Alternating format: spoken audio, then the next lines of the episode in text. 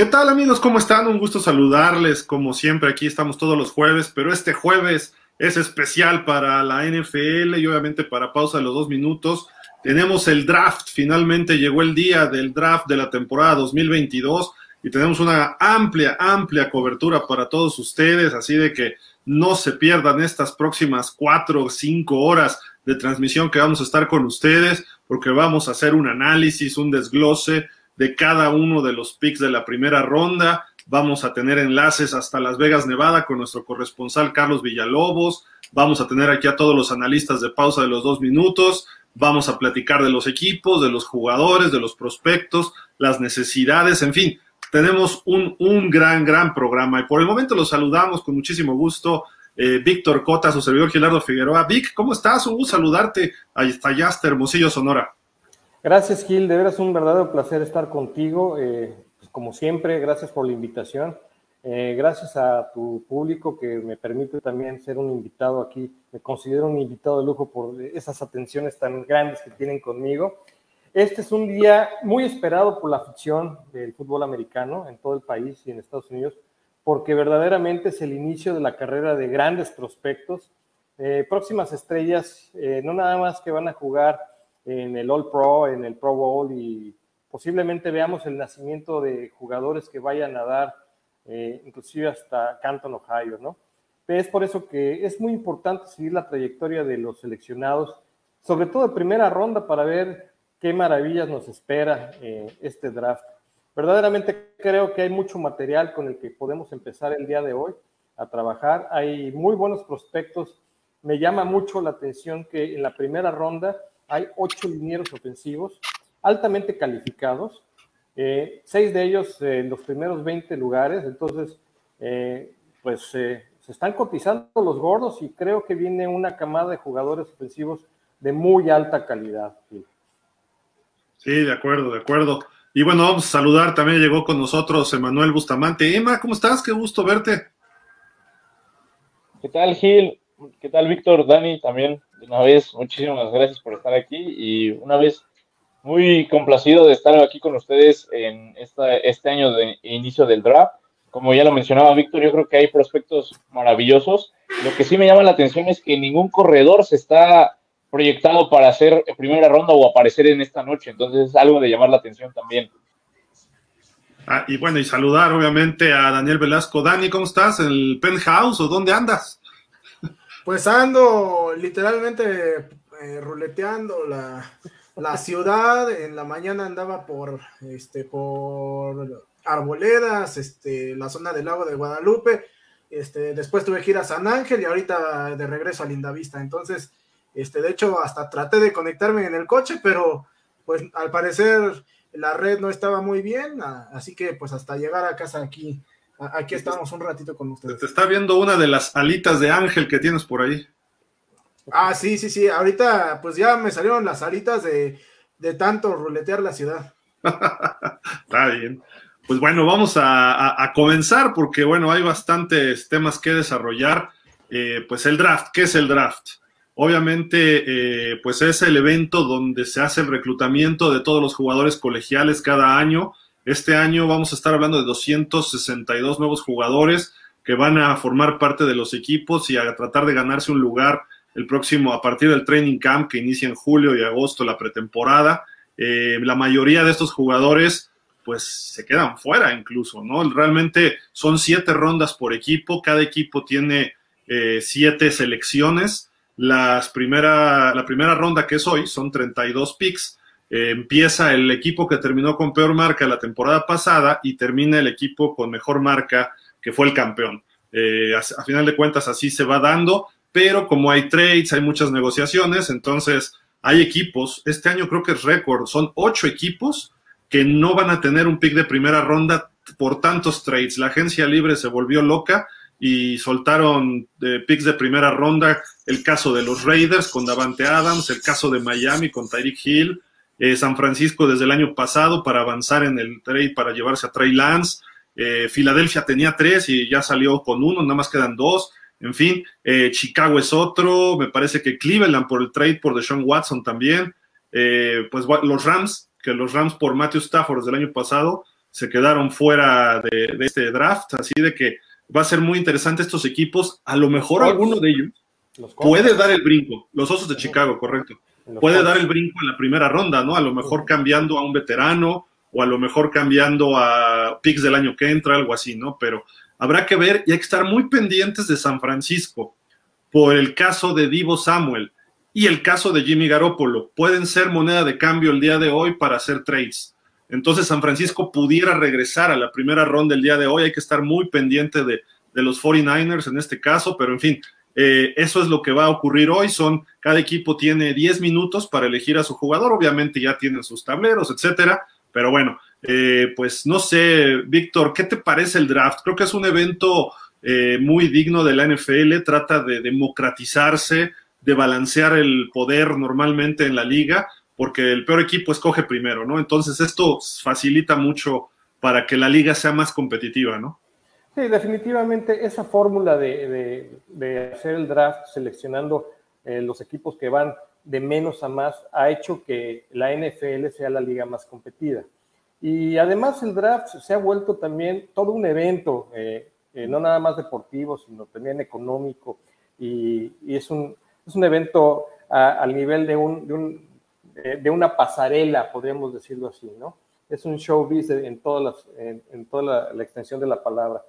Este año le toca a Las Vegas hacer el, draft, entonces, por si fuera poco, Las, Vegas es un lugar ideal para una pasarela de esta magnitud, ¿no?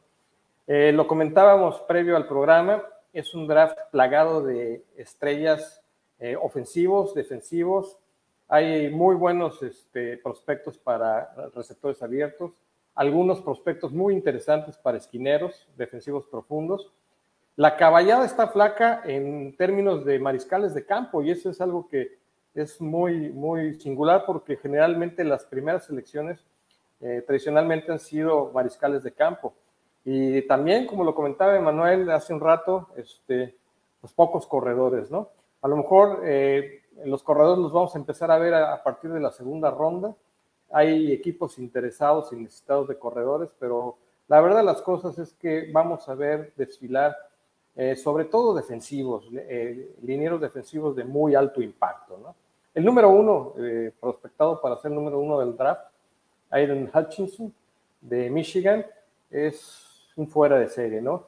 Se le compara inclusive con, estaba leyendo con Jared este jugador de Minnesota que acabó en Carolina, eh, Jared, eh, ahorita les digo el nombre, pero bueno. Jared.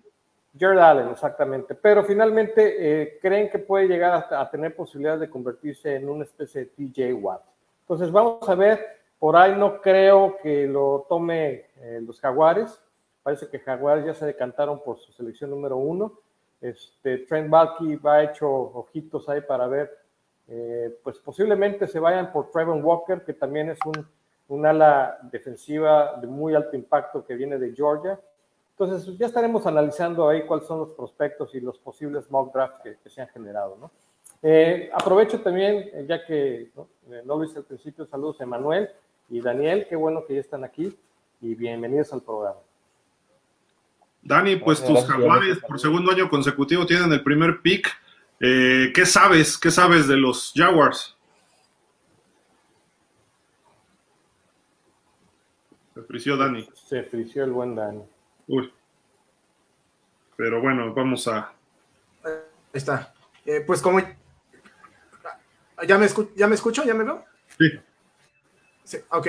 Este, no, pues eh, como decía Víctor, realmente hasta ahorita todo parece indicar que la elección de Trent Balky sería eh, Trevor Walker, ¿no? Este jugador de Georgia que incluso lo han comparado con lo que proyecta este, con los pero bueno, hay que recordar que en el caso de Aldon Smith, pues eh, problemas también extra cancha fueron los que eh, impactaron negativamente su carrera, sentido eh, Trevor Walker tener esas eh, alertas rojas, es eh, un jugador muchísimo potencial. Existen versiones que apuntan a que realmente esta selección eh, podría ser también eh, Ike, Ike perdón, eh, justamente debido a que se acaba de anunciar el día de ayer la extensión de contrato de eh, Cam Robinson, el tackle izquierdo de los Jaguars, eh, pues eh, otra de las apuestas que podría hacer el equipo de los Jaguars sería justamente reforzar la línea ofensiva y Equanu es un jugador que de acuerdo con lo que este, algunos expertos han mencionado es que eh, podría incluso ser más rentable como guardia que como tackle izquierdo, por lo tanto no sería nada descabellado que este pues por ahí fuera el, el pick de los Jaguars, ¿no? Eh, parece indicar todo que estará entre tres jugadores, Hutchinson, quizá con un poco de menos probabilidad, Walker que es el que más suena, y Ecuano, que, insisto, podría ser el jugador que eh, salga como sorpresa, ¿no? Aquí está prácticamente el resumen de lo que son los Jaguars para este draft. Necesitan un edge linebacker, que ahí es donde puede entrar Hutchins, eh, Hutchinson. Eh, línea ofensiva también, Dani, ¿estamos de acuerdo? Receptor. de acuerdo. Y tiene 12 picks. 12 picks, efectivamente. Eh, creo que eh, el día más interesante para los Jaguars definitivamente será el día de mañana, eh, porque bueno, al menos yo espero que en la, en la selección 33 puedan traerse a un receptor. Me gustaría mucho que fuera George Pickens de, de Georgia. Creo que es un jugador que podría estar disponible para, para ese pick. O eh, también hay incluso algunas, eh, algunos rumores de que podrían irse por un linebacker en, esa, en, ese pick y esperarse hasta la tercera ronda para seleccionar un receptor, ¿no? Que en ese caso, por ahí también se ha hablado de que pudiera ser eh, tal vez Sky Moore o el mismo Justin Ross, que fue en su momento compañero de Trevor Lawrence. Bueno, ahí, está la situación del primer equipo en elegir, que van a ser los Jaguars. Emanuel, eh, ahorita vamos también contigo, Vic, pero hay un equipo que perdió a su jugador insignia. Ese equipo, tú lo conoces muy bien, eh, viste de amarillo y negro, son los Steelers. Eh, ¿Qué tiene que hacer Pittsburgh en este draft? Porque tienen el pick 20, si no mal recuerdo. 20. Sí, sí, sí, es correcto, el pick 20. Y como mencionas, Gil, se retiró un estandarte de, ahora sí que la nación Black and Gold y este hay, hay, una cuestión y hay varios rumores en cuestiones de que Kenny Pickett sería el ideal, pese a que ya tomaron a Trubisky, no sé cómo, cómo está la, la, planeación, ¿no? De que Trubisky le pueda enseñar a Kenny Pickett, o incluso hasta Malik Willis, porque incluso Malik Willis tuvo una entrevista y una cena en casa de Mike Tomlin, eso ah, cabe, cabe resaltarlo, hay que destacarlo, pero en, este caso, ¿qué es lo que depende de, de Pittsburgh? Que tanto estos dos corebacks lleguen al pick 20, porque sabemos las necesidades de Atlanta y de Carolina también en cuestión de coreback. Entonces, puede que se, pueda, eh, se adelanten en estas cuestiones en los corebacks. ¿Y qué daría resultado a Pittsburgh? Ir por Jordan Davis sería la mejor opción, si es que está disponible en el pick 20. Yo creo que esos son los dos jugadores más importantes en este momento. Eh, que podría Pittsburgh tomar, e incluso también, eh, digo, ya, ya sería pedir mucho a Derek Stingo este corner de LSU, también sería una muy buena adición, pero son cuestiones de que Pittsburgh, si puede alcanzar eh, esta cuestión en, Kenny Pickett y Malik Willis, cualquiera de los dos sería algo muy bueno para Pittsburgh, porque, híjole, hay muchas, hay muchas personas que no confían en Trubisky, que no, no creen que pueda dar el estirón en, este, en este equipo y puedan seleccionar en, esta ronda. Pero yo lo que veo, Gil, es que Pittsburgh, si selecciona un callback, para mí sería sorpresa en la primera ronda. ¿Por qué? Porque siento que se van a ir antes y podría abrirle el hueco a, una segunda ronda, tomar un Desmond Ryder, tomar un Sam Howell, incluso de este callback de North Carolina. Entonces, yo me iría más este, por esta cuestión de, de que se especula más a Jordan eh, Davis y a su compañero de Georgia también Wyatt. Entonces, cualquiera de los dos, cualquiera de estos tres o cuatro eh, jugadores podrían estar en, en, los vestidores de los acereros. Entonces, es, es algo que todavía se especula muchísimo, depende mucho de lo que puedan hacer Atlanta y Carolina. Incluso Minnesota se habla de que Penny, este Kenny Pickett podría llegar ahí a, a los vikingos, pese a que le extendieron el contrato a Kirk Cousins, ¿eh? A ver si Pittsburgh no le pasa lo que le ocurrió en el 83, que dejó pasar al producto local. En aquel tiempo se llamaba Daniel Constantino Marino Jr. Y pues se dieron de topes durante varios años hasta que pudo llegar Rotlisberger, ¿no? No encontraron coreback los Steelers. Y Kenny Pickett, o Pickett, es justamente egresado de la Universidad de Pittsburgh, igual que Dan Marino, y lo han visto, lo ven en su estadio cada sábado, eh, saben quién es aunque tiene por ahí algunos asegúnes, por así decirlo, creo que, creo que sería lo adecuado para Pittsburgh tomar en primera ronda un coreback, ya sea Willis o sea Piquet, y pues empezar a desarrollarlo. ¿Por qué? Por si las buscas, ¿no? De Trubisky, ¿no? Nada más. Pero eh, Trubisky yo creo que va a ser lo ideal y además hay que recordar, ¿no? Que sufrieron pues la tragedia, ¿no? Hace unas semanas del fallecimiento de Dwayne Haskins. Entonces se queda nada más con dos corebacks ahorita, que es Trubisky y eh, Mason Rudolph. Vamos a ver si toman alguno en el draft, que es muy factible que sí. Pero bueno, vámonos al otro equipo, Vic. Tu equipo, los Dallas Cowboys, eh, tienen el pick 24, si no mal recuerdo. Eh, pues, ¿qué necesita este equipo o qué ves que puedan hacer durante este, este draft? Bueno, mira, finalmente hemos en los últimos días analizado las, las este, noticias, las notas que vienen desde el equipo eh, Jerry Jones ha dejado entrever que es posible que vayan a negociar para acercarse en la, elección del draft. Por ahí se dice que andan enamorando a Kyle Hamilton, un safety de Notre Dame.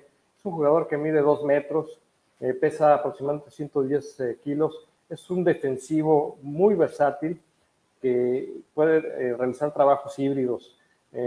Perdió los últimos cinco juegos con Notre Dame en 2021 con una lesión menor de rodilla, pero tuvo tres intercepciones y tres eh, bloqueos de pase en sus primeras siete salidas.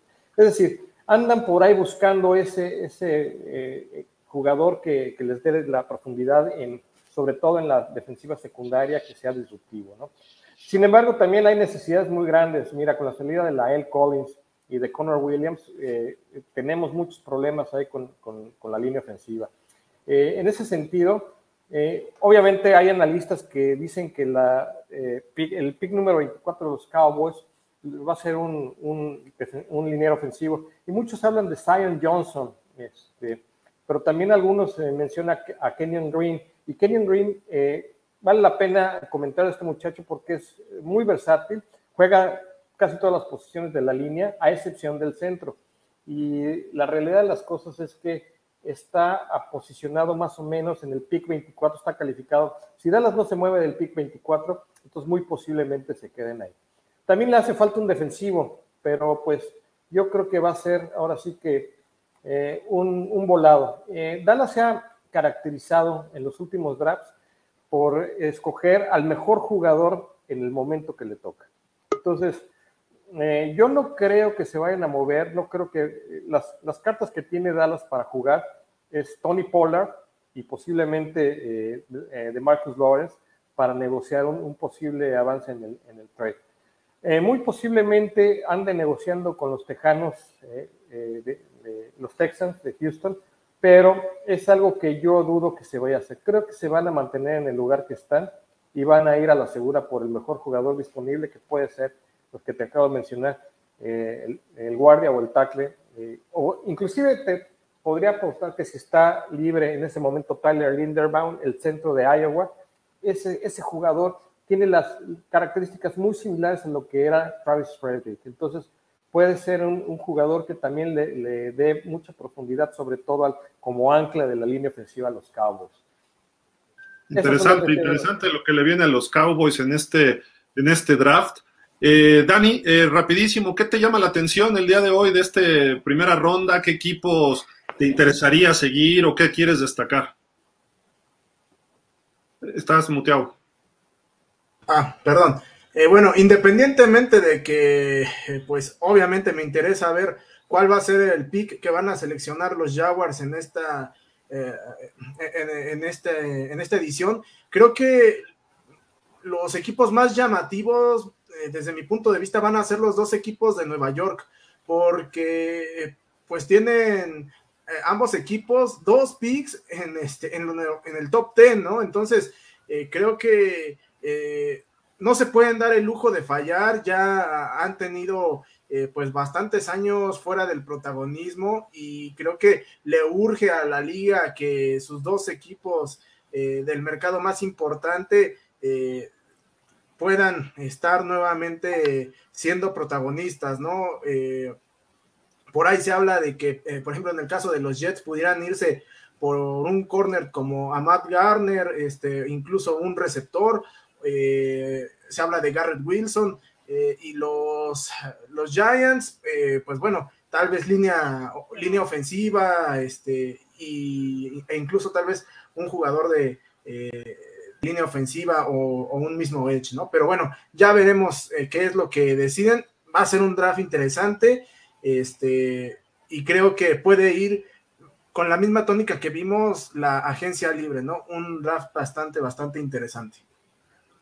Eh, Emma, te hago la misma pregunta. ¿Qué te llama la atención? ¿Qué equipos son los que habría que seguir el día de hoy ah. y durante todo el draft también? Perdón, Gil, este, me, me retiro un momento y bueno, al ratito regresamos. Perfecto. Acá andamos, Dani. Vale, bye. Emanuel, Emanuel. Ya, ya, los, ya los escucho. Además de los Jets y los Gigantes, ¿qué otros equipos a ti te, te llamarían la atención estar viendo el día de hoy? Lo que puedan hacer Kansas City y Green Bay. Estos dos equipos eh, sabemos las potencias que son en, su, en, en, sus divisiones y en sus conferencias. Y ahora tienen dos picks de, de, primera ronda en este momento. Entonces, ¿qué es lo que pueden hacer? Por ejemplo, Kansas se, se les fue su mejor arma en cuestión de receptor, eh, Tyreek Hill pueden sustituirlo con alguien como Sky Moore, ¿no? Podría llegar en, esta cuestión a, Kansas City y recordar que tienen la, ronda 29 y la 30, entonces son seguidas. Y posterior a eso también creo que podrían ir por un corner.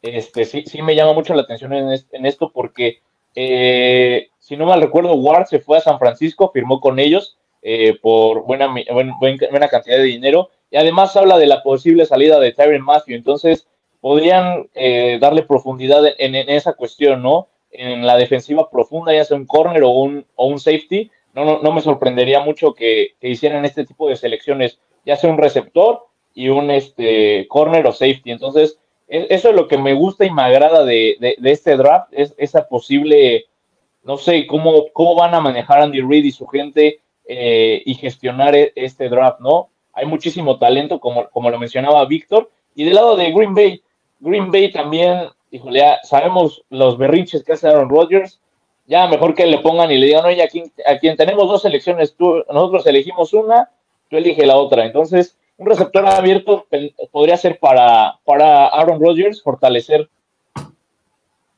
esta cuestión, ya que se fue Devante Adams. Entonces, sería algo, algo muy bueno para, para Green Bay. Y me gustaría que tomaran, digo, no creo que llegue, pero Lloyd este linebacker de Utah, yo creo que sería una, una, una fortaleza ahí también para, para Green Bay o un pass rusher. ¿Por qué? Porque también se fue Smith. Entonces, hay, hay, hay, profundidad y hay jugadores de impacto inmediato que sé que lo van a lograr con Green Bay. Entonces, me gustaría ver mucho, mucho estas, estas elecciones, un receptor abierto y un, linebacker o un edge para Green Bay. Entonces, e, e, e, eso, eso serían las cuestiones y lo más llamativo de este draft para mí. No, no sé si coincidan conmigo también en, esta, en estas cuestiones con estos dos equipos. Sí, estoy totalmente de acuerdo. ¿eh? Creo que son dos equipos competitivos que estuvieron, que perdieron en la ronda divisional los Packers y en la final de la conferencia eh, Kansas, que había estado en dos Super Bowls, Green Bay en tres finales de conferencia seguidas. Dejan ir a sus mejores receptores ambos equipos en trades y se hacen de muchas armas, se quieren renovar y tienen dos de los mejores corebacks de la NFL, así de que Imagínense, por ahí, eh, ¿cómo se llama? James Williamson, el receptor de Alabama, ya está hablando con la gente de Kansas, con los fans, y les dice, vamos a ser la mejor pareja Mahomes y yo, ¿eh? así de que está ya como que apuntándose o que él quisiera jugar en Kansas City. Sabemos que no depende de los jugadores como tal, pero Green Bay también necesita receptores y esta es otra generación, es una generación que también trae, mejor dicho, muchos receptores abiertos. Así de que va a ser interesante y se habla que los Chiefs tienen el pick 29 y 30. El 29 fue porque era de Miami, que Miami lo tenía de San Francisco. Entonces, Kansas City puede cambiar esos dos picks para avanzar y se habla que pudiera meterse a los 15 primeros de la, del draft de hoy es lo que se ha especulado. Entonces sería interesante ver a los Chiefs qué van a elegir si se meten entre los 15 primeros, ¿no? Probablemente un receptor abierto, Vic, que vienen varios, varios interesantes. Yo no dudaría que en el 29 y el 30 les caigan buenos receptores, pero seguramente querrán ir por alguno estelar, porque es lo que, es lo que les falta, ¿no? Sí, estoy de acuerdo contigo. Este, y además tienen con qué hacer el trade. Tienen el, empuje, tienen las herramientas y tienen el talento para negociar. Entonces, Kansas City obviamente es un equipo que hay que seguir de cerca. Eh, sí van a, van a tratar de, remontar esa, esa desventaja al haber cedido a Tarek Hill y seguramente van a ir por un, un, receptor de alto impacto. ¿no? Hay muy buenos. Eh, definitivamente, en la primera ronda, eh, prácticamente cualquiera que escojan van a ser, son, son, jugadores que están listos para estrenarse en la NFL. ¿no? no tanto así los que vienen en segunda ronda, que a lo mejor necesitan un poco más de, de, entrenamiento, de, trabajo en equipo, pero los que están proyectados para la primera ronda prácticamente son jugadores que, que sí están listos para, para iniciar eh, como titulares en primer equipo, ¿no? Qué, eh, bueno que tocas ese tema, Vic, porque eh, Emma, amigos, creo que tú cuando tomas un, un jugador de primera ronda entre los 20 primeros, no necesariamente en los finales, ¿no? De equipos que estás en playoff, pero de los 20 primeros picks, esto es un titular que debe ser casi, casi desde la semana uno de, la temporada de novato, ¿no? Entonces no tienes por qué eh, pues estar pensando en desarrollarlo y ver qué le falta. Esos picks ahí no valen, desde mi punto de vista. Y lo hemos visto, por ejemplo, recientemente con Miami, que hace dos años tuvo tres picks, dos dentro de los 20 primeros. Tua Tongo fue el pick 5 y lo siguen desarrollando y el pick 18-19 fue Austin Jackson, un tackle ofensivo que está, que parece que es un boss ya, o sea que el tipo no, no da para más. Digo, es, hay, se entiende el por qué, eh, faltaba cocheo, el cuate había eh, donado su médula a su hermana que tenía leucemia, etcétera, y perdió algunas fortalezas y luego brinca a la NFL, pero aún así no inviertes un pick tan alto en jugadores que no van a ser de impacto. Por eso los 20 primeros picks el día de hoy eh, son importantes, ¿no? Porque son jugadores que seguramente vamos a ver semana a semana eh, la próxima temporada, ¿no? Claro, sí, y a eso, a eso iba, ¿no? Realmente son pocos los jugadores que son impacto inmediato, aunque sean de primera ronda. Y lo hemos visto a lo, largo de la historia, ¿no? De 36 jugadores, a lo mejor 5 o 6 son de impacto inmediato. El año pasado vimos un jugador de impacto inmediato en los Cowboys, eh, en Micah Parsons. Todo el mundo decía, sí, es un buen linebacker, sí, es un buen prospecto, y resultó ser una máquina de, tacleos y de capturas, ¿no? Entonces, es lo que buscan los equipos en, la primera ronda, y más si vas a ceder jugadores o vas a ceder otras rondas para buscar mejorar tu posición en el draft, ¿no? Entonces, vienen cosas interesantes, un equipo que yo estaría observando también, y lo voy a decir porque es un equipo que se metió, si quieren, de rebote a los playoffs la temporada pasada, que vino de menos a más, que a final de la temporada empezó a hacer las cosas bien en su staff de cocheo, el manejo de, sus jugadores, y esos son las Águilas de Filadelfia. Las Águilas de Filadelfia eh, tienen dos primeras eh, selecciones en, la ronda 1, eh, creo que es la número 15 y la número 18, y aguas con estos cuates, porque pueden traer jugadores de alto impacto, volvemos a lo mismo, que les beneficien particularmente en la defensiva, porque hemos visto que también las Águilas de Filadelfia, el talón de Aquiles es su este, línea defensiva y su defensiva profunda, ¿no? De hecho, estábamos viendo una simulación muy interesante que hicieron eh, la gente de Pro Football Focus. Eh, están haciendo volteretas para llevarse a Kyle Hamilton, el safety de Notre Dame, que comentaba yo que podría ser un buen elemento que llegara a los Cowboys pues las Águilas de Filadelfia con el pick 15 se lo pueden llevar, ¿no? Es un tipo que es muy versátil, como ya lo este, comenté, y puede inclusive cubrir hasta las cerradas con la fortaleza que tiene.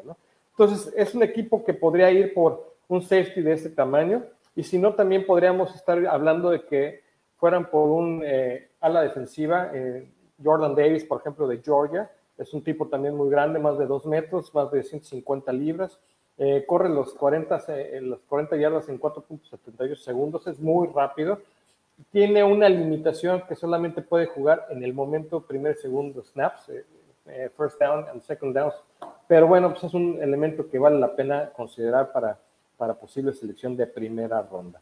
Ese es uno, este, y evidentemente un equipo que yo también estaría pendiente por ver qué es lo que va a hacer, porque también cuenta con, por ahí una estrategia velada, son los 49 de San Francisco, ¿no? Los 49ers igual nos dan una sorpresa y se meten de lleno en la primera ronda y por ahí van a seleccionar algo muy, muy destacado.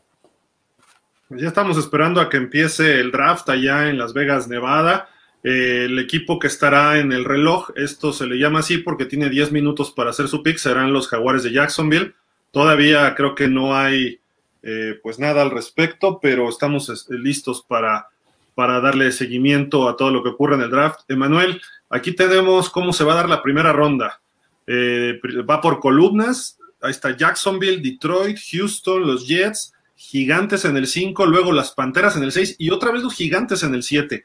Hacía años o quizá nunca yo había visto que un equipo tuviera dos picks adentro de los 10 primeros, ¿no? En esta ocasión los Gigantes se pueden superarmar en ese aspecto, dos jugadores de impacto, como dice eh, Víctor, Atlanta en octavo y luego ya vienen eh, otra vez los Jets, perdón, Seattle y luego los Jets en la décima posición. Sí, digo, aquí, aquí es, es esto que recalcaba Dani, ¿no? ¿Cómo se pueden armar estos equipos de Nueva York? Porque como bien sabemos también los Jets, eh, el draft pasado tuvieron dos primeras elecciones, si no mal recuerdo, y también, ¿qué es lo que pueden hacer con estas cuestiones?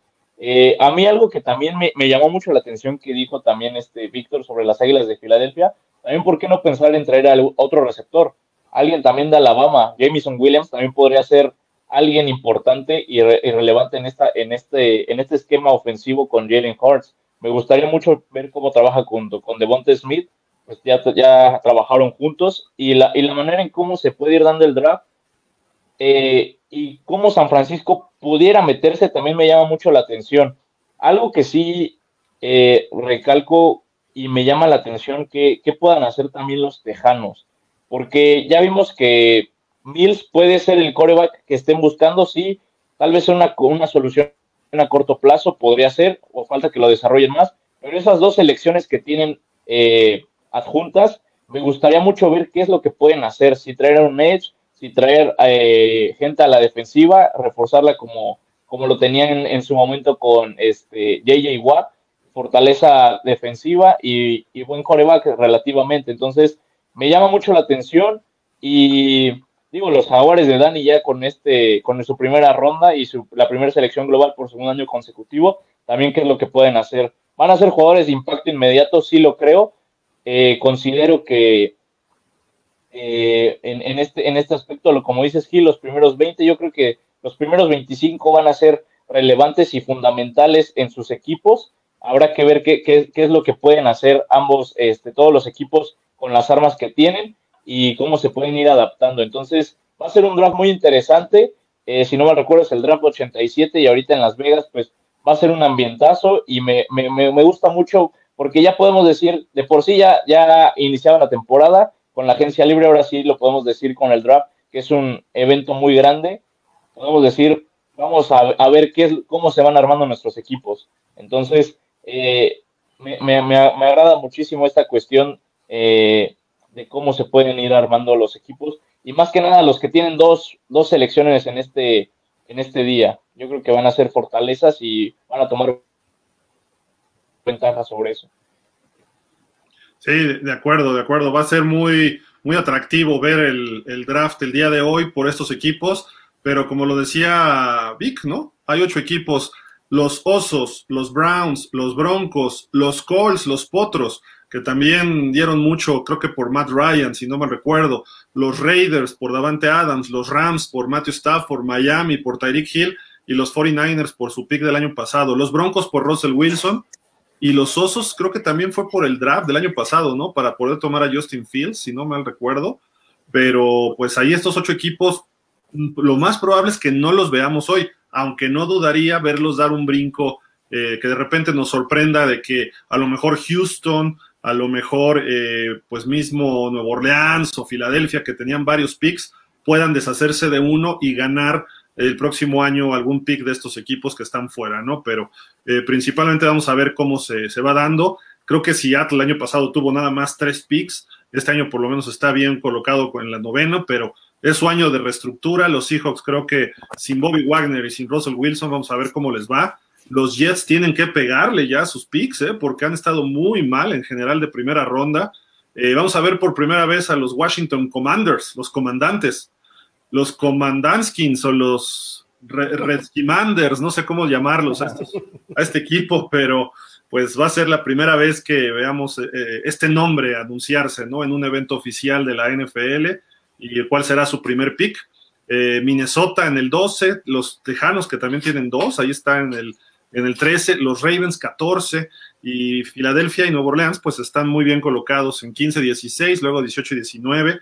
Los Chargers, interesante lo que van a hacer los Chargers también. Eh, ¿qué, necesitan? Se han reforzado muchísimo y pues ¿qué, ¿qué, es lo que les falta? Aquí tenemos la gráfica. Línea defensiva quizás, sobre todo interior. Línea ofensiva, seguir reforzándola. El año pasado se llevaron a Rashon Slater y pensar en receptores jóvenes también pudiera ser algo, darle más armas a Justin Herbert, ¿no? Ese pick 17 puede ser muy atractivo para llevarse un buen receptor. Y pues déjenme ver, para cerrar rápido con la primera ronda, eh, Pittsburgh ya dijimos en el 20, los Patriotas 21, Green Bay en el 22 y luego tiene otra en el 28. Arizona, a ver los Cardenales, Dallas ya decíamos el 24, los Bills 25, Titans 26, otro equipo que tiene que recuperar tanto talento que ha perdido, los Titanes.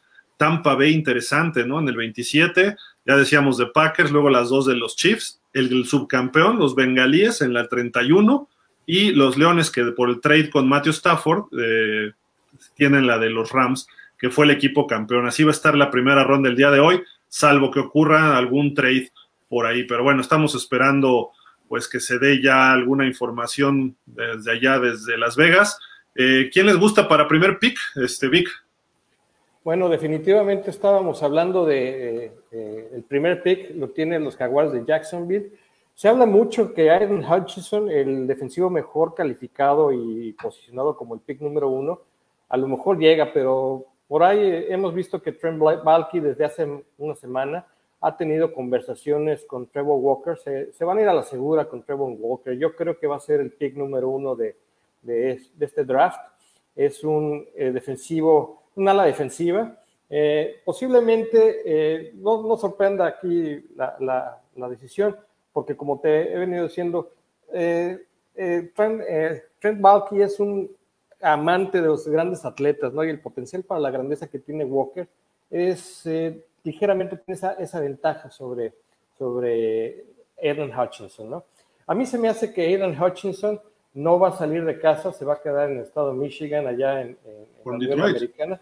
Posiblemente si lo encuentra Detroit se lo vaya a quedar, porque además a Detroit le, vendría bien eh, solidificar esa defensiva, ¿no? Y es hora que Detroit empiece a, avanzar en cuanto a, a, lugares y posiciones en la NFL, ¿no?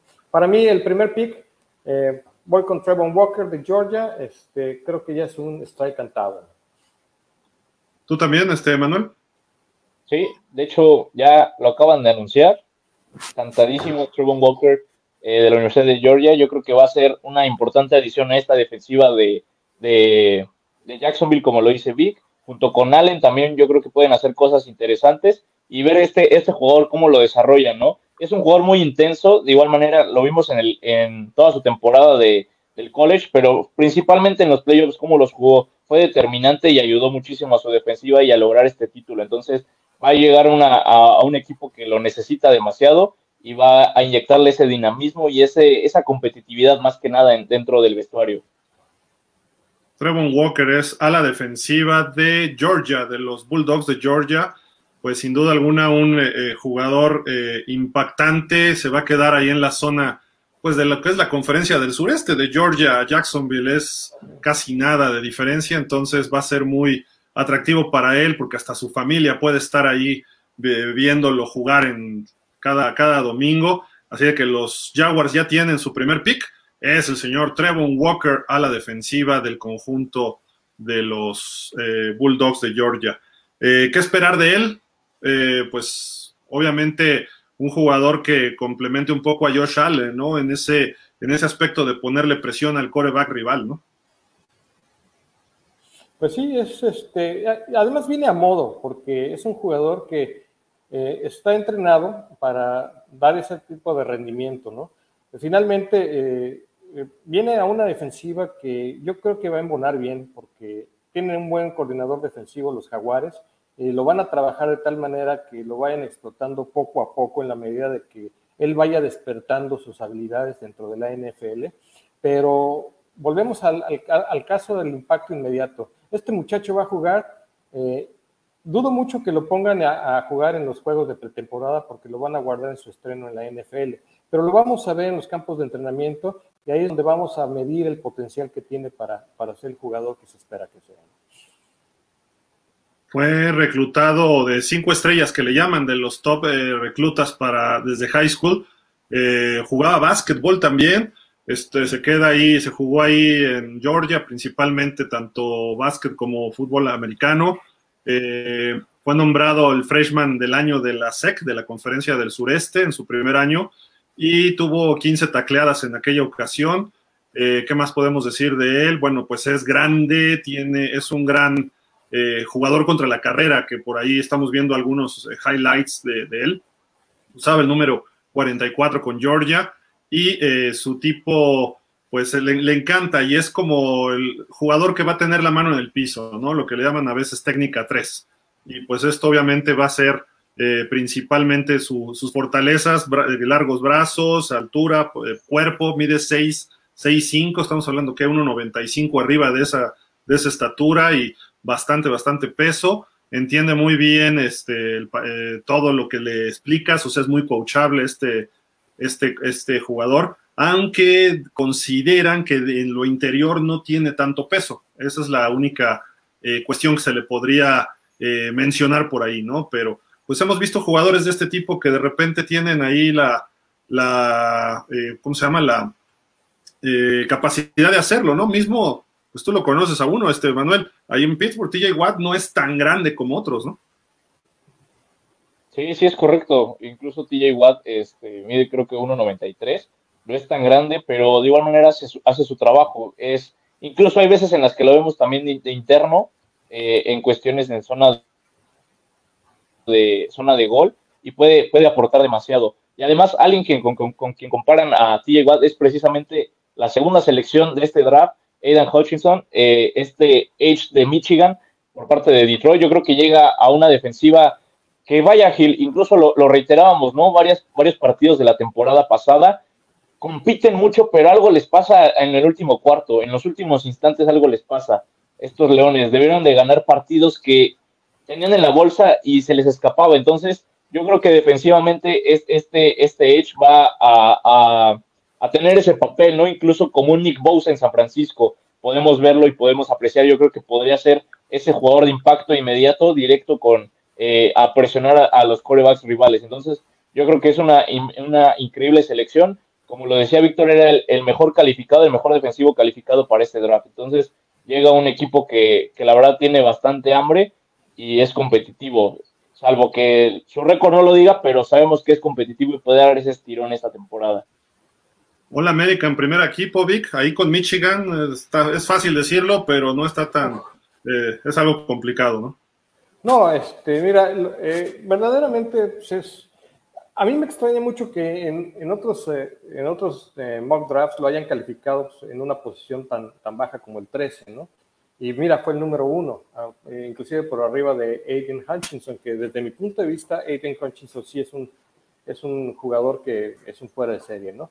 pero se llevaron, eh, nos están dando una sorpresa a muchos de los que esperábamos que finalmente los jaguares iban a tomar y se llevan un jugador. Tienen que trabajar con eh, este muchacho porque no es muy rápido en, sus, este, penetraciones hacia, hacia el, mariscal de campo por, por afuera. Tiene que trabajar, es muy, un poco lento en ese sentido. Tiene un arco, un arco para, para un arco, o lo que le llaman el semicírculo para atacar, que es muy corto. Entonces, tiene que trabajar eso con su coordinador defensivo, con su coach de línea defensiva, pero sabemos que tiene la fuerza y la velocidad para hacerlo. Entonces yo creo que va a ser una buena adquisición. Eh, Trevon Walker, Georgia. Aiden Hutchinson se queda en Michigan, un súper atleta y creo que ahí viene, ¿no? Detroit ya lo, ya lo anunció. Sí, Hutchinson en Detroit ahí está ya eh, totalmente asegurado. Y pues ya está en el reloj el equipo de los Tejanos con el pick 3. En Detroit festejan obviamente lo de Hutchinson. ¿Por qué? Porque fue pues un muy buen pick. Quizá no era de esperarse, aunque Trevon Walker era la otra opción, ¿no? Ya nada más era ver en qué equipo quedaba cada uno, ¿no? Pero pues ahí está. Y pues en lo que se refiere a, a los Tejanos, ¿qué, ¿qué se puede esperar de los Tejanos, mi estimado Emanuel? Porque pues este equipo está en franca reconstrucción, ¿no? Ha perdido todo el talento del mundo. Sí, la, verdad es que hay, esa cuestión este, eh, en Houston. Sabemos los problemas extracancha que incluso tuvo este equipo eh, y sus jugadores, ¿no? Entonces, ha venido de, más a menos relativamente, se fueron sus estrellas, Hopkins, Watson, JJ Watt, entonces necesita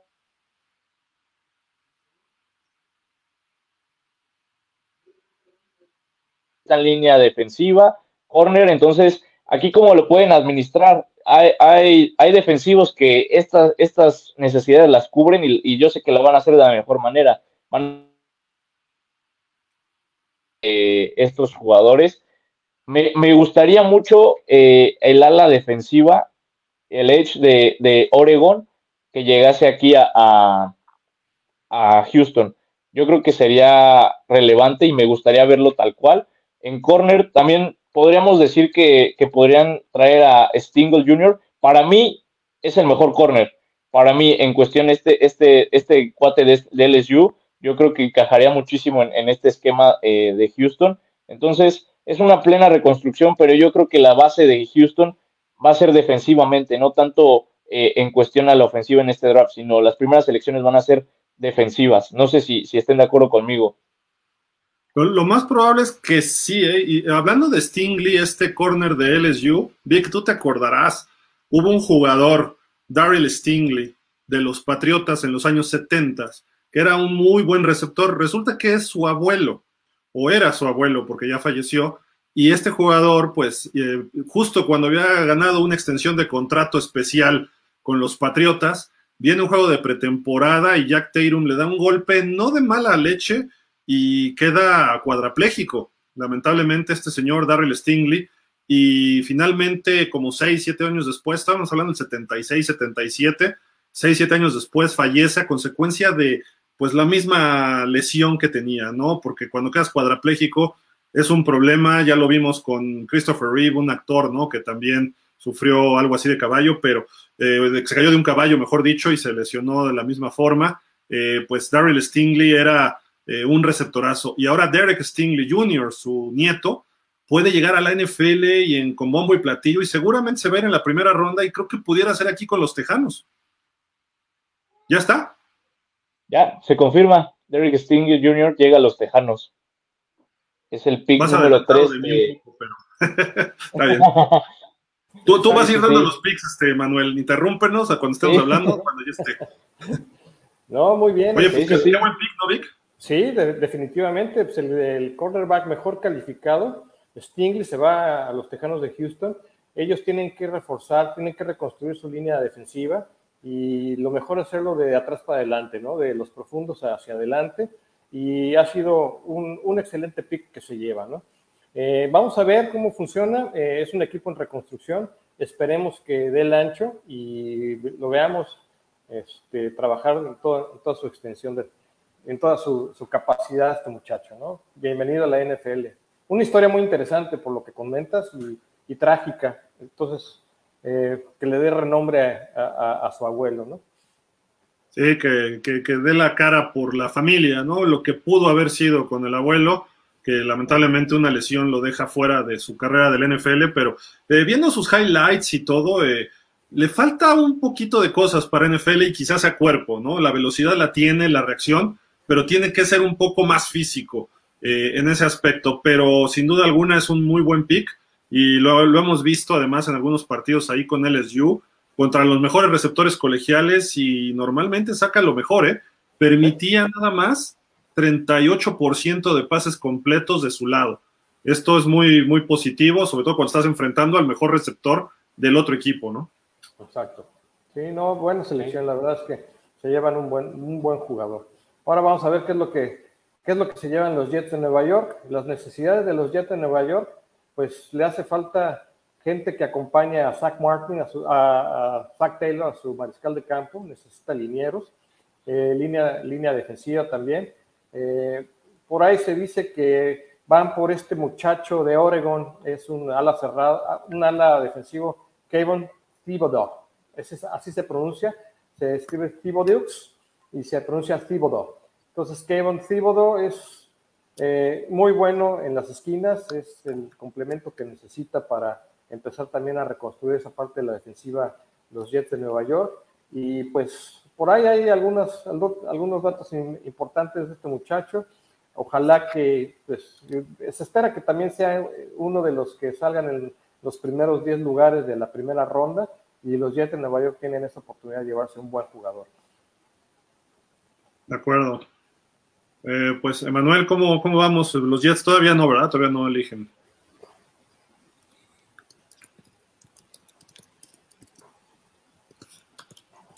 Manuel. Bueno, mira, este, también estaría yo platicando que una de las opciones que podría eh, también este, jalarse en Nueva York es este mamut, se le considera como un mamut, como un gigante amable, un tackle de Alabama, Ivan Neal.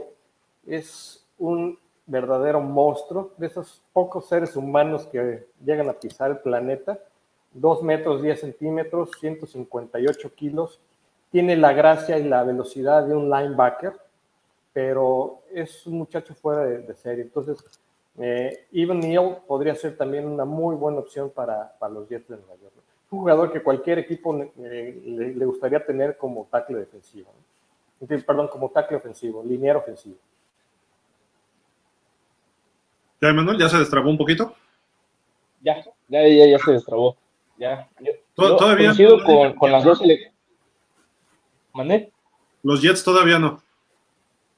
No, todavía no, todavía no, pero coincido con los dos picks que, menciona Víctor. Yo creo que serían eh, de vital importancia, sobre todo construir eh, y acompañar a, Zach Wilson, ¿no? Esta, esta cuestión de protegerlo, porque ya vimos que se lesionó, tuvo esa, esa lesión en la temporada pasada y es su coreback a futuro. Entonces, me, gustaría mucho, eh, incluso yo creo que es el, el Neil es el liniero mejor calificado, ¿es cierto? ¿O el tackle mejor calificado? Entonces, me, gustaría mucho ver, ver esa cuestión, cómo lo podrían proteger. Y además, yo creo que podría funcionar su ataque terrestre en base a eso, ¿no? Quitarle esa presión a Zach Wilson, traer gente a, la línea y establecer un ataque terrestre, incluso con Michael Carter y demás y compañía.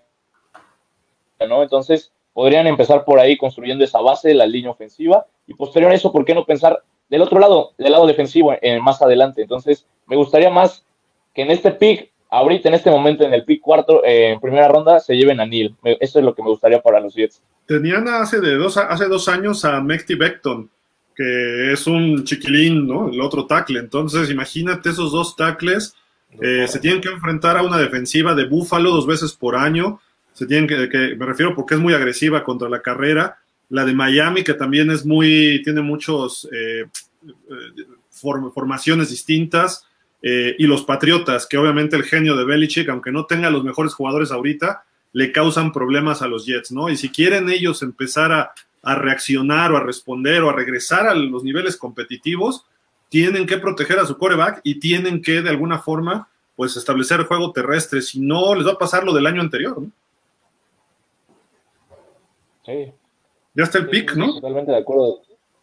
Este, están apenas lo van a anunciar, todavía no sale el comisionado, me parece. Este, están dando algunas referencias incluso de estadísticas, ¿no? De los Jets que son el, el peor equipo desde el 2014. Fue la última, la peor defensiva de la liga el año pasado, defensiva. Y ofensiva fue la 26, entonces yo no dudaría que pudieran irse por un jugador defensivo. ¿eh? Por Thibodeau. Es una buena opción. Eh, lo comentábamos, ¿no? Es también uno de los defensivos, eh, a los defensivos también mejor calificados eh, en, varios, en varias páginas.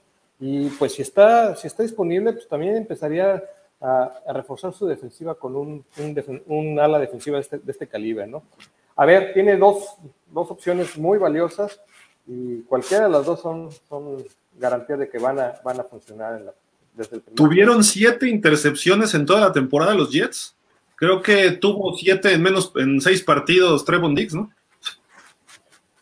Sí, ya salió, nos sorprendió a Matt Garner, el, el corner de Cincinnati, se lo llevan los Jets en primera ronda.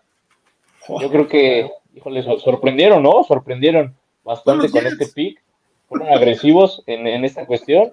Yo, yo, creo que sí, porque también era, e, es un, a, diferencia de Stingle, él sí estaba bien calificado en zona y en cobertura personal, hombre a hombre. Yo creo que él es más físico y tiene, tiene este, estas cualidades y también estaba prospecto de entre los mejores corners para este draft, ¿no? Entonces, pues es algo, es algo bueno, como lo mencionaba Víctor, reforzar la defensiva, tal vez no con una, un edge o una línea defensiva, pero sí con unos corners. Puede dar bastante en la zona profunda a los Jets, entonces no sé cómo opinan este pick de los Jets en este pick 4. Sorpresivo, sorpresivo porque sí dejaron ir a, bueno, dejar ir a Ivan él no cualquiera se ve ese lujo, ¿no? Pero bueno, finalmente se llevan a uno de los corners más, más, más altamente calificados, a Matt La Salsita Garner de Cincinnati, ¿no? Eh, así se, se, apoda, ¿no? Eh, salsa, le pone mucha salsa a sus, a sus tacos. Este, es un jugador eh, del corte así como, como Dion Sanders, ¿no? Es un jugador que le gusta llamar la atención, se sabe buen jugador, se sabe fuerte, se sabe rápido, se sabe de coberturas este, pegajosas. Entonces, es, eh, vamos a ver una copia o vamos a ver una versión 2022 eh, del Prime Time, ¿no? En un joven Garner. También tiene un gran potencial para ser un All Pro, un Pro Bowl y, ser una estrella de la NFL durante los próximos años. Ya veremos. Incluso se le puede comparar con Jalen Ramsey, ¿no? De, hoy en día. Hoy podría ser esa comparación. Sí, yo creo que sí. Por su manera de jugar y porque juega muy pegado y como lo menciona Víctor, le gusta llamar la atención, le gusta hablarles a los, a los rivales y les gusta provocarlos. Entonces, yo creo que va a ser un, un, un corner de mucha ayuda y que puede destacar en esa defensiva que pues lamentablemente no tiene muchas estrellas. Él puede, él puede empezar siendo una de ellas. Normal, lo, están comparando mucho con Antonio Cromarty, por ejemplo. ¿Te acuerdas de él que estuvo en, los Chargers? Estuvo creo que también en los Jets, creo que pasó incluso alguna vez. Pero pues es de esos que están encimosos, ¿no? Pero pues no sé, creo que sí tuvo éxito Cincinnati y es parte de ese éxito la universidad, pero hay que tener cuidado porque hay que ver contra quiénes se midieron y cómo se midieron.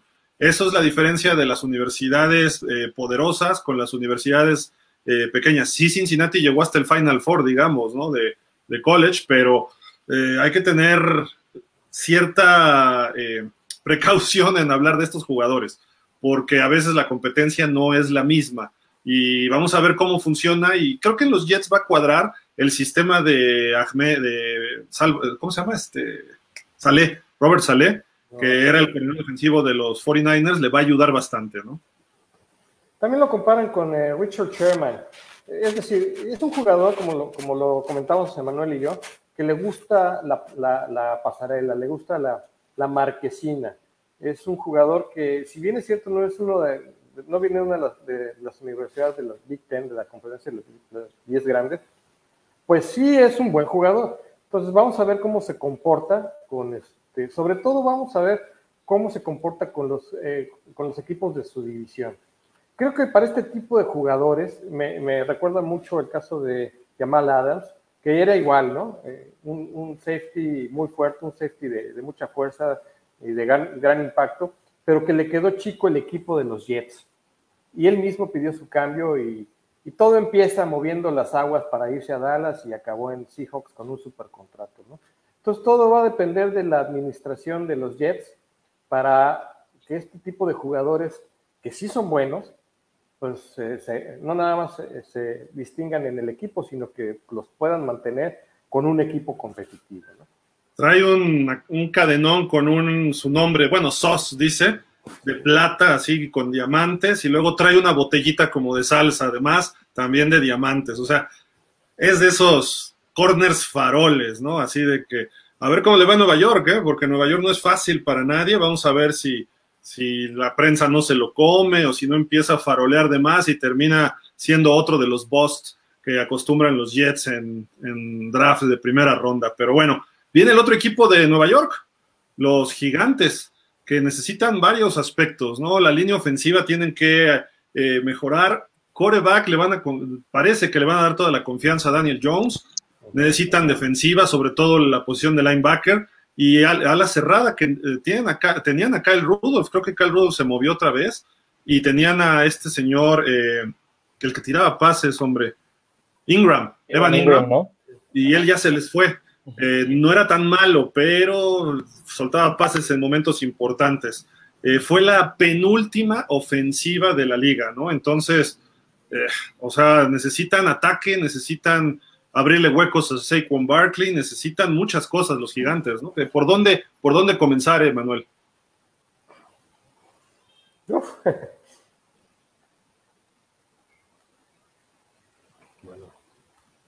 Creo que ya escogieron, ¿eh? Pero. incluso está la, selección. ¿Tú ya la tienes ahí? Sí, sí, sí, ya está en la selección. Vas, más eh, adelante. Bueno, ya la, la están anunciando. la están anunciando, la están anunciando, un cuate está pidiendo a gritos y el comisionado no le hace caso. Entonces ahorita, igual se llevan a Ivan Neal. Ivan Neal estaría eh, es, lo que es lo que iba a comentar, sí. Sería como el robo, ¿no? Ahí en, les la misma ciudad. Entonces, sí. Qué envidia me daría porque es un jugadorazo que se le lleve un equipo rival de los Cowboys, híjole, no. Es un jugadorazo, hay que seguirlo, ¿eh? Sería bueno, eh, Gil, que actualizaras la. A ver, ¿qué, dicen? ¿Qué dicen los, los, gigantes? Te falta el pick 3. Nos faltan varios. El 3. ¿Quién fue el 3? Quedamos que el 3, los Tejanos. ¿Cómo se pronuncia, Víctor? Ah, fíjate, un jugador. Llegó a los gigantes. Él precisamente llegó a los gigantes. Es la selección de los gigantes. Pick número 5. Proveniente de Oregon, esta, este Grand Age. Yo, yo pensaba que iban a ir por Neil también. Pero pues, digo, también le hicieron ese robo a los Jets. También podría considerarse. Entonces, muy, buen, muy buena selección por parte de los, de los gigantes. Un All American en, de manera unánime. Entonces, veamos qué puede hacer y reforzar más que nada esta defensiva, ¿no? más que nada eh, el origen y, la costumbre de los gigantes, una defensiva agresiva, yo creo que trajeron al hombre indicado, ¿no? Así es. Sí, se le compara con jugadores del, corte de Miles Garrett, entonces es explosivo, es un jugador muy molesto, eh, corre mucho, pega muy fuerte y además es un, eh, es un ala, ala defensivo que constantemente está asediando al mariscal contrario, ¿no? Entonces tiene algunas eh, debilidades, a veces este, se lesiona con cierta facilidad por cansancio, entonces tienen que eh, trabajar mucho en gimnasio con él y cuando tiene coberturas dobles tiende a desaparecer. Entonces, esas son algunas de las, debilidades de, de Thibodeau, pero en realidad es un jugador que viene con mucha fuerza, ¿no? Tiene, tiene un físico importante para, para llegar. Oye, vamos puros defensivos, ¿eh? hasta el momento. Sí, Me extraña que no haya salido Ivan este, este muchacho, Ivan Neal, ¿eh? Porque dos alas defensivas, un edge que puede ser a la defensiva también, y dos corners hasta el momento, y vienen las panteras. Aquí pudiera caer el primer ofensivo, y quizá, aunque sería un reach, creo yo, un coreback. Pero bueno, ahorita, ahorita platicamos. Si quieren seguir hablando de Thibodeau, porque este señor está eh, de Oregon. ¿Quiénes han salido de Oregon? Yo recuerdo un bust de Miami, Dion Jordan, terrible, que fue un pick 3.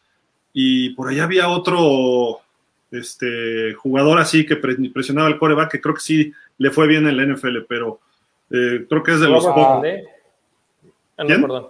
No, no, no. Eh, los 49ers construyeron con Robert Chalet un, un, un equipo de ¿no? Se llama Armstead. Armstead. Sí, él venía de Oregon, ¿no? Tal cual. Vamos a ver, porque Oregon se caracteriza más por otro tipo de posiciones, ¿no? tanto por defensivos, pero venía muy bien eh, Thibodeau. Vamos a ver si, si puede eh, pues hacer algo bueno en la NFL, que creo que sí. Se me figura un poco a Sean Merriman y creo que es como lo han comparado. Sean Merriman, quien jugara con los Chargers un tiempo, eh, tiene velocidad, no es precisamente muy pesado, pero es lo que necesitas, ¿no? Para un edge. velocidad para frenar al corredor por fuera o para presionar al coreback y llegarle a base de velocidad. Pues muy bien. Los, de veras una buena selección para los gigantes de Nueva York. ¿Por qué lo dices tan serio? no, la verdad es que, ¿sabes qué es lo que necesita eh, la división este, la conferencia nacional? Necesita equipos más competitivos, eh, porque realmente es la, una de las conferencias más débiles, junto con la sur de la, de la americana, ¿no? Entonces, el hecho de que se armen de buenos jugadores es importante, lo comentaba, las Águilas de Filadelfia, eh, queriendo paso a pasito, se metieron a los playoffs la temporada pasada se está rearmando los, gigantes de Nueva York de una manera interesante. Eh, los Washington Commanders, bueno, pues vienen pasando por una serie de transiciones desde el nombre, pero se supone que traen una estructura que puede llegar a funcionar con, su entrenador, con su staff de cocheo. Entonces, yo creo que la división este tiene que mejorar su rendimiento precisamente para elevar, elevar el nivel, ¿no? Las Panteras de Carolina, necesitan urgentemente un mariscal de campo y pues Kenny Pickett puede llegar a ser la solución ahí, ¿no? Es el mariscal de campo mejor calificado en este draft y posiblemente pueda ser ahí este, la solución a mediano plazo, ¿no? No creo que sea uno de esos mariscales de, campo este, de impacto inmediato, pero bueno, no hay mariscales de campo, en no hay quarterbacks en este draft de calidad, ¿no? Oye, Manuel, si te portas bien, te regalo un saco como el de Tíbodo. Sí. Y si te portas mal, te lo pones y así vas a trabajar con él. Ah, está bien. ¿Qué, trae ahí? se, van, a burlar de mí. No, no, no, pues tú llegas como él, bailando y todo. Y van a decir, mira, este juega americano. no, no, Voy a llegar a las audiencias de ahí con mi, con mi saco todo brilloso. Con tus este, lentejuelotas o como no sé qué sean piedras y hasta en las bolsas y todo lo que es la solapa. O sea, bueno. No, no, no. Me recuerda mucho, ¿sabes? A cómo llegó Ezequiel también un poco. También llegó con, ese estilo un poco eh, al draft. Nada más que él llegó con la, camisa hasta acá, ¿no? Este, enseñando, un poco la pancita. ¿no? sí, sí, sí. No, de veras que. Está bien, y yo, yo creo que. Sí, sí. Yo creo que para Carolina sería este Malik Willis. Yo creo que él va a ser el coreback que, que van a seleccionar y van a tomar. Yo creo que Kenny Pickett queda, va a quedar más adelante, incluso porque eh, necesitan a alguien que, tenga esas características. No sé si como al estilo Cam Newton, como lo, como lo venían manejando incluso. Sé que ya es diferente cocheo, ya es diferente administración, pero yo creo que sería un coreback que podría encajar bien ahí en, Carolina, este Malik Willis. No sé si ustedes también opinen lo mismo en, esta cuestión. Pero, ¿qué no le tienen confianza a ninguno de ustedes dos a Sam Darnold? No. ok. ok. Ya, no digo nada. Lo, vimos desinflarse. Carolina llegó en la temporada pasada, eh, los tres primeros juegos fue invicto, ¿no?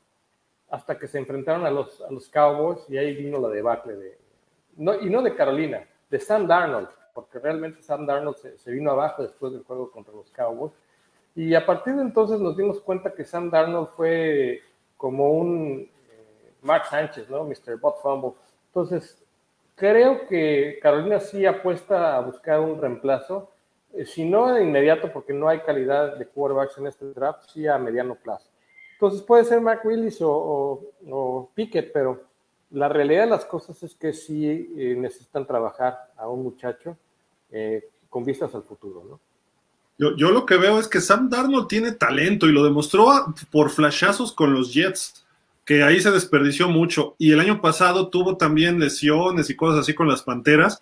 Yo creo que hay que darle armas y sobre todo línea ofensiva, protegerlo. Y si no ha salido Ivan Neal, ¿por qué no? O sea, y tienes a McCaffrey. Si tienes un liniero de ese tamaño y de esa calidad, más lo que venga, pues obviamente apoyas a un coreback jovencito y que ha fallado, ¿no? ¿Ya salió Manuel? ¿Ya salió? No, no, no, todavía no, todavía no sale. Ah, que le hiciste así, dije, ya está, ya está. No, no, no, no, es que tocaste el tema de, de McCaffrey, incluso estaba especulando que podría ser una moneda de cambio en este draft. No, no dudemos que mañana eh, en, en segunda ronda las Panteras vayan por un corredor. Yo creo que por, por esa cuestión de las lesiones en McCaffrey es un jugadorazo, pero lamentablemente es de cristal. Entonces, pues veamos qué pasa. ya, viene la, ya, viene el comisionado. Mira, su, siguiente pick es hasta la cuarta ronda. Híjole, no, entonces, que sorprenda. Tienen que elegir bien ahorita esta, porque si no. ¿Quién será? Perdieron a Hassan Reddick, ¿eh? También un linebacker. bueno, el tackle de, ¿Quién? Bueno, ahorita te digo. ¿Ya cayó o no cayó? Ya. Ah, fue Equonu, ¿no? Iki Equonu de Carolina del Norte, la estatal de Carolina del Norte. Un muy buen tackle. Qué bueno que hizo eso Carolina, porque así proteges y ayudas a, a, Saquon Barkley a desarrollarse un poco más, ¿no? Sí, fue un. Iban también por un liniero ofensivo.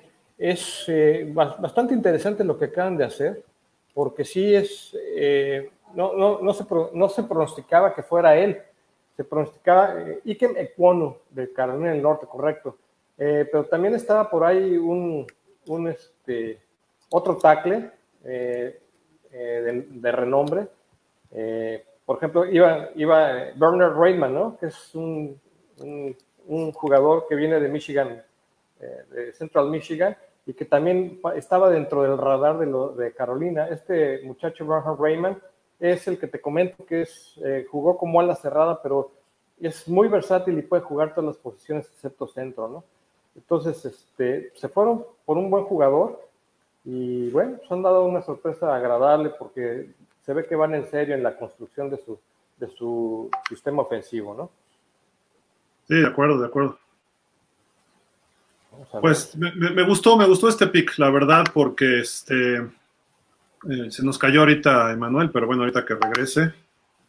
Y este, pero bueno, no, pasa nada. Eh, me gustó, ¿por qué? Porque tienes que apoyar a tu coreback dándole línea.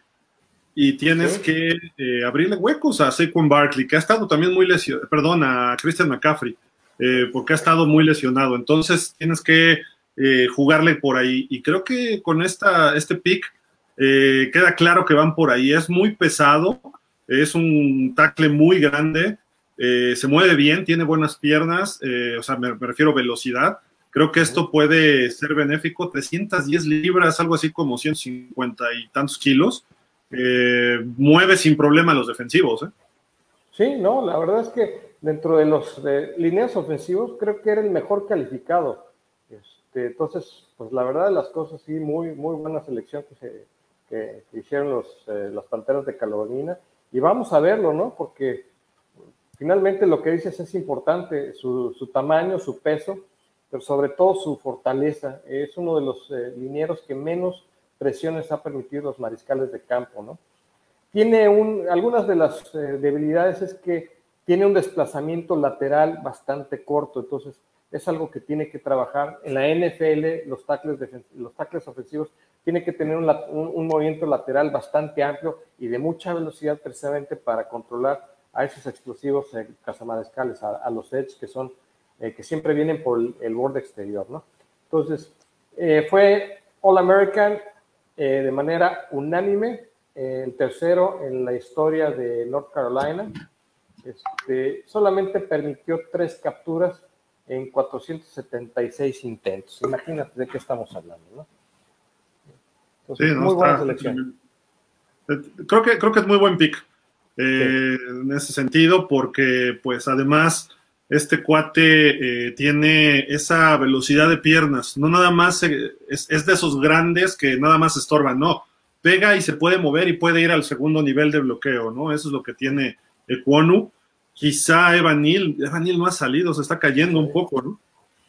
Estaba mejor calificado en Equonu que Evan Neal, entonces este, creo que se fueron por todo lo que viene detrás de este muchacho y la verdad es que sí, este, sí es un buen pick, se, se deben de estar contentos en, Carolina porque realmente es un muchacho que les va a ayudar mucho. ¿no?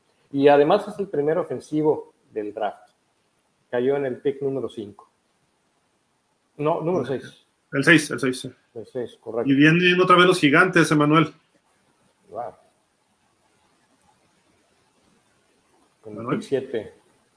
¿Cómo fue Manuel ahí? Ahora a Neil. Ahora sí, a ver si el... Ahí estás, ¿ya? Ya, bueno, ya, se llevaron a un, un corner, entonces ahora sí, un, un ofensivo.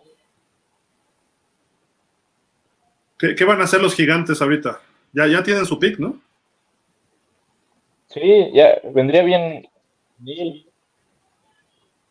Oye, déjame señalar que está Ernesto Roa dándonos muchos datos en lo que se refiere al draft.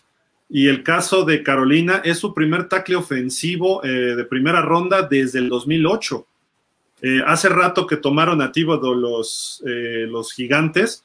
Es su primera ala defensiva de, primer, de pick de primera ronda desde el 2010, cuando tomaron a Jason Pierre-Paul, que ahora juega, todavía jugaba con los bucaneros el año pasado, ya es veteranos, ¿no? Entonces, datos interesantes por ahí. Y antes el equipo. ¿Quién estuvo antes?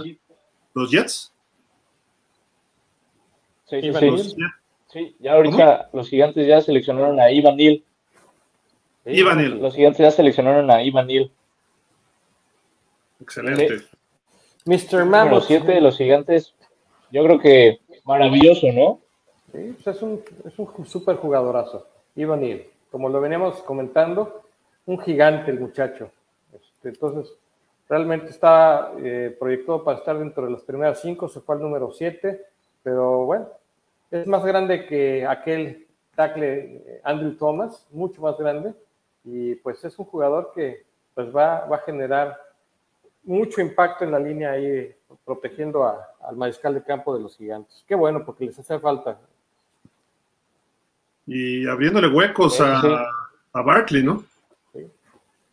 Es, muy bueno protegiendo el pase, entonces eh, a lo mejor va a tener que trabajar más en la cuestión de, eh, las ofensivas para carrera, pero sí es, es, un, es un jugador que sí va, lo primordial va a proteger a su mariscal de campo. ¿no?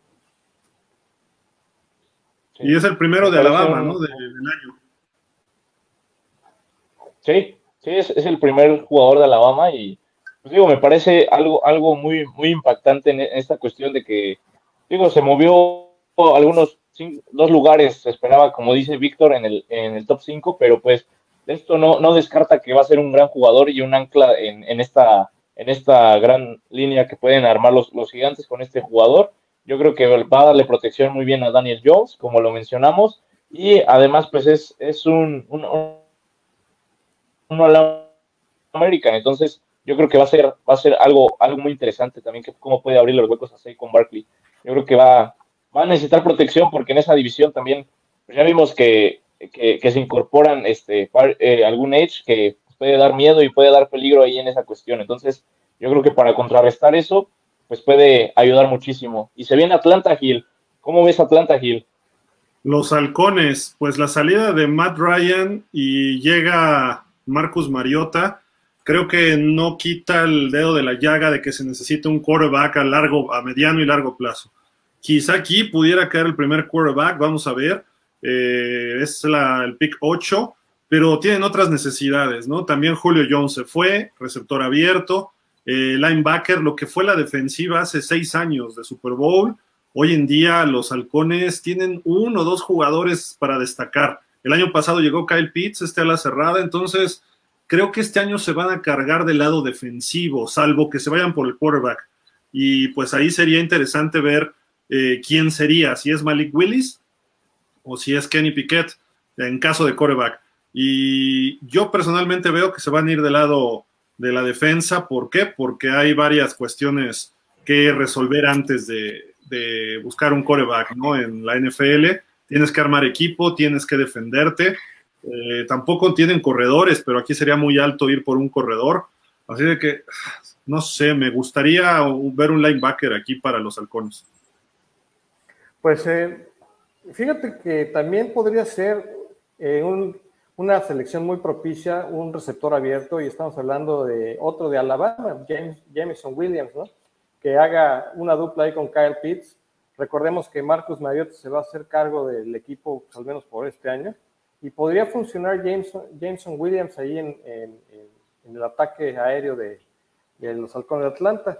Eh, es el mejor receptor que está posicionado en el draft, también entre los primeros 10 lugares, y pues igual también no descarto yo la posibilidad de que se lo lleve, ¿no? Y hay que recordar que Calvin Ridley fue suspendido, ¿no? Por, por apostarle al NFL, ¿no? Así es, entonces es otra de las necesidades. Finalmente, mariscales de campo, como no hay muy, muy buenos en, esta, en este draft, eh, yo creo que apostarían a un jugador mejor posicionado, a un jugador eh, mejor este, ofensivamente hablando. Y Jameson eh, podría venir, ¿no? Este muchacho Jameson Williams de Alabama, ¿no? A ver, a ver qué pasa. Estamos en la espera de que, de que tomen la decisión. Pues ya, ya mandaron el pick, todavía no se anuncia, vamos a ver qué es lo que deciden, pues vamos a llegar ya al primer cuarto del draft, ¿no? Eh, con este pick y vamos a ver si, eh, qué, eligen los Falcons. A mí me, híjole, y ya también ya están, de hecho ya está el pick, falta, ya está en el reloj, mejor dicho, el equipo de Seattle, que es la novena. Eh, se incorpora. Eh, ¿Ya, ¿Ya, está? Drake London, receptor de USC. Yo creo que es. Sí, yo creo que era el, mejor calificado, ¿no? El mejor receptor calificado eh, en varios, incluso este, por varios analistas y por varias páginas. Yo creo que es algo muy bueno. Le dan herramientas a Marcus Mariota, le dan este, más eh, seguridad en cuestión. Ya hablábamos de Ridley, entonces, ¿qué les parece este pick? ¿Sorpresa o, estuvo bastante bien para, para, Atlanta? Yo creo que iban por un receptor. Eh, tenían, este, habían dicho que tenían una gran necesidad de, receptores, entonces finalmente creo que se cumplió el, pronóstico. Si no fue eh, Williams, Jameson Williams, bueno, pues, London, Drake London viene de la Universidad del Sur de California, un troyano que viene a darle más profundidad. Es un receptor de, que hace muy buenas rutas, es un buen corredor de rutas, profundidad al ataque de Mariota. ¿no? Aprovechamos y saludamos al buen Ricardo Gómez Portugal. Rich, ¿cómo estás? Buenas noches. ¿Estás en Nueva York o dónde andas? ¿Qué onda? ¿Qué, ¿Qué tal, Emma, Gil y Víctor? Pues no, no sé qué ciudad sea, la verdad, sí lo desconozco, nada más busqué como backgrounds de ciudades en internet y esto fue lo primero que me apareció. ¿Cómo has estado? ¿Cómo has estado? Bien, bien, bien, gracias a ustedes. Bien. ¿Cómo, ves el draft hasta ahorita? Ya salió lo de Drake London, receptor Atlanta, ¿eh? ¿Qué tal? ¿Te gusta ese pick? Pues creo que sí lo necesitaban, ¿no? Aunque también creo que podían considerar a un coreback como Malik Willis aunque creo que ya tienen uno de ese estilo, ¿no? En Marcos Mariota. Pero bueno, en fin de cuentas, Drake London es un buen receptor de USC. Tipo incluso Michael Pittman, que es un cuate que puede ir arriba a los balones 50-50 porque es muy grande. Creo que mide 6'4, 6'3, una cosa así. Y pues ahí están como mostrando sus highlights. Para su altura, la verdad es que corre las trayectorias muy bien y sí genera separación de los defensivos. Entonces, creo que Atlanta sí consigue un receptor, pues que por esta temporada creo que va a ser el uno, ¿no? Pero cuando regrese Calvin Ridley para el 2023, supongo que va a ser el número dos. No, no creo que regrese. ¿Por qué? Porque la NFL es mucho más grave eh, apostar que otro tipo de delitos que ocurren fuera de esto, ¿no? Entonces yo creo que ya lo van a correr de por vida, ¿eh? O sea, no, no, no, no, pero bueno. Esperemos que regrese Ridley el año que entra, ¿no? Y que se arregle las cosas. Y qué, qué buena mancuerna ahí con London, ¿no? Definitivamente sí. Yo creo que, pues, digo, con Kyle Pitts y este receptor, yo creo que en zona, en zona roja va a tener armas Mariota, ¿no? Para poder buscarlas. Eh, incluso más que nada por la altura que tienen estos dos, ¿no? Entonces, será cuestión de ver cómo eh, eh, traen química y en los minicamps, en los training camps, perdón, pueden desarrollar esta química y a lo largo de la temporada. Entonces, pues, vaya, es, una necesidad que cubrieron bastante bien con uno de los mejores receptores de esta clase y, y bien por Atlanta. Me gusta este pick para ellos. Vic. Pues yo, sabía que Atlanta estaba en, necesidad de un receptor abierto más que un defensivo. Entonces, este, no, yo, yo era de la idea de que no iban a ir por el mariscal de campo, porque, bueno, pues tienen ahí que contratar por un año, pero finalmente van a, van a confiar en él, le van a entregar las llaves del equipo para que maneje la máquina eh, de los halcones. Entonces, un receptor de buena calidad, eh, junto con el eh, gran ala cerrada que tienen Kyle Pitts, pues van a, ser, van a ser explosivos. Si bien es cierto que les hace falta un corredor, bueno, ya lo estarán buscando en la segunda ronda o posiblemente en la tercera, alguien a quien trabajar, ¿no? Pero bueno, vamos, este... Lo, están comparando con Larry Fitzgerald, ¿eh? O sea, no con cualquiera. Lo que yo le vi en uno o dos partidos a este London, al buen Drake Londres, eh, se quitaba tacleadas, pero no se ve muy fuerte. Sí es alto, es espigado, pero rompe muchas tacleadas. Y esa es una habilidad que en la NFL eh, tiene mucho valor, ¿no? Porque el pase puede ser un pasecito de 5 yardas y después tu receptor te gana otras 7, 8 o más, ¿no? Eso, eso es importante y creo que por eso salió también rankeado en general y es un buen pick para Atlanta sin duda.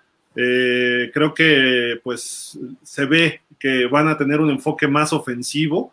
Necesitan corredor, creo yo todavía, pero pues vamos a ver, porque desde Devonta Freeman, de, ¿cómo se llamaba este, este hombre que terminó en San Francisco después? No me acuerdo ahorita el nombre, pero... Rams, ¿no? Ah, ajá, y este... Eh, ay, ¿cómo se llamaba el de los Rams? Que estuvo en el Super Bowl, que estaba lesionado. Ya ni me acuerdo, imagínate. Recuerda a Tevin Coleman con Atlanta. Tevin Coleman llegaron al Super Bowl con Freeman, pero después cuando llega al este, el, corredor que llegó con los Rams al Super Bowl que perdieron con los Pats, que estaba lesionado, era muy bueno.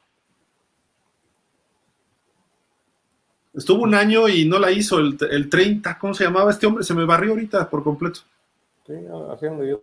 Todd Gurley. Gurley, Todd Gurley. Sí, Todd Gurley, exactamente. Gracias, Emanuel, gracias, sí. Ha de ser muy codo que nos acordamos de su nombre, de este hombre. Oigan, ¿quién está en el, en el reloj ahorita? Seattle, ¿no? Creo. Seattle. Seattle. ¿Qué necesita Seattle? Aquí tenemos, pues, la salida de Russell Wilson, la salida de Bobby Wagner, indica que es una reconstrucción total, ¿no? Línea ofensiva, empiecen por ahí. sí, necesitan un tackle también, o un centro. Este, a ver, a ver, este, es un lugar ideal para que caiga Tyler Linderbaum, el centro de la Universidad de Iowa, o si no, pues podrían ir por otro tackle, ¿no? Hay bastante buenos eh, eh, prospectos en, este, en esta primera ronda de tackles ofensivos. Yo creo que por ahí deberían empezar, ¿no? Eh, quarterback, bueno, pues, no sé, este, a ver con qué, igual y nos sorprenden con, con un quarterback, pero yo creo que van a ir por un tackle ofensivo. Tú, Rich, ¿a quién verías? ¿Verías ahí coreback a Malik Willis o a Kenny Piquet? Sí, creo que sí puede caer coreback sin ningún problema. Ahora mismo Drew Locke sería su coreback titular y creo que Pete Carroll pues no podría confiar mucho en él para ganar los partidos gracias a sus habilidades. Un coreback como Malik Willis creo que les vendría muy bien. O incluso estoy viendo que safeties competentes por lo menos nada más tienen a Jamal Adams y todavía hay un jugadorazo disponible como Kyle Hamilton, aunque también se habla mucho de este edge eh, Jermaine Johnson de Florida State, porque Seattle fue de los últimos lugares en la liga para conseguir capturas, creo que podría ser uno de esos tres jugadores. Y le gusta a Pete Carroll ir con safeties y corners, ¿no? Entonces hay que, hay que ver ahí. Recordemos la Legión del Boom, que hace mil años ya no está por ahí, pero Emanuel, ¿tú cómo vamos? Ya está el pick, ¿no? Eh, no, bueno, están haciendo la llamada. Ah, no sé qué jugador, pero le están haciendo la llamada. pero yo, igual coincido con, con, Rich y con Víctor. Yo creo que este, por la manera de juego eh, que viene manejando Pete Carroll en Seattle, yo creo que no nos sorprendería que agarraran eh, un defensivo. Digo, sabemos que esa ha sido su fortaleza en, los años que él ha estado enfrente de la, de la institución. Entonces, bueno, aquí ya se viene el pick. Y ahorita les, informo quién es. Ya está el comisionado dando las palabras. Y nos sorprendieron, se fueron por un tackle, Charles Cross de Mississippi State. lo dije. Charles, Charles Cross viene eh, directamente a Seattle es buen, pick para reforzar esta, esta línea y darle protección a Drew Locke más que nada, ¿no? Sí, claro, mm. tienes que empezar, porque aparte no tenían juego terrestre, ¿no? Se le compara con Ryan Bulaga, este, características similares, similares, brazos muy largos y además tiene una capacidad de contener a los defensivos de su misma masa corporal, ¿no? Eh, yo sabía que iban por un tackle, eh, porque su línea ofensiva verdaderamente está para llorar. Entonces, una forma muy inteligente de iniciar una reconstrucción es a través de proteger a su, a su mariscal de campo, ¿no? No está ese mariscal de campo que corría y se salvaba de todas las persecuciones que le daban los defensivos, que era Russell Wilson. Ahora tienen que cuidar su mariscal de campo y empezar a anclarle esa, esa línea ofensiva con un tackle de este, de este tamaño, pues me parece una buena decisión. ¿no? Oye, Rich, eh, ¿le confiamos a Drew Locke entonces? pues fíjate que hasta eso Drew Locke tiene movilidad, pero acaban de mostrar una estadística del buen Carlitos Cruz que dice que nada más permitió dos capturas en el 2021 jugando para Mississippi State, pues que recordemos que están en la mejor conferencia del fútbol americano colegial en la SEC. O sea, no se enfrentó a cualquiera eh, a cualquier universidad y nada más permitió dos capturas. Estamos hablando de Alabama, que tenía a este Will Anderson, que es bastante bueno, y, y compañía, y nada más permitió dos capturas. Entonces eso habla de que es un muy buen tackle en la protección de pase. Y yo creo que lo van a mover del lado derecho porque por lo que vemos su lado natural es el izquierdo del lado izquierdo para los Seahawks ya tiene mucho rato jugando Dwayne Brown y todavía es un tackle bastante competente, aunque ya está en sus últimas temporadas. Yo creo que lo inician como derecho y cuando se retire Dwayne Brown lo pasan al lado izquierdo. ¿No, ¿No sería más fácil al revés? ¿Mover al viejito a la derecha y a este cuate ponerlo en la izquierda? Podría ser también una posibilidad. Dicen que es un jugador muy inteligente, ¿no? ¿Mande? Sí, o sea, ponerlo directamente en la fortaleza y alguien que ya está adaptado como el veterano, pues eh, yo creo que va a ser más fácil incluso arrancar desde, ese, desde esa posición, ¿no? Del lado derecho. Pues ahí hay varios highlights contra LSU, que como decía Rich, ¿no? Que hay equipos pues muy competentes este, en colegial y el tipo estira los brazos, el tipo bloquea con, por tierra, por aire, sobre todo en protección de pases, muy bueno. Entonces, están festejando en Seattle, ¿eh? porque es un jugador eh, digno que sí va a ser titular indiscutiblemente, creo yo, ¿no? No sé ustedes si vean otra cosa. Yo creo que sí, es, un jugador que está proyectado para ser eh, titular. no creo que tenga que trabajar mucho en cuanto a su técnica, porque ya la ha desarrollado. Y bueno, este, tiene el peso, tiene la estatura y tiene la fortaleza para iniciar. Vamos a verlo en, Seattle. Este, creo que se fueron por la lógica. Y bien, es una buena selección. Eh, también entre los tackles mejor al inicio del programa. Eh, seis de ocho tackles eh, entre los primeros 20 lugares, ¿no? Oye, pero ¿por qué lo sufres, Vic? ¿Se están acabando los tackles o qué? No, no, no. Realmente creo que va a haber. Dallas, ¿Y Dallas? Creo que va a haber tackles para todos. Hay, mucho personal en esta, no nada más en la primera ronda. Vamos a ver en las segundas y terceras eh, rondas también muchos lineos ofensivos de muy buena calidad. Eh, lo decíamos al inicio del programa. Eh, viene una camada de jugadores muy talentosos como ofensivos, linieros ofensivos, ¿no? Entonces, Dallas va, va, a encontrar lo que anda buscando, tarde o temprano, pero apenas vamos en el pick número 7, 8. Entonces, este, no hay que desesperar. A ver, te digo, ya, ya me perdí. Va el 10, el de los Jets. Eh, vienen los Jets con el pick número 10. Para que llegue Dallas faltan todavía 14. Yo estimo que por ahí de las eh, 9 y media estaremos, estaremos anunciando el pick de los Cowboys, pero mientras vamos a, vamos a ir desmenuzando todo lo que estamos haciendo. Entonces, eh, buen pick para los, eh, los Seahawks. Los Jets ya tomaron un corner. ¿Qué tomarán ahora? ¿Cuál era otra de sus necesidades del conjunto de los Jets? Lo habíamos visto por acá. un receptor abierto también, ¿eh? Un receptor puede ser. Wilson, ¿no? Podría ser. Y Sorprendería si van por Jordan Davis. O Jameson Williams. Sigue disponible Williams de Alabama, entonces, pues ahí está. ya, ya, ya, seleccionaron Garrett Wilson. Garrett receptor, Wilson, llega, llega a los Jets, digo, llega a los Jets, Garrett Wilson muy buen, muy buen receptor, de los mejores ahí en Ohio State y de los mejores de esta clase. Entonces, más armas para Zach Wilson y, y, más que nada, pues, que puedan hacer esta química y hacer un, buen combo en, en, la NFL, un buen dúo. Se van por playmakers, ¿no? Tanto ofensiva como defensivamente, un corner y un receptor. Eh, sabemos que así se gana o se pierde actualmente en la liga, cada vez se vuelve más tochera, entonces por ahí se van los Jets y creo que fue un, buen pick, ¿no? De alguna forma, ¿por qué? Porque das eh, habilidad, das velocidad y es de los mejores receptores, ¿no? Que venían esta, en esta generación.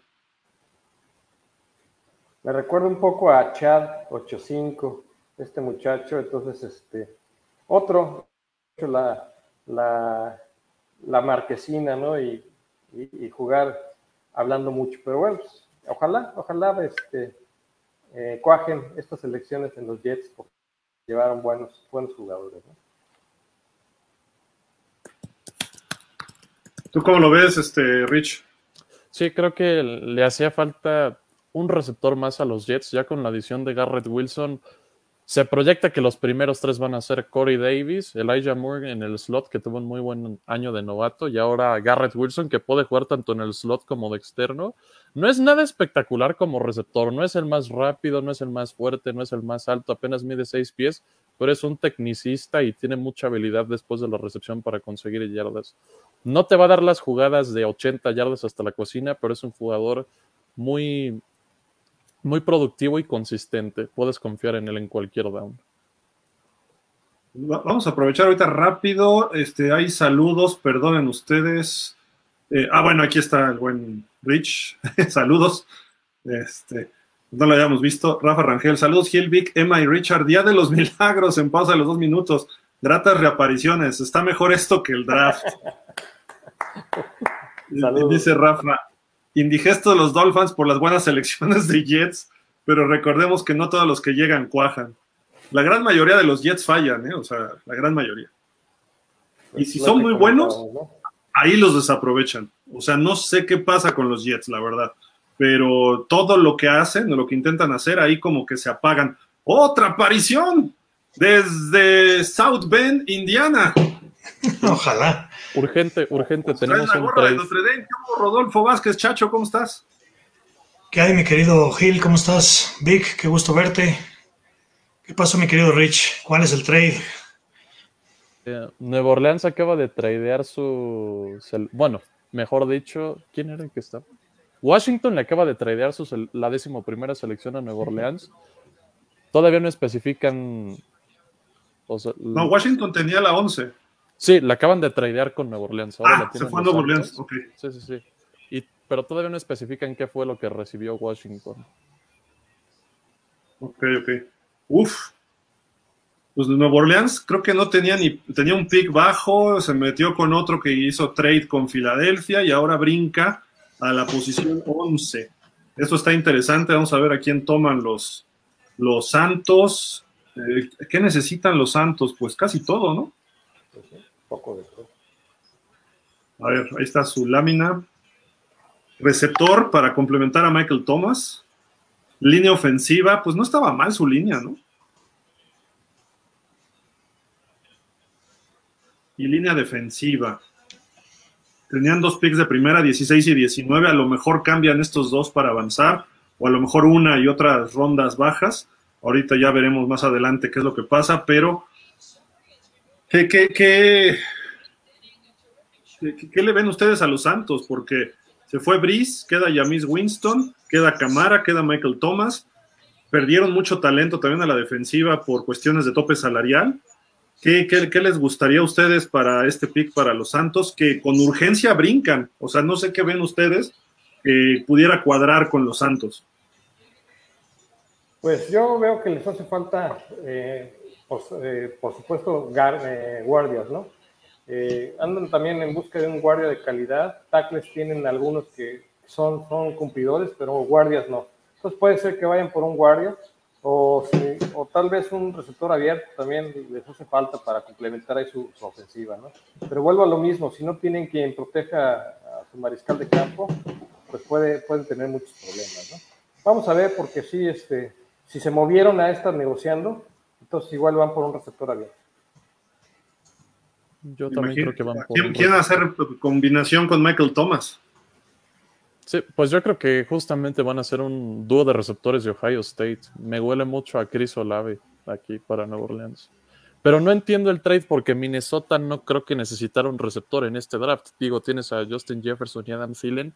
Entonces, tal vez podría ser otra posición como corner, que es lo que necesita Minnesota, porque si no, no le vería sentido moverse hasta la decimoprimera. Creo que Olave les hubiera podido caer hasta donde ellos estaban. Tal vez es otro jugador. De acuerdo. Chacho, ¿cómo has visto el draft hasta el momento? ¿Qué te ha gustado? Los gigantes que tienen un gordo ofensivo y un gordo defensivo. Los Jets que tienen un corner y un receptor. El primer pick de los Jaguars. No sé, ¿qué, te llamó la atención? Pues sobre todo los Jets, ¿no? creo que se están armando bien. Eh, tenido, pues, eh, eh, Wilson, eh, Zach Wilson se está frotando las manos, ¿no? Yo creo que, ¿verdad? Tiene un, Pues tenían muy buenas posiciones en el draft y creo que las han aprovechado, ¿no? Entonces creo que eh, pues los Jets van a subir en esta división, ¿no? Creo que ahí, pues obviamente la pelea es con Buffalo y con, con, los Pats, ¿no? Entonces creo que están armando bien, lo hemos platicado, sabemos que Robert Sala pues ha sido un coach que trae otra filosofía, ¿no? Y, van a cambiar esos Jets. Claro que Miami también está en la división. Va a ser una división interesante y creo que los Jets no van a estar tan mal. El año pasado no estuvieron tan mal y creo que este año van a mejorar. a ver, a ver a quién toman. Creo que ya está el pick, nada más hay que esperar que lo anuncien oficialmente. Lo que sí es que Washington se va a la posición 16. Fue un cambio de picks de primera ronda y debe haber algo más de compensación para los, los Commanders los comandantes. Commander suena como a cigarros de los años 80, 70, ¿no? Esos no, que fuman, no, son inventes. Ni ellos mismos se creen ese, ese nombre, ¿no? Pero bueno. Este, Hay más saludos por acá. Paula Goizueta, perdón. Saludos, ¿cómo estás, Paula? Qué gusto verte. Dice Juan Carlos García, excelente noche de draft a todos. Es difícil disfrutar el draft cuando tu equipo no tiene pick de primera ronda. Go Dolphins pues tampoco los Rams, tampoco los Niners de Chacho. No. Rafael, ¿qué pasó? Ahora el señor Chacho Vázquez, bueno, esto está que arde, dice. Saludos, Rafa. Son algunos de los comentarios. Saludos a toda la gente, gracias a todos los que estén conectados, siguiendo aquí el draft con nosotros. Eh, como siempre, ya, esto ya es una tradición de varios años. Yo sé que hoy todo el mundo lo hace, pero nosotros fuimos de los pioneros que lo hemos estado haciendo desde hace ya como 6, 7 años. Si no mal recuerdo, el primero fue en el 2013 que lo hicimos junto con Terra y de ahí hemos hecho estos videos de forma habitual. El año pasado aquí estuvimos con ustedes como siempre, hace dos, eh, haciendo análisis, cotorreando un poco el draft, criticando, llorando, sufriendo con nuestros equipos. Eh, seguramente me vieron llorar cuando Miami tomó a Tua hace dos años en lugar de Herbert el año pasado también que tomaron a, Jalen Phillips en lugar de Najee Harris, pero bueno, en fin, eh, un saludo también a todos los clubes de fans que comparten este, estos programas. Eh, estamos en AD Media Sports en vivo, estamos en Jefe Sports Media, NFL México Fans, eh, saludos a Dallas Cowboys Fan Club México, Cowboys Nation Sonora, estamos también con Steeler Nation United México, Steeler Gang MX, Dolphins México FinSop, eh, en fin, eh, bueno, Rams Fans México, Titans, Titans Fans México son, o México Fans, eh, Falcons, Colts, Bucaneros, en fin, tantos, tantos clubes que agradecemos como siempre su, su atención y que compartan nuestras, nuestras transmisiones. Y creo que ya está el pick, ¿no? Este Rich por ahí. Lo está anunciando Tony González. Tony González de los. Sí. ¿Qué tiene que ver con los Santos él? Lo mismo me pregunto. Bueno, está hablando Tony González. Y está ahí también Austin Eckler, un señor con un jersey de Derwin James. Sí, está. Está extraño, quién sabe qué. Sí. Están anunciando algo de que el 15 de septiembre va a haber un juego entre cargadores y jefes por Amazon Prime. Un Thursday night. Ah, ok, ok. Porque ya ahora está hablando Austin Eckler. Es el primer jueves, ¿no? Por la noche de, de esta nueva eh, modalidad de Amazon Prime, ¿no? Tengo entendido eso.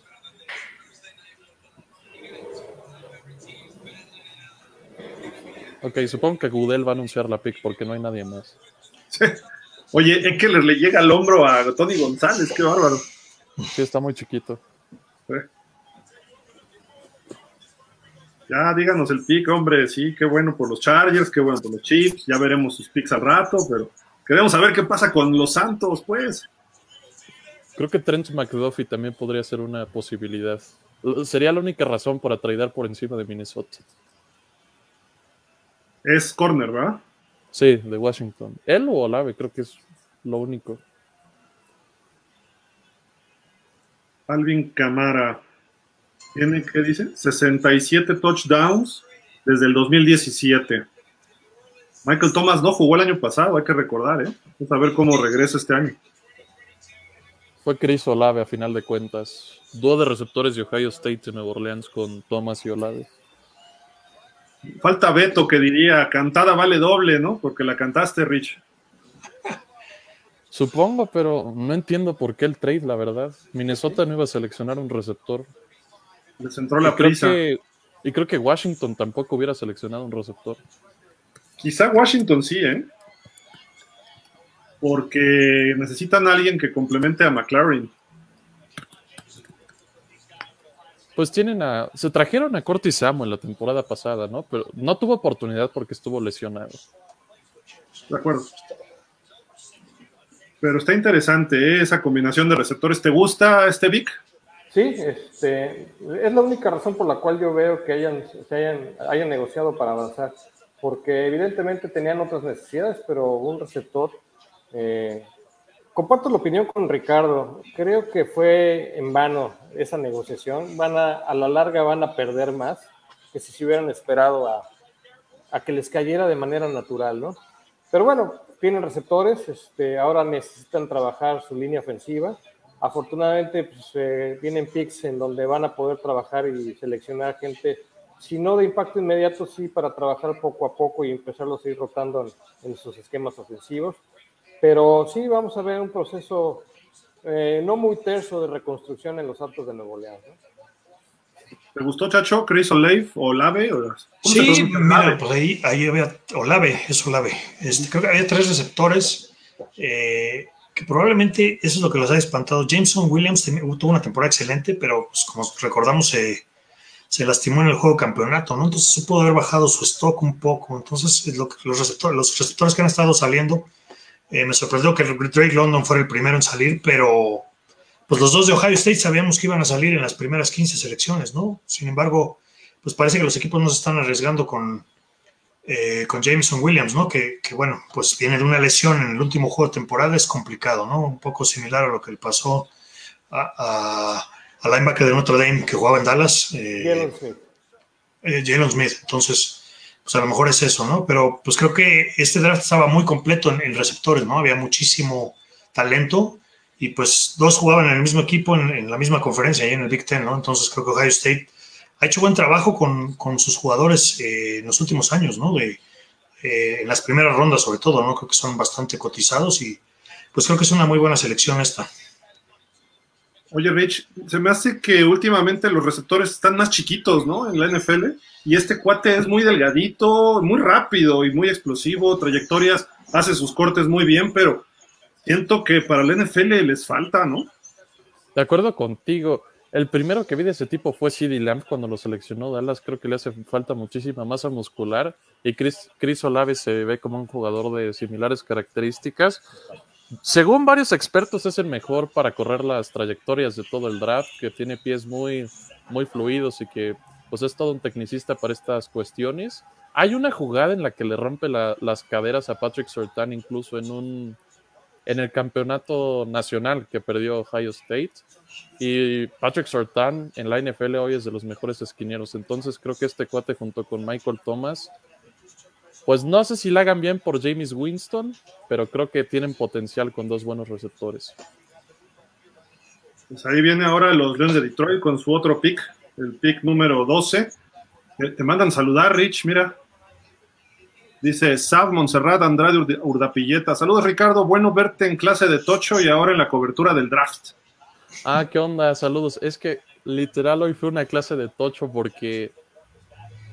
¿Por qué? pues nada más estaba como caminando en la escuela y yo no sabía que había como una clase de tocho, ¿no? Y nada más veo un tipo con su jersey de Joe Burrow que se está dirigiendo a las canchas de fútbol y yo digo, ¿a dónde va este cuate con sus banderitas y su balón de fútbol americano?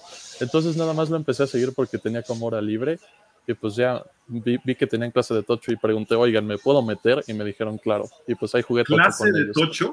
Sí, hay clase de tocho. ¿Cómo?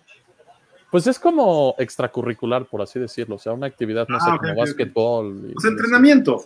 Sí, o sea, es, es más como para divertirte que un entrenamiento formal. Ya, ya. Órale, pues qué buena onda. Saludos a...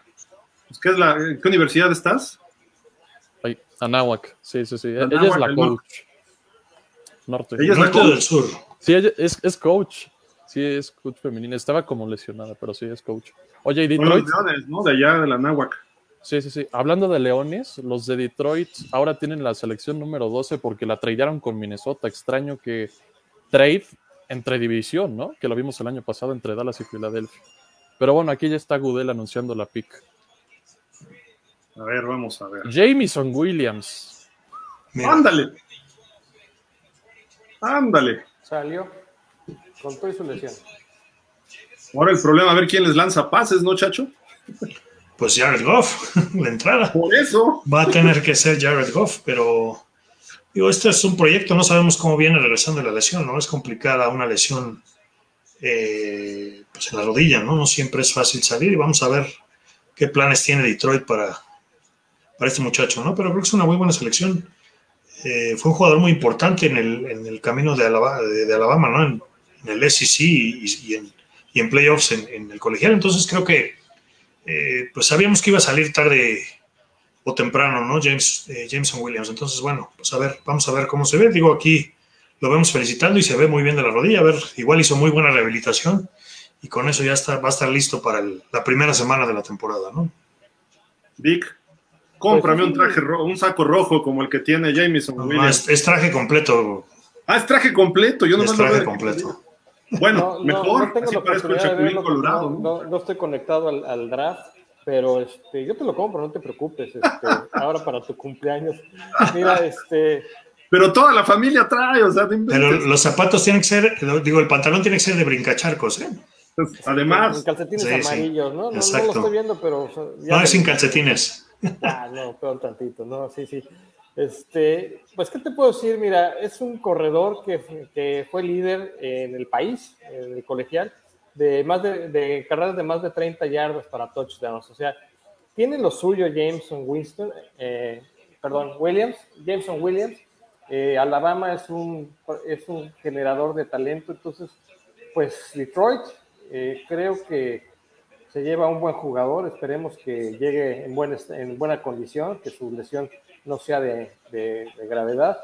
Y ojalá, ojalá, porque pues vamos a ver un buen, un buen, un buen corredor de ruta sobre todo, ¿no? Ya merece Detroit un poco de, respeto. Digo, el año pasado dieron bastante de qué hablar, ¿no? A pesar de que les faltaba alguna cuestión de talento, El equipo jugó con una garra que nadie lo esperábamos, ¿no? Mostraron mucho corazón. Sí, todos los juegos en lo, pues, o sea, no, no, hubo una paliza en ninguno, ¿no? O sea, estuvo cerca en todos los juegos. Eh, pero sí, yo creo que Dan Campbell ha puesto una cultura muy importante ahí y sigue, ¿no? Con esto. Entonces vamos a ver, creo que en este segundo año se tiene que haber eh, pasos agigantados con el equipo, ¿no? Incluso, eh, pues pelear con, con, Minnesota y con, y con Chicago, ¿no? Entonces creo que Detroit ya no va a ser el sotanero fácil, ¿no? Que ha sido en los últimos años. De acuerdo. Mi estimado Rich. Sí, pues mira, eh, fue extraña esta pick, sobre todo porque hubo trade entre Minnesota y Detroit. Originalmente esta pick era de Minnesota, que es rival divisional de Detroit. Curiosamente son rivales de división y el año pasado se tradearon también las Águilas y los Vaqueros por la pick 12 también. ¿Y a quién seleccionaron? A Micah Parsons. Veamos si esta decimosegunda pick también rinde frutos como el de Penn State. Y ahora también, dato curioso, Jamison Williams empezó su carrera con los Buckeyes de Ohio State, pero pues no tenía cabida con Garrett Wilson y Christian Olave. Entonces decide transferirse a Alabama y allá es donde explota junto con ¿cómo se llama? Bryce Young de coreback. Y pues sí es un receptor bastante veloz. Que Detroit ya tenía un receptor muy, pero muy rápido en DJ Shark que consiguieron de la agencia libre proveniente de Jacksonville. Entonces creo que junto con Jalen Waddle y Tyreek Hill, los Leones con DJ Shark y Jameson Williams tienen probablemente al segundo dúo de receptores más rápido de la liga. ¿Con quién? ¿Con quién? ¿DJ Shark? DJ Shark de Jackson. Mide 6'4, pero es rapidísimo. ¿Y con quién va a ser acá combinación más? Tienen una ala cerrada bueno, ¿no? En Detroit. TJ Hawkinson, sí. Al guarito. Sí. A ver si le responde Goff, ¿no, Vic? Pues este, Goff está obligado. Goff está obligado a, a, a mejorar su, su rendimiento y le están dando las armas para lograrlo. Entonces, yo creo que esta temporada va a ser una temporada de transición muy importante. Si Goff no, no, cumple con las expectativas, se va a ir por la puerta trasera. Entonces, este, creo que los Leones están haciendo las cosas bien y vamos a ver una, una transformación muy positiva de este equipo, ¿no? Y tengan cuidado los, los rivales divisionales, especialmente Minnesota, porque fue y les pegaron en, en Minnesota y les ganaron de una manera sorpresiva y se celebró esa victoria de manera muy, muy, muy sonada ya en el norte de los Estados Unidos. Entonces, es un equipo que me gusta, los Leones de Detroit, creo que ya van a empezar a despegar. Y buena selección, ¿eh? definitivamente. A ver, eh, el haber negociado esto, eh, ojalá que les eh, traiga, traiga dividendos, ¿no? Oye, dos, dos estelares, ¿eh? La verdad, para el pick 2 y el 12. Sí, fue el 2 y 12, Claro. ¿No? Dos y dos. Hutchinson y Williams. Sí, O sea, son titulares en Detroit sin pensarlo, ¿eh? No, sí, sin competencia, Sí. por supuesto. Entonces, eh, buenas elecciones, porque además yo creo que eh, Wilson, eh, Williams va a llegar en un, en un eh, recuperado su lesión. A lo mejor va a necesitar un poco de trabajo de gimnasio para fortalecer la pierna, como todas las lesiones de rodilla que se dan, es eh, trabajo de gimnasio posterior de menos a más. Entonces, este, yo creo que estará igual debutando por ahí de la segunda a la tercera jornada y lo vamos a ver. Buen, buen pick para, para Detroit. Creo que hicieron las cosas bien en Detroit. Vamos a ver cuánto les costó este pick para ver este, qué es lo que gana Minnesota, ¿no?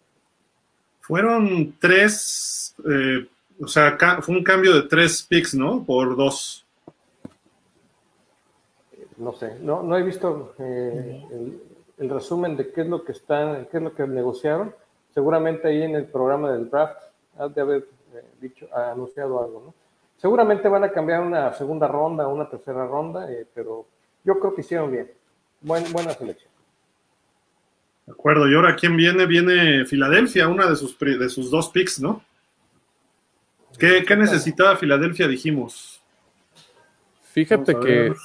Hablando de esta pick de Jamison Williams, creo que Filadelfia lo iba a poder tomar, ¿eh? Y por eso es que sí traían por adelante de las Águilas, porque además pudieron haber tenido el trío completo de Alabama en Hurts, Devonta Smith y Jamison Williams, ¿no? Pero bueno, ahí vemos las necesidades de Filadelfia. Bueno. Yo creo que Filadelfia va a ir por un safety fuerte Y yo creo que es el momento para el mejor jugador de Notre Dame en la primera ronda, que es Kyle Hamilton, ¿no? Entonces, este, si ya se le fue el receptor abierto, pues pueden buscar otros en otras eh, rondas.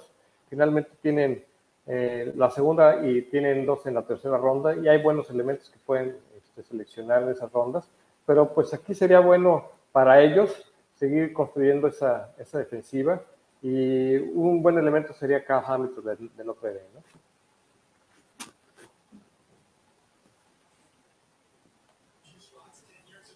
Totalmente de acuerdo contigo, Vic. Creo que las Águilas sí tienen mucha necesidad en la posición de safety. Tienen al novato, bueno, no novato, jugador ya de segundo año, Kevin Wallace de Clemson, que es muy pequeño y no ha tenido experiencia como safety titular. Y Anthony Harris, quien probablemente va a ser uno de sus safeties titulares en esa posición. Pero excluyendo a esos dos, no, vemos, no veo mucho en ese roster en la posición de safety. Y Kyle Hamilton es de los mejores jugadores disponibles en todo el draft y creo que prácticamente es un milagro que esté disponible para esta pick número 3. Filadelfia se va a sacar la lotería si selecciona a Kyle Hamilton. Es uno de los jugadores por los que Dallas debió haber negociado, moverse. Este, porque a Dallas también le hace falta un, safety de ese, de ese, tamaño, ¿no?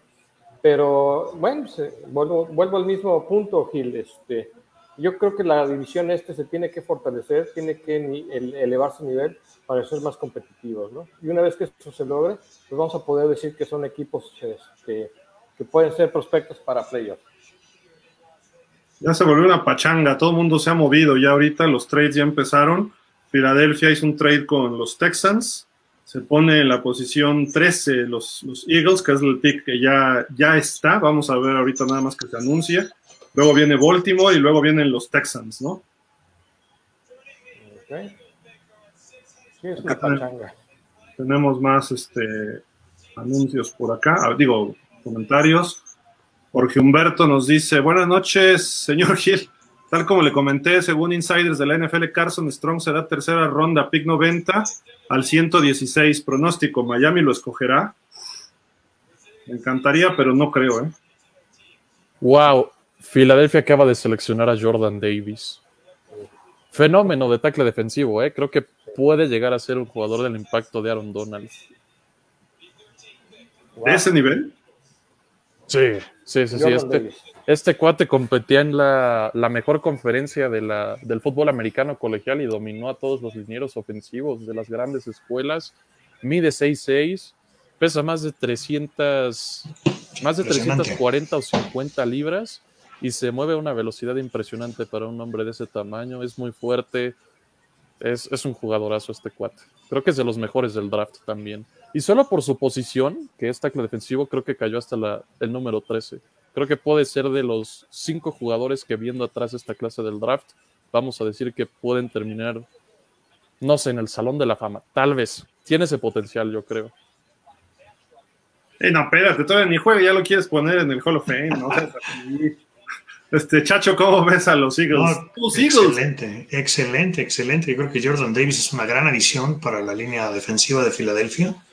Lo vimos, como dice Rich, completamente dominar la conferencia, ¿no? Y es un jugador eh, pues muy versátil, muy rápido para la posición. Juega, lo ponen de nose o de tackle defensivo.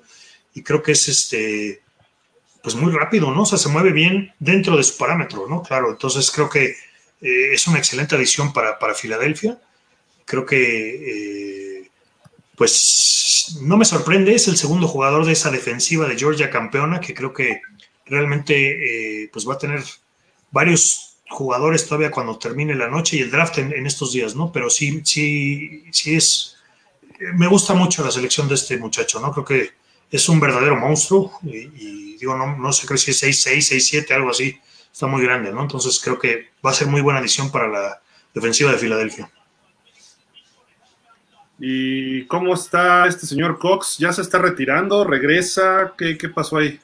Pues creo que va a firmar todavía con el equipo, entonces pues pueden hacer buena mancuerna ahí. Claro, Cox ya es veterano, eh, que bueno, creo que va por su décimo año o algo así, entonces creo que no, no es tan veterano, entonces pues todavía le pueden sacar jugo a algo a Cox y, puede llevar a este novato a ser pues esa estrella de la que habla Rich, ¿no? O sea, yo creo que no me parece muy disparado lo que dice Rich. Creo que sí puede ser un jugador muy importante en, estos años. Puede ser del estilo de Aaron Donald, eh, siempre y cuando pues su mentalidad le dé, ¿no? Para esto. Entonces creo que, porque el, talento físico lo tiene, ¿no?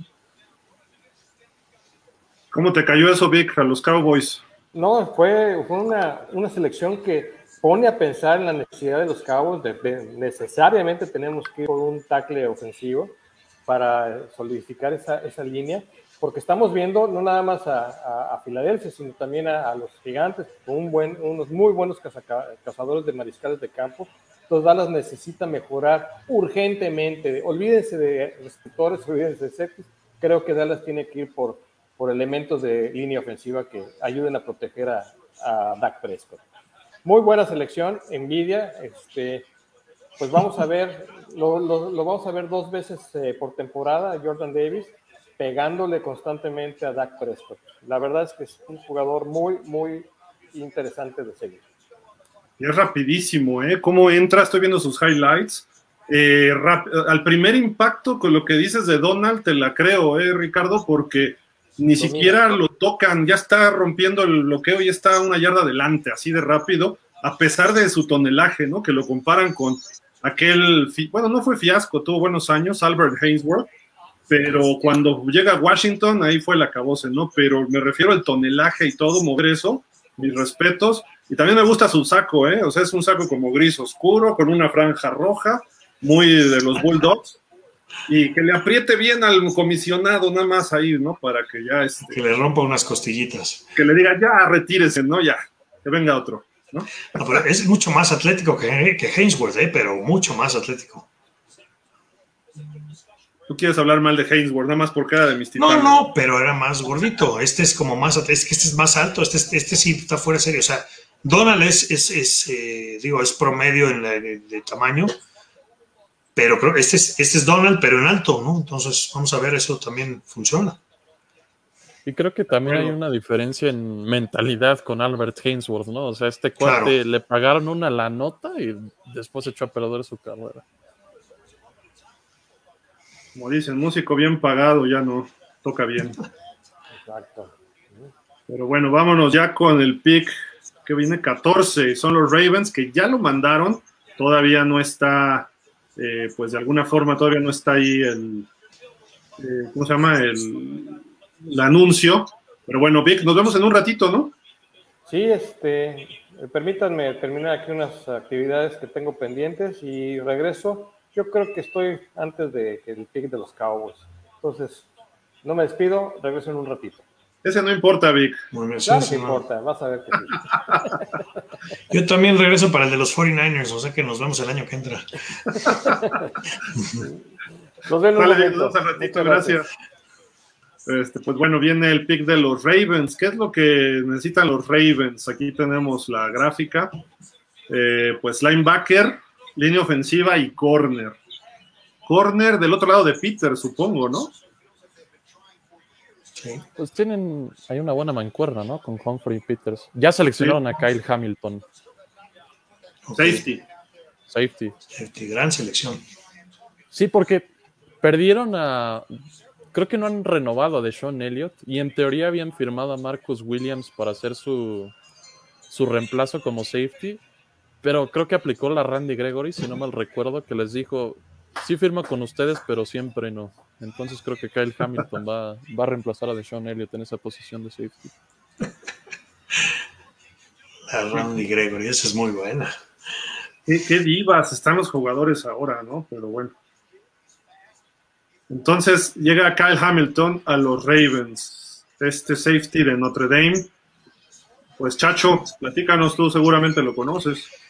Sí, pues es un jugador eh, con mucho rango, es, alto, tiene una zancada muy grande, eh, incluso por ahí, eh, pues digo, ahora que estuve esta semana viendo highlights de él, lo que sacaron fue una jugada, una intercepción que, hizo en el juego contra Florida State, donde estaba en la línea interna del, lado contrario y sale rolando el coreback de, de, Florida State, tira el pase y Hamilton cierra e intercepta el pase, ¿no? Entonces, creo que tiene mucho, es más, creo que es la jugada que están pasando ahorita.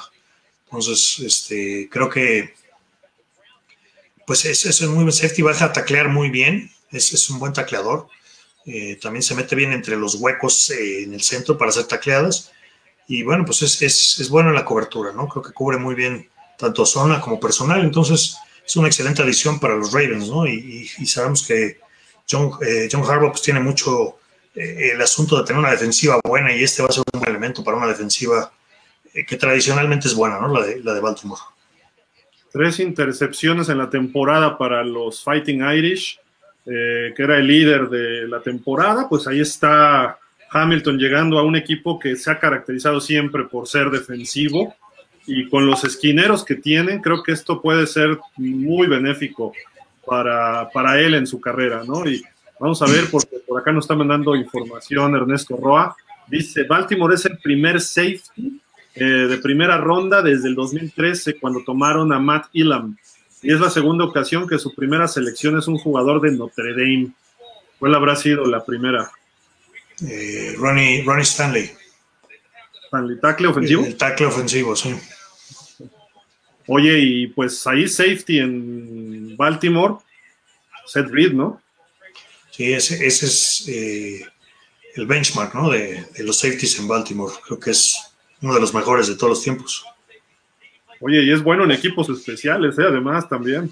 Velocidad sí. natural, tamaño. No es no muy... Que corpulento, ¿no? No, no es muy corpulento, pero digo, es un cuate fuerte. Eh, también hay que destacar que se perdió pues casi un tercio de la temporada, un poquito más, a lo mejor la mitad, eh, por una lesión que tuvo en la rodilla, ¿no? Entonces ya, ya, al final ya no lo vimos jugar en Notre Dame, nomás vimos media temporada de él, pero ya era lo que fue la media temporada de senior y todo el año de junior, que fue realmente muy bueno.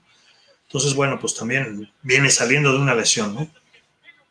Oye, y corrijo, Marcus Williams sí firmó con Baltimore, entonces pues tienen a tres safeties bastante competentes por lo menos, Marcus Williams, Chuck Clark y ahora Kyle Hamilton, que también este cuate no sé si también les da la impresión de Cam Chancellor, uno de estos safeties grande, bastante puede, grandes.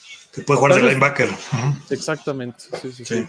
Y que puede cubrir a las alas cerradas de manera personal. Creo que este cuate puede generar un impacto similar al de Cam Chancellor. Exacto. Tú, tú, pones la vara bien alta siempre, Rich, así. Te vas con los élites. Ah, venga. Es lo que se me viene a la mente. Ya está la selección de los tejanos. A ver. Bueno, les van a pagar como élite, entonces tienen que dar resultado en el campo, ¿no? Pero de novatos todavía no, ¿no? Oye, y los tejanos acaban de seleccionar a Kenyon Green con la selección número 15. Otra sorpresita, ¿eh? Ya van dos selecciones de Houston y creo que no nos esperábamos ninguna de las dos hay un trade. Los Ravens van a tener el pick 23 y Arizona se lleva a Marquise Brown, el receptor, y una ronda de un pick de tercera ronda. Ok. Marquise Brown se va a los Cardenales. Pues interesante trío de receptores, ¿no? En Arizona. DeAndre Hopkins. Eh, este no, bueno, fue novato la temporada pasada, Rondell Moore y ahora Marquise Brown, creo que pueden ser un buen trío. Y se colocan justamente por enfrente de mis vaqueros, a ver si no, no roban por ahí un jugador que, que yo quería. ok. No, no, no sufras, no sufras. Oye, Kenyon Green, a ver, platícame, este es guardia, ¿no? Es un guard, sí.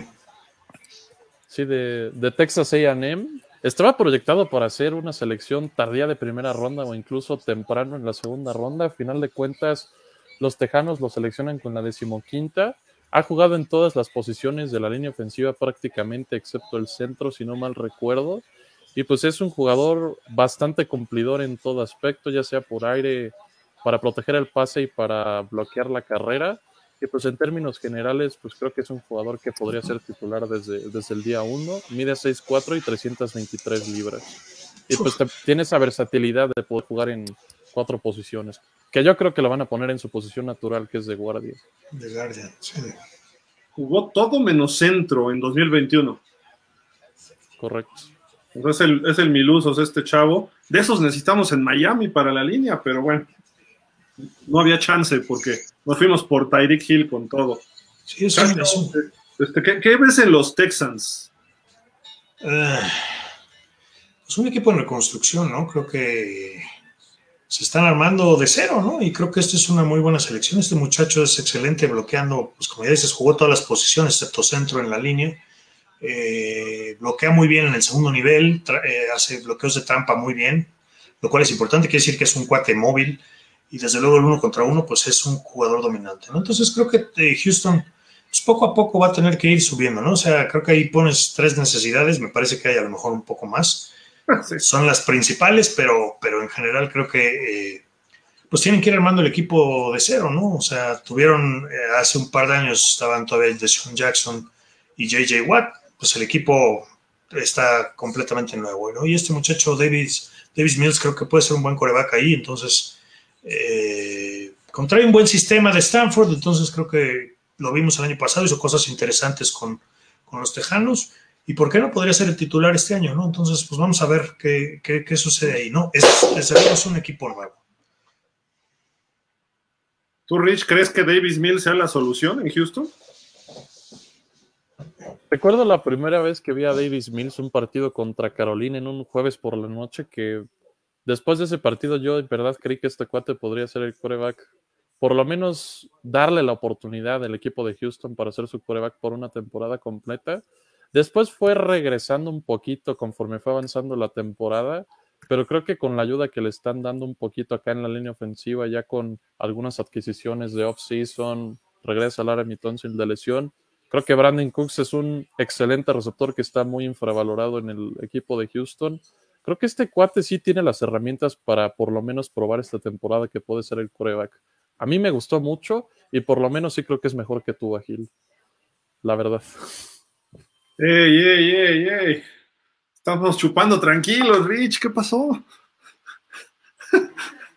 Tuvieron los mismos números en la temporada, solo que no sé si jugaron el mismo número de partidos. Yo creo que Mills jugó menos. Bueno, quién sabe. Yo diría, mi hipótesis. Bueno, en fin, ya. No, te voy a reclamar nada porque tienes razón.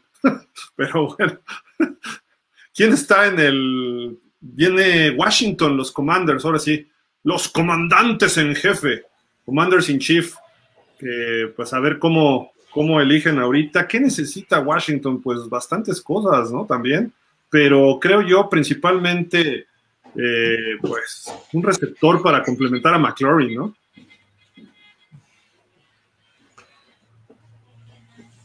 ¿Les gusta Carson Wentz ahí en, en los Commanders? Pues, a mí no. No, a mí tampoco. Pero mejor que Heineke y que Fitzpatrick, sí, ¿no? Yo creo que están muy parejos. No, yo también creo que puede, o sea, realmente tuvo un muy mal año. El problema con, con Wentz fue definitivamente la, la manera en que terminó Indianapolis la temporada, ¿no? Perdiendo un juego en Jacksonville que necesitaban para calificar. Eh, entonces, pues a mí me parece que que Wentz pues, podría tener un año bueno de repente, ¿no? O sea, el hecho es que sigue en la liga. ¿Sabes quién me gustaría? Ah, perdón, más. Sí, sí, sí, Rich, Rich. Sé, que no tiene mucho sentido seleccionar a Devin Lloyd, pero creo que encajaría muy bien en Washington. Tienen un. Pues últimamente se han caracterizado mucho por su defensiva, ¿no? Tienen muy buena línea defensiva, ya sea ataques defensivos y edges creo que les falta un poquito en los linebackers o tal vez en los corners. Entonces, me gustaría ver a Devin Lloyd o Trent McDuffie aquí. ¿Devin Lloyd es interno? Sí. Estaba pensando en, Dean, pero en, en Kobe Dean de Georgia, que es, externo, pero, pero bueno, pues ahí sí. Es que linebackers creo que tienen uno bueno interno, ¿no? Los, los, Redskins, los, perdón, los Commanders. Los Redskimanders. Los Redskimanders, esos. Pues por ahí tienen a Cole Holcomb, que está muy chavito todavía. Es buen linebacker y seleccionaron a Jamin Davis en la primera ronda del El año pasado, ¿no? Y mira, ya, está la pick. Jahan Dodson, receptor de receptor, sí. Sorpresita también, ¿eh? Pues no tanto, yo creo que era el cuarto receptor en la, en la lista, ¿no? Tal vez Traylon Borgs. Pues este cuate es muy rápido de la Universidad de Penn State. Ya está diciendo Charles Davis que físicamente se parece a Deshaun Jackson. Es como Christian Olave, como tú decías, Gil. Es de estos jugadores que te pueden hacer de todo, pero que sí les falta tonelaje para romper tacleadas. Es lo que está diciendo también Charles Davis. Y pues bueno, creo que sí es un buen complemento para, para Terry McLaurin. ¿Se llama Jahan? Jahan. Jahan. Órale. Receptor abierto de Penn State, pues, híjole, yo no recuerdo un receptor abierto así muy estelar de Penn State. Quizá O.J. McDuffie. Allen Robinson. Allen Robinson. ¿Y quién más? Greg Garrity, de los ochentas. Greg Garrity, fíjate, pues fue campeón nacional con eh, Todd Blackledge, ¿no? En 82, algo así. Y creo que, para que lo sepas, ese dato es importante, lo seleccionó Pittsburgh. Y el último touchdown que tiró Terry Bradshaw eh, en su carrera fue a Greg Garrity en, en el Shea Stadium contra los Jets En el 83. en el 83. Oye, y cómo olvidar a Chris Godwin también. A Chris Godwin. ¿Godwin también, es. State? Eh, Ya está la... Uy, los cargadores acaban de seleccionar a Zion Johnson, guardia de Boston College. Oye, con muchísimas sorpresas en este draft, ¿no? Sí. Bueno, claro, siempre, siempre va a pasar todo lo contrario de lo que digan los analistas previo al draft. Eso Exactamente. ya lo tenemos claro, Así que es. nunca, que nada más es como un dominó, ¿no? Nada más hay una selección que no va como ellos dicen y se cambia completamente Así es. pues la selección de todos los equipos. Y pues este cuate es un guardia de Boston College que lamentablemente pues era una de las selecciones que estaban proyectadas para mis vaqueros de Dallas. Un poquito pequeño para jugar en el interior creo yo. Apenas 6'2 para jugar de guardia se me hace mm, pues no lo menciona pero a mí se me hace chiquito aunque dicen que es un jugador bastante inteligente y que siempre está al pendiente de todo lo que pasa alrededor de él. Eh, que en el ataque para proteger pase y para bloquear la carrera es bastante bueno, pero que a veces sí lo agarran fuera de, de balance con la base un poquito abierta y que en términos generales podría ser un titular temprano en su carrera. Yo creo que está muy chiquito para jugar de guardia, no sé cómo lo vean ustedes. Sí, me da la impresión que sí. Oye, nos dice Ernesto de lo de los Commanders. Cinco de las últimas seis selecciones de primera ronda de Washington han sido defensivos. El primer, es el primer receptor como selección de primera ronda desde el 2001, un tal Gardner, no me acuerdo de él. No, la verdad no, yo tampoco.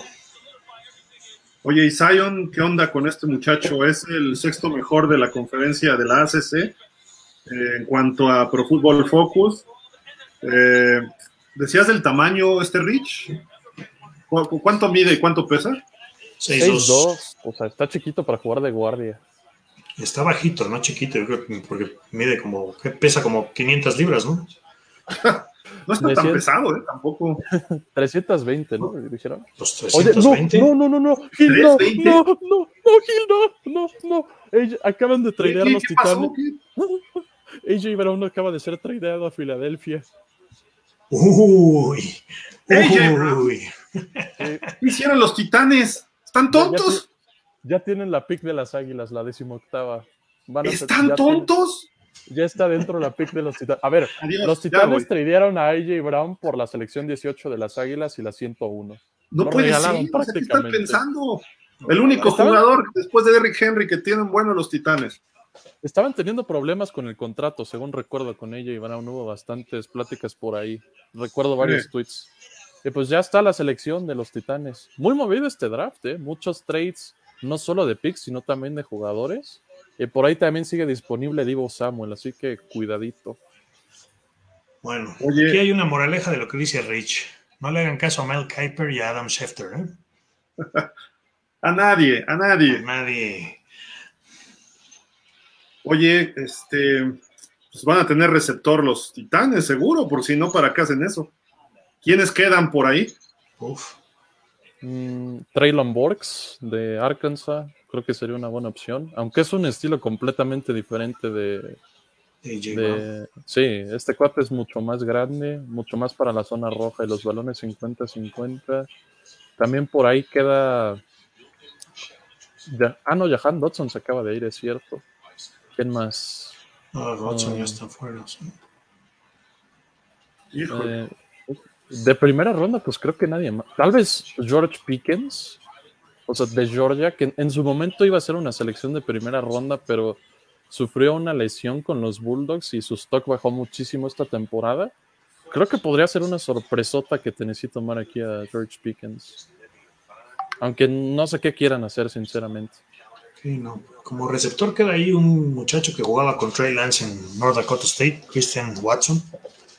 La verdad es que vi poco de él, pero bueno, pues son de los probables que quedan, ¿no? Que estaban marcados para la primera ronda, ¿no? A, ver, Ahora sí, casi me voy de espaldas con esto.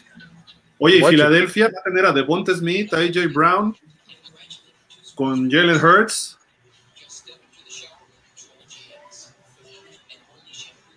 Se armó bien a Filadelfia, ¿no? Sí, Filadelfia puede dar el brinco este año. Tiembla Dallas. ¿Y Tiembla ¿A quién Dallas. seleccionó Filadelfia también? Ah, Hace ratito Ay. fue Pues mira, Jordan Davis. Jordan Davis. Jordan Davis, sí, el de, el de Georgia. ¿Por qué se tardan los titanes? O sea, a ver, pues estoy viendo el roster de los Titanes. Receptores que tú digas así de, de nombre más o menos. Julio Jones, pero que pues creo que ya todos sabemos que está muy acabadito, ¿no? no Pues creo que regrese. ¿eh? Si no está firmado, sí. Tienes razón, no, no está. Robert Woods creo que es lo único que tienen para jugar con receptores, ¿eh? Es lo único que veo ahí en Tennessee. Tiene que ser receptor, yo creo. Ay, no.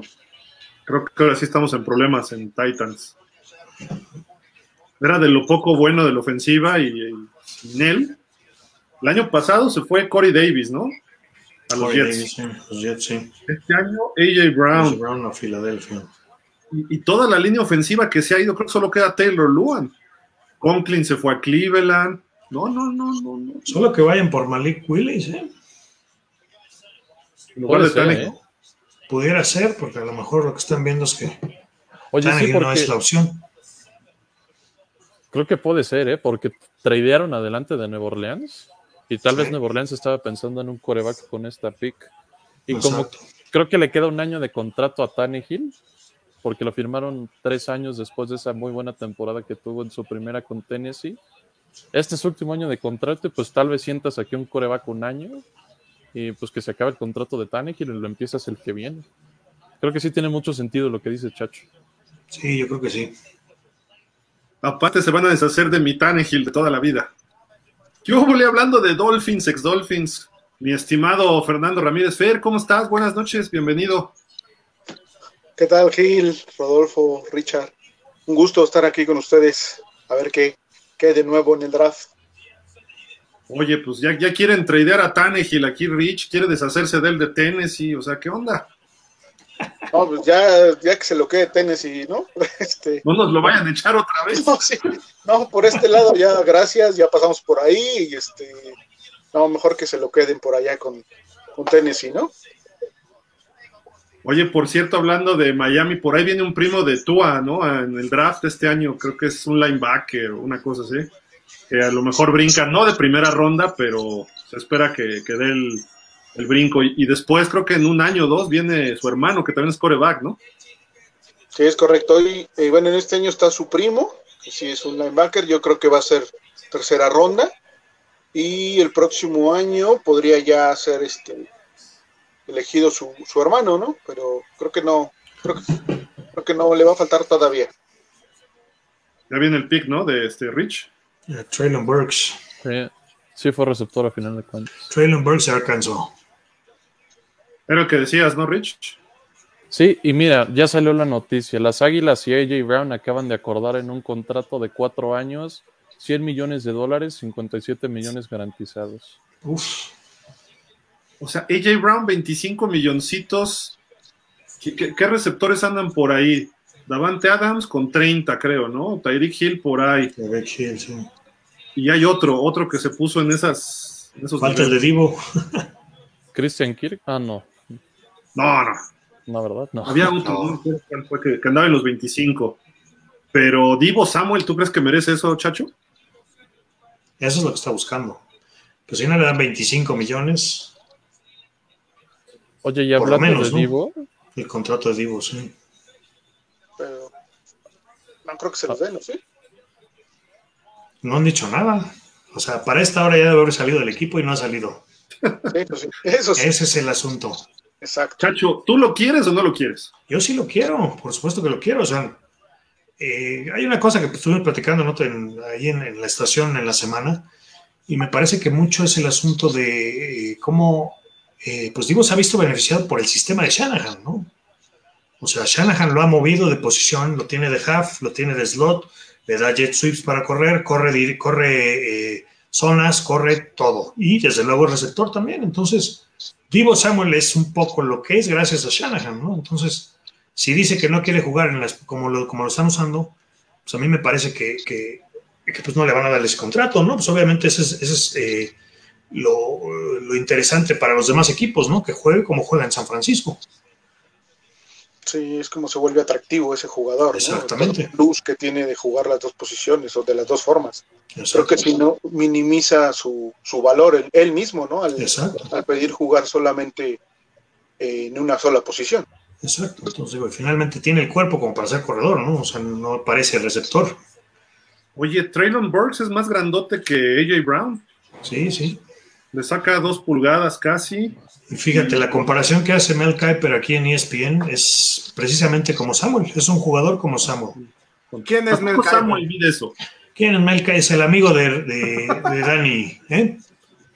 Yo creo que es más chaparro, digo Samuel, por mucho. Sí, es más chaparro, sí. Yo no sé qué tienen en común, la verdad.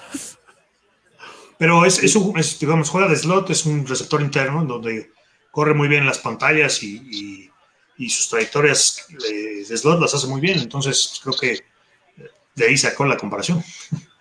Pero que nos diga Dani quién es Mel Kiper. Ya regresó Daniel Velasco. Dani, ¿cómo estás? ¿Contento con tu pick? Eh, Muy contento. Hasta eso, bastante, bastante contento, la verdad. O sea, creo que mucha gente eh, le cayó de sorpresa, pero la realidad es que, eh, pues no, no debería ser tanto, ¿no? Porque sobre todo muchos jugadores de la defensiva misma de, de los Jaguars tenían en mente que querían a ese jugador, exjugadores querían a ese jugador. Entonces creo que Trent Balky escuchó mucho de, lo que quería la defensiva, además de que pues es un, es un defensivo que se adapta mucho mejor al esquema que manejan actualmente los Jaguars, que es un 3-4, que lo que podría hacer Aidan Hutchinson. Y por otro lado, eh, Trevon Walker, hay que recordar que estuvo participando en, el, eh, en la defensiva más dominante de la temporada pasada y que este, la cantidad de capturas que tuvo, que si bien fueron pocas durante toda su carrera, se debe mucho a que Georgia tiende a rotar a sus jugadores. Entonces eso te habla de la capacidad que tiene el equipo como para darse ese, ese lujo, ¿no? Yo creo que eh, viene perfecto y pues ahora hay que esperar al día de mañana, que creo que ese día va a ser el día más interesante para para los Jaguars, porque pues ya hemos visto varias sorpresas en este draft y pues por ahí puede, puede haber cosas interesantes en ese pick 33 que yo estoy esperando que pudiera ser eh, George Pickens. Oye, Fer, precisamente hay rumores de que Miami está en pláticas por ese pick 33 con los Jaguars, ¿no? Así es, Gil, están tratando de convencer a los Jaguars de, de poder subir, ¿no? Miami tiene sus selecciones altas y creo que estaría involucrando gran parte de esas cuatro selecciones que tiene para poder escalar eh, en, el, draft y poder, poder, por lo menos estar en ese pick 33, ¿no? Pero creo que Miami es el equipo más amolado, ¿no? Este año de draft. Sí, exacto. O sea, tenemos nada y nada es lo mismo, ¿no? O sea, ve, o sea, nuestra mejor, nuestro mejor pick, el, el 102 global, que obviamente estamos hablando que es ya tercera ronda.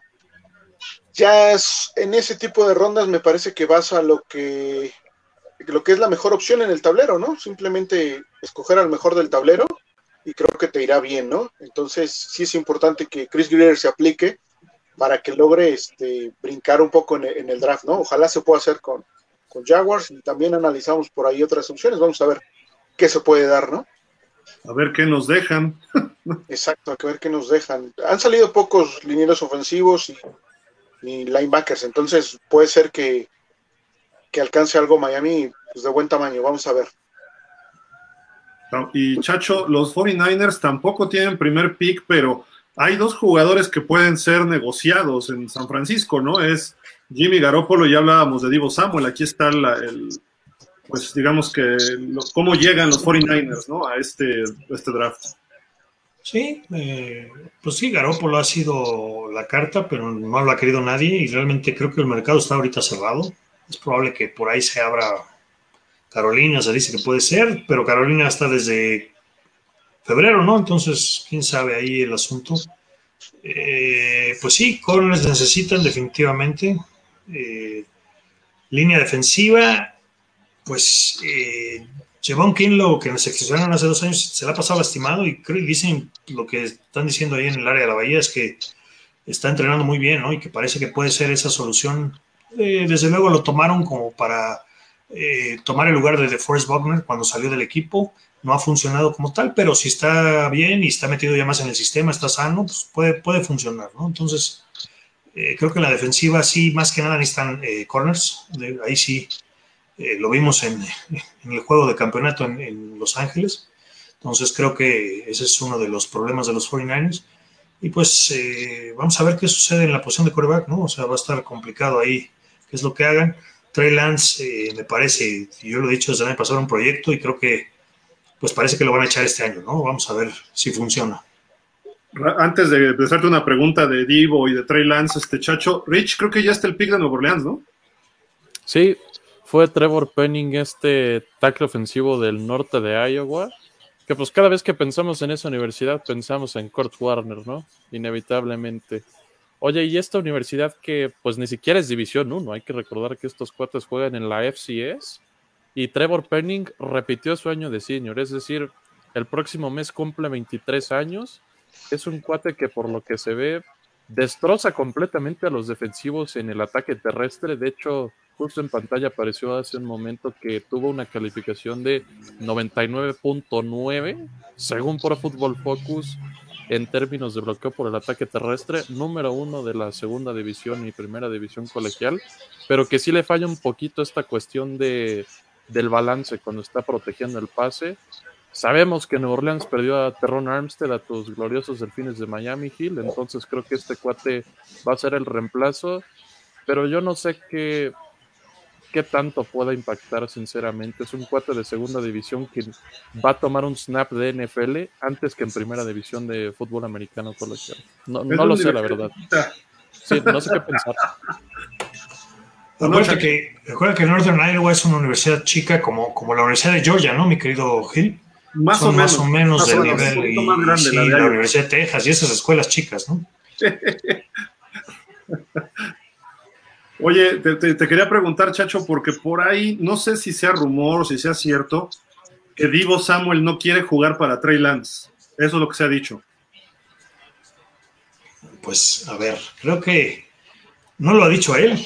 Todos son rumores, ¿no? O sea, yo no sé si esto lo dijo, lo soltó de esa manera, porque obviamente todo el, rollo de esto, pues, decir que no quiero jugar de corredor, que no quiero jugar con este, no quiero jugar con el otro, me cae muy mal Shanahan, no soporto a, John Lynch.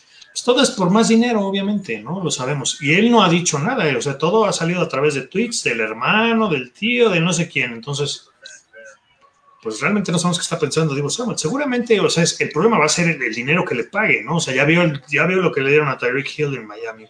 Ya vio lo que eh, hay otros receptores dando. Ahorita, pues, estamos viendo lo de AJ Brown, es increíble. Entonces, por ahí viene el asunto con, con Divo, ¿no? Entonces, ese, ese, ese es el problema.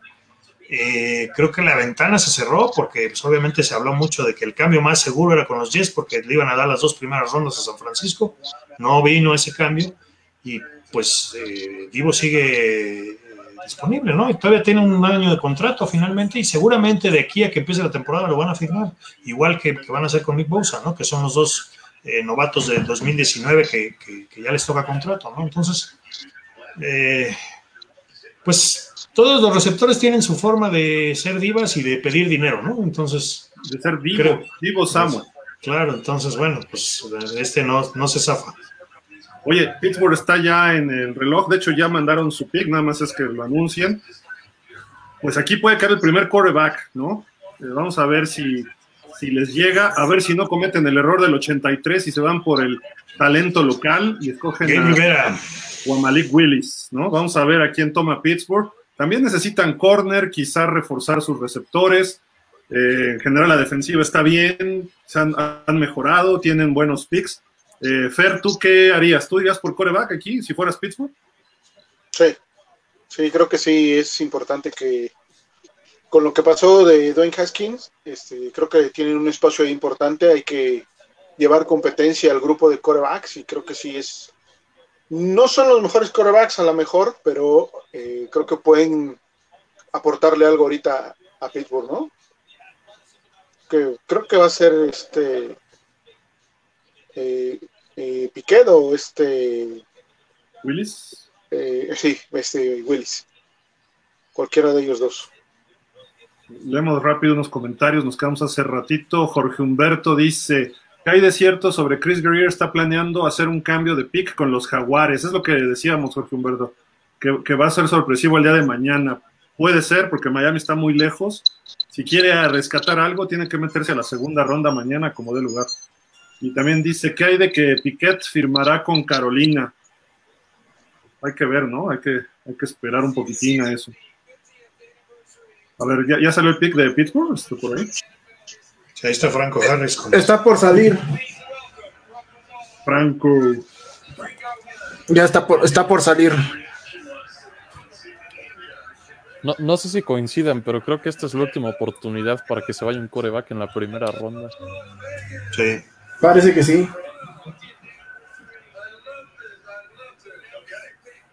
O bueno, tal vez Tennessee. Ey, ¿Qué traes con Tannehill, de veras? Tal vez Dallas, no pudiera ser. ¿No? Sí, efectivamente. Kenny Piquet. Kenny Piquet a Pittsburgh.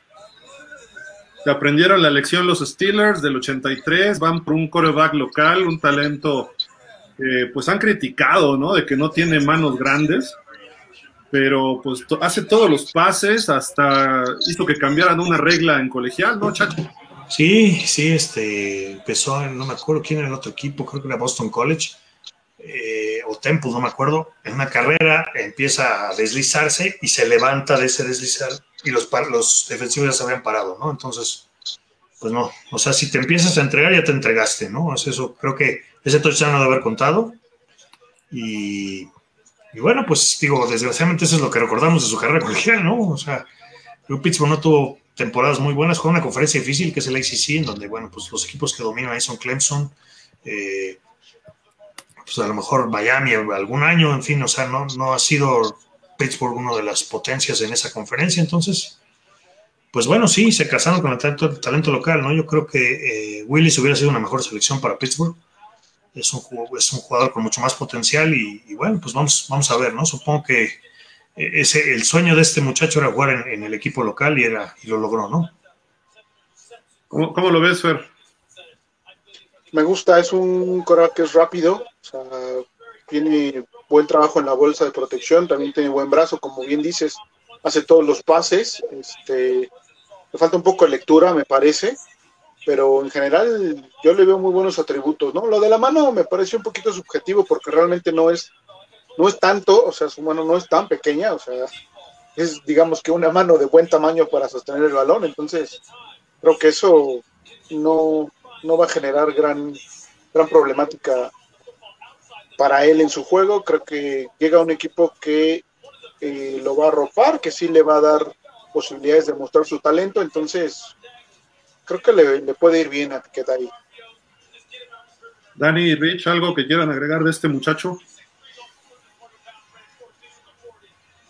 Bueno, yo nada más, este, que, eh, bueno, no, no sé si sea el segundo, pero creo que sí, es el segundo jugador en este draft que cae, este, pues que cae en casa, ¿no? Porque también Eran Hutchinson, eh, ya lo vimos que terminó con, con Detroit, eh, ahora le toca a Kenny Piquet eh, caer en Pittsburgh y pues eh, da la impresión de que va a ser el único mariscal que se va a ir en primera ronda. Digo, más allá de que Rich quería que también este, los Titans se llevaran a alguien, que se queden con, con el señor Tannehill, por favor, y, y nada más. Hoy sí, muy mala onda contra mis Titans todos ustedes, ¿eh? de veras. Oigan, eh, también. Es No, yo, yo, yo siempre, yo siempre. Hay un Por eso, trade, ¿eh? todo, todo el mundo ya. Solo porque llevan cuatro temporadas ganadoras, una final de conferencia, o sea, qué mala onda, ¿eh? O sea, de veras. No, yo porque los tengo que ver dos veces al año. Oye, pero, pero bien, ¿no? Este muchacho, cuatro mil y pico de yardas, cuatro mil trescientas yardas el año pasado en la Universidad de Pittsburgh. Yo vi algunos highlights, me hubiera gustado que hubiera llegado también a Miami, pero eh, sin duda Pittsburgh está haciendo su talacha bien, que no sé qué tanto haya afectado esta decisión, el fallecimiento de Dwayne Haskins hace un par de semanas, o tres semanas, porque tenían tres corebacks que iban a competir ahí, era Rudolph, Haskins y el recién llegado Trubisky. Eh, llega Piquet, también me da la impresión de que no le confían del todo a Trubisky, ¿no? Yo creo que Trubisky es un chavo con talento, eh, más o menos como el que tiene Piquet, entonces como que para qué duplicar, ¿no? Este, el talento de alguna forma en estos dos corebacks. Esa es mi impresión. Oye, hubo un trade, ¿no? Kansas City brincó. Sí. Pero bueno, esa, esa es mi impresión. Creo que yo veo a Trubisky, veo a Piquet como dos corebacks parecidos, con potencial. No, de- no están del todo listos, pero los dos pueden mejorar. Y Trubisky ya lleva cuatro años en la liga. Entonces creo que puede ser una buena solución a corto plazo para Pittsburgh. ¿Y por qué no pensar? Porque todavía está joven. A lo mejor sí funciona. Y también pues viene de, de recibir un coacheo de Brian Dabble, ¿no? Que vimos a principios de la carrera de Josh Allen, pues era un coreback más o menos del nivel de Trubisky actualmente, ¿no? Lo transformó en uno de los mejores corebacks de la liga. A ver si a Trubisky se le cumple lo que pensaba James Winston en Nueva Orleans, ¿no? Que en su momento dijo que pues ir a los Santos es como el Harvard de los corebacks. Pues creo que Brian Dable no se queda cortito en Buffalo, pero pues ya, ya sabemos que es head coach de los gigantes pues esta temporada veremos qué tanto le enseñó a Trubisky. Trubisky puso en dos veces en playoff de tres años a los osos. Entonces, digo, creo que eso es algo positivo. No sé si sea mérito exclusivo de él, pero bueno, de alguna forma él pudo hacerlo, ¿no? Kansas City, ¿qué, le ven a Kansas City? ¿O receptor para cubrir la salida de Tyreek Hill? que Con veterano se cubrió, ¿no? Podría ser. A ver, ahorita ya está el señor ah, Roger Goodell haciendo el anuncio. Dice, dice que es Trent McDuffie, cornerback de Washington. Justo la principal necesidad, ¿no? De Kansas City, creo yo. Pues así, Sí, sabemos así que tienen una defensiva. Sí, Fer. Perdón, perdón. No, dale, dale, dale, Fer. que sabemos que tienen una defensiva no tan poderosa, ¿no? Es, es de lo que padece Kansas y pues están, están este, atacando esas debilidades y creo que pues es una buena selección, era lo mejor que ve en el tablero y este pues, es un corner que tiene buenas cualidades, obviamente defensivas, ¿no? Lo que ¿Te me llama la atención, Rich. bueno, sí, lo que me llama la atención es que lo están comparando con Jair Alexander, que es un jugador bastante, pues creo que es un corner de élite, ¿no? En la liga. Dicen que este cuate es bastante inteligente, que es pequeñito para jugar de corner, apenas 5'10, o sea, tamaño regular para un esquinero, que no es físicamente de lo más especial, pero que es un jugador sumamente astuto mentalmente y que eso le permite ser de los mejores esquineros y por ende una selección de primera ronda. Pues creo que sí, Kansas City necesitaba un corner, ¿no? O sea, veo en su roster al relojes de Andre Baker y a Rashad Fenton, el Jarius Smith. No veo material ahí para tener tres esquineros en una división en la que está lleno de talento a la ofensiva, ¿no? Creo que buena Tienes ahora Davante Adams ahí, Sí. con los Raiders. Tienes a Cortland Sutton, tienes a Jerry Judy, tienes a quién más, a Keenan Allen, a Mike Williams. Necesitaban corners a fuerza los Chiefs. Sí, pero como dice Rich, o sea, es un corner no tan alto, ¿no? O sea, está al, que al 1.80 más o menos. Entonces, creo que sí necesitaban un corner un poquito de mayor presencia física. A lo mejor eso les hubiera ayudado más. Oigan, ¿ya dejó de llorar Kenny Piquet o sigue llorando? Ya lo quitaron de la cámara. Sí, porque estaba llore y llore, no podía ni pararse. Y el papá también se quitaba las lágrimas. Yo creo que era su, su sueño, ¿no? Jugar en Steelers, ¿no? Oye, y vienen, vienen los Packers, ¿eh? A ver, a ver qué berrinche hace Aaron Rodgers después en Twitter. por- Porque ya no hay receptores. Oye, oye, no, pero ¿viste el tweet de Randall Cobb? Lead with love, Híjole. ¿Está de plano? de plano. ¿Cómo puso? Lead with love. Con Jordan, supongo, ¿no? Sí, Significa. claro, claro, Sí. claro, va por ahí. O sea, ya, ya están pidiendo el golpe de estado contra Rodgers, ¿eh? y es que se lo ha ganado a pulso, la verdad. Sí, sí, total. Pues es que toda la lana que era para todos se la quedó él solo, ¿no? Exacto.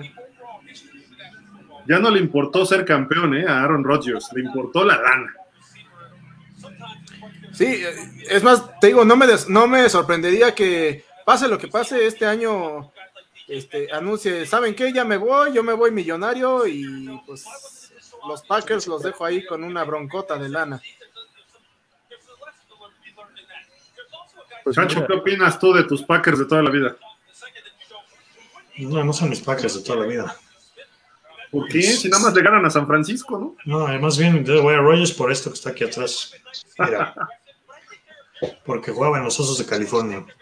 Pero, hijo, pues están en problemas los Packers, ¿no? Creo que eh, pues lo que los hacía interesantes a la, oficina, a la ofensiva era Davante Adams, ¿no? Entonces, con, con Jones también en el backfield, pero pues vamos a ver, ¿no? Creo que finalmente sigo pensando lo mismo, mientras esté Rogers ahí son favoritos para ganar la división, ¿eh?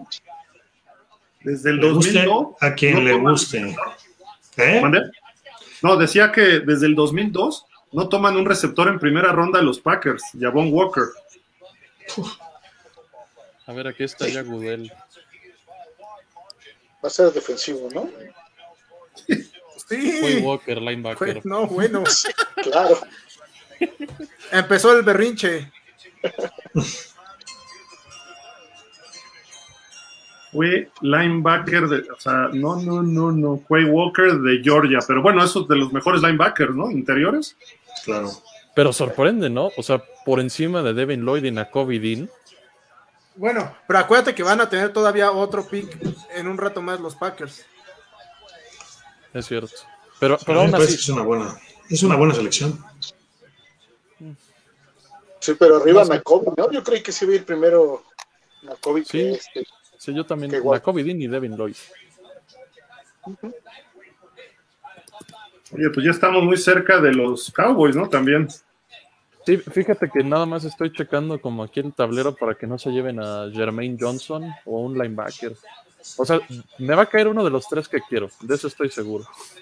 A mí no me, no me toquen, por favor, a George Pickens. Viene Baltimore. Trade, Los Packers Acá antes- acaban. Hubo cambio, ¿no? sí, hicieron trade Búfalo. los Vikings. Sí. con los Vikings. Pe- No. Pero el pick ahorita es de Baltimore, ¿no? El que viene. Ah, o sea, Búfalo. hubo- creo que hubo una trade, pero también para la segunda ronda. O sea, hubo un trade de Minnesota que consiguió una selección de segunda ronda y ahora uno de Buffalo que tiene la 23. A los Hubo Bills dos. se meten a la 23, al pick 23. 24 Dallas y 25 Bills otra vez. Qué relajo traen de ver. Tal vez un linebacker, ¿no? Para Buffalo. Tienen ahí a Edmonds y Milano, o sea, Milano. no creo, ¿verdad? Que Ay, cubre muy bien a las alas cerradas. En tiempo extra. Milano viendo para el otro lado, ¿no? Con el juego contra Kansas. Por eso digo, lo ponen a cubrir a Kelsey en el juego campeón de el divisional y pues Bueno, pero ya, va, Búfalo. pero ya va a tener este más tiempo. Aunque Gil se enoje, ya va a tener más tiempo para, para responder. Con eso de que ya va a haber posesión para ambos lados, sin importar lo que anoten. Lo cual está muy mal, pero bueno. Supongo que ya lo discutieron en algún programa. Pues con eso que tradearon por arriba de Dallas, pues tal vez Tyler Linderbaum, que yo creo que sí les hace falta línea ofensiva. Y tal vez en la segunda seleccionen un corredor, no sé. Es algo que quería dar la seguro, Rich. Sí, yo, yo creo que Tyler Linderbaum. O Oye, no, pero necesitan más un tackle, ¿no, Rich? Los vaqueros. Los vaqueros. t- Viadash pues, no es tan mal centro, ¿no?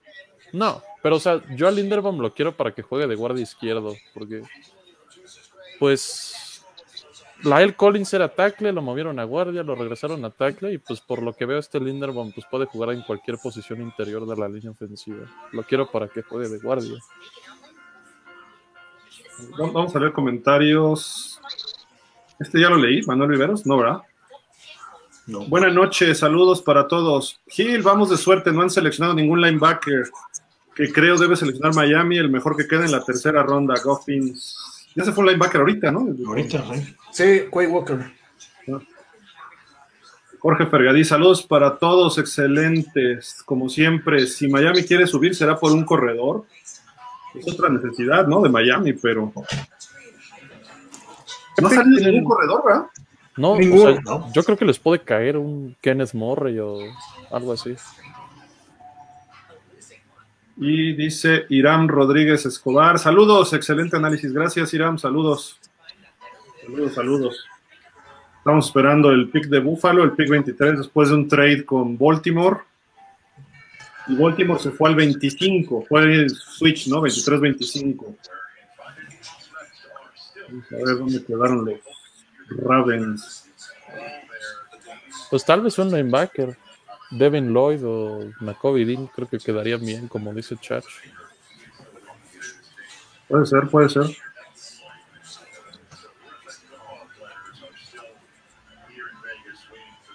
Están enfocando mucho a George Karlaftis. ¿Cree que se vaya ahorita? No. Espero que no. No quieres que se vaya nadie, Rich. Sí, Rich, no la busques. No todos se pueden quedar en tu equipo, solo uno. Ujú. Vamos a ver. O tal vez Jermaine Johnson, ¿eh? Que Jerry Hughes ya está medio viejo. Ver, ¿Jermaine es safety o qué? Edge. lo- Sí. los Bills recibieron la 23, los Ravens 25 y una cuarta ronda, la 130.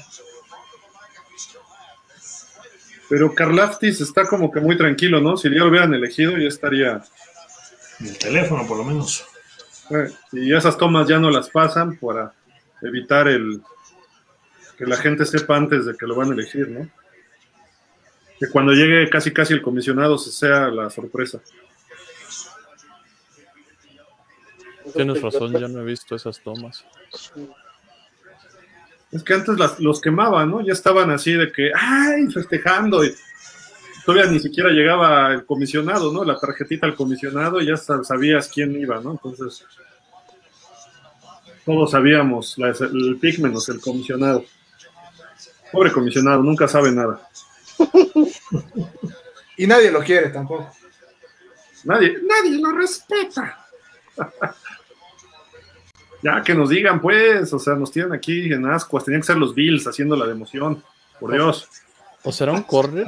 O sea, para complementar a Tredavious White, creo que también les ha faltado eso, ¿no? Era una opción, ¿eh? Andrew Booth creo que podría ser. No sé, creo que está muy complicado predecir esta pick. Bueno, pronosticar. A ver, y más que hicieron trade, ¿no? O sea, como que van por un jugador corner, corredor, receptor, porque perdieron a Cole Beasley, ¿no? Sí. A ver, aquí ya está Goodell. Corner, Kair Elam.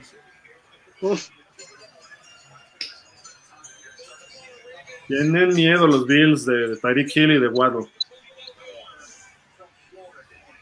Este cuate creo que es primo de, de un safety que seleccionaron los Ravens, justamente también de Florida en la primera ronda hace no mucho, que se llamaba Matt Tillam. No sé si lo Mm. recuerdan, el 26. ¿sí? No sé si es su primo o su hermano, pero según yo tienen algún parentesco.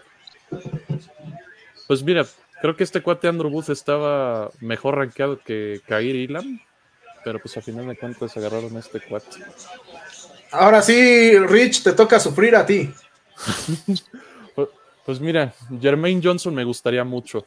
Creo que este cuate pues estaba rankeado muy alto por todos los expertos y sigue ahí Hola. disponible. Creo que Dallas se sacaría la lotería con este Edge para reemplazar a Randy Gregory con alguien más joven y más barato.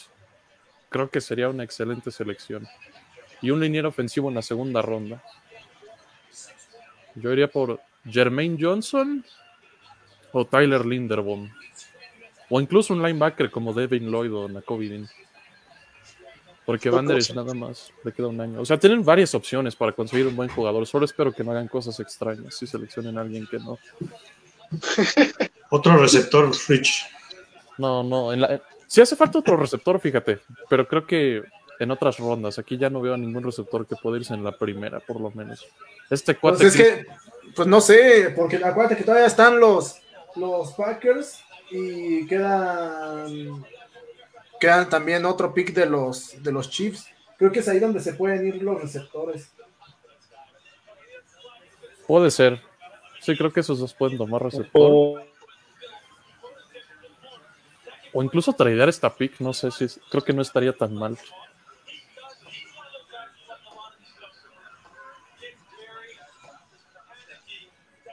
Pero bueno, yo al que más anhelo es a Jermaine Johnson o a Devin Lloyd. Ya Y van a Nakobe, ¿no? Incluso me conformo con Nakobe, exacto. Sí, Jermaine, Nakobe o Devin. Uno de esos tres. Si no, voy a llorar. No llores, Rich. Mira, mira, el año pasado estaba llorando con Micah Parsons, así que el que llore no, no significa nada. Puede ser bueno en determinado momento. Así es. Pues a ver, vamos a ver.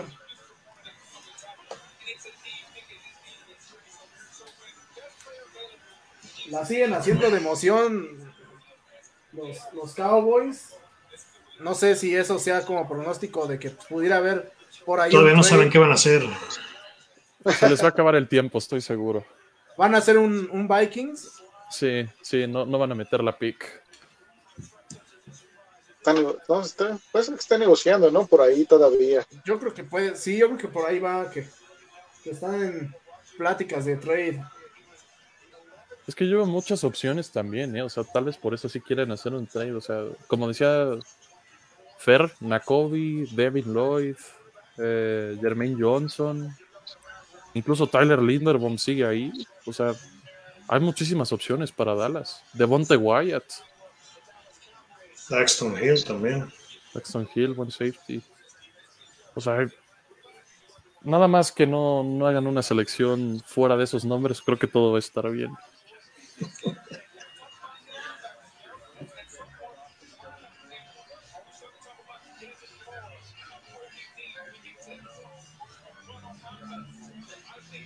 Pero sí, ¡Ay, qué nervios! ¡Qué nervios, Rich!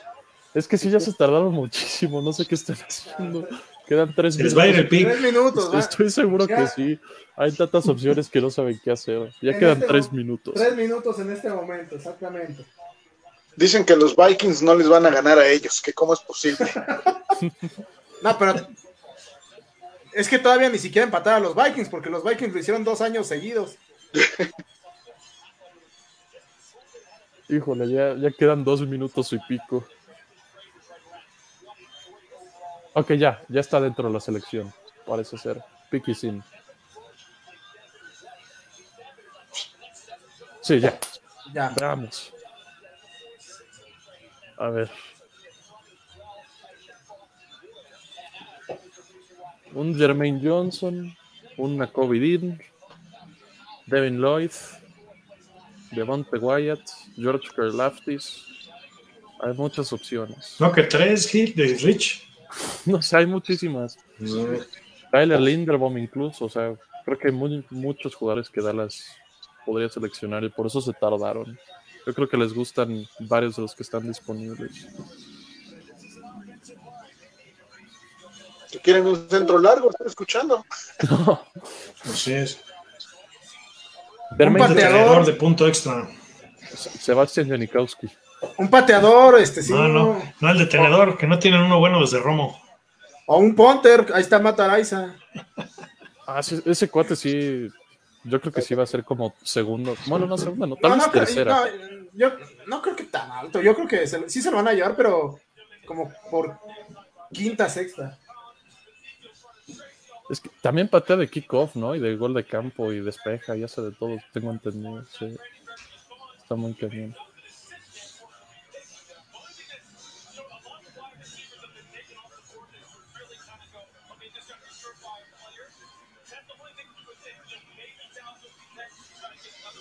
¿Cómo lo hacen de emoción? Ya sé. Ahí viene ya Gudel. A ver. Jermaine Johnson, por favor. Además, le voy a, le voy a subir acá.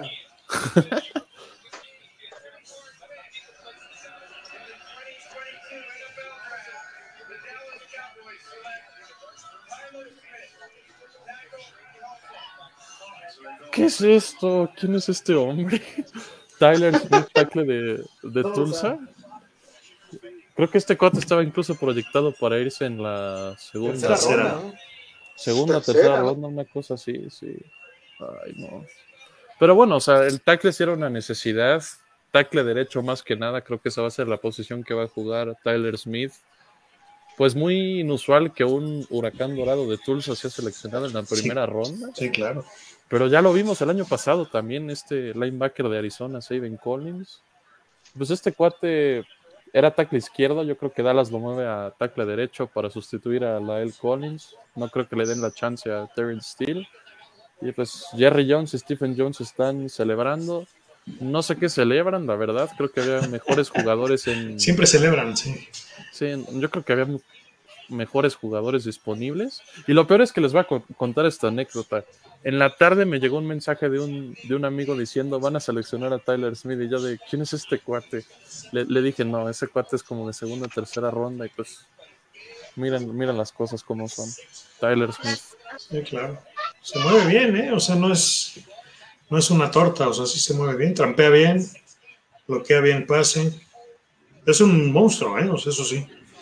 Está muy grande. 6'6, ¿no? Creo. 6'6, 6-4. 320 libras, Ah, ¿no? sí, sí.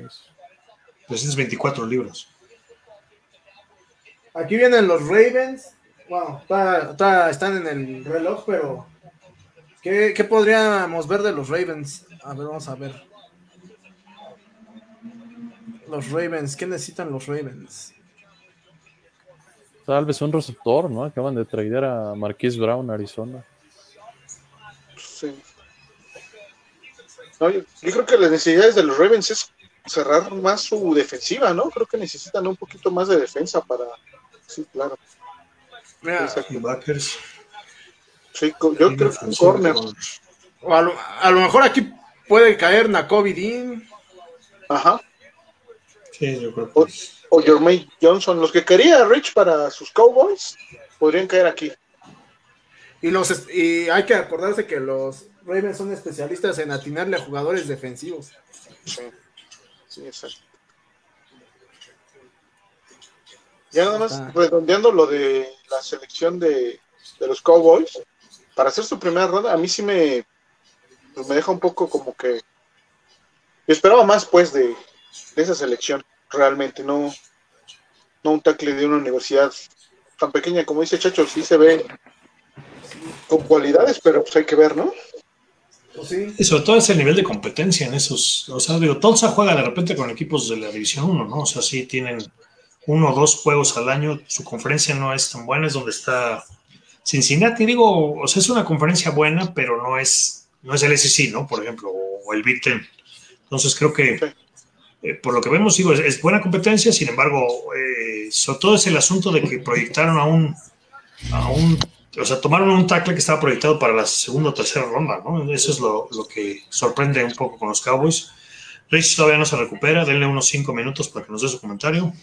Mientras en lo que en lo que Rich toma aire, Ay, que Víctor Vic- también, que pero ya Víctor no nos comente, que Pues Víctor sí. nos diga qué, qué, pare- qué le pareció. Pues este, ¿qué, te- qué les puedo decir? Yo sabía que necesitábamos urgentemente un liniero ofensivo. Estoy de acuerdo con Rodolfo en el sentido de que Tyler Smith estaba proyectado para la segunda ronda.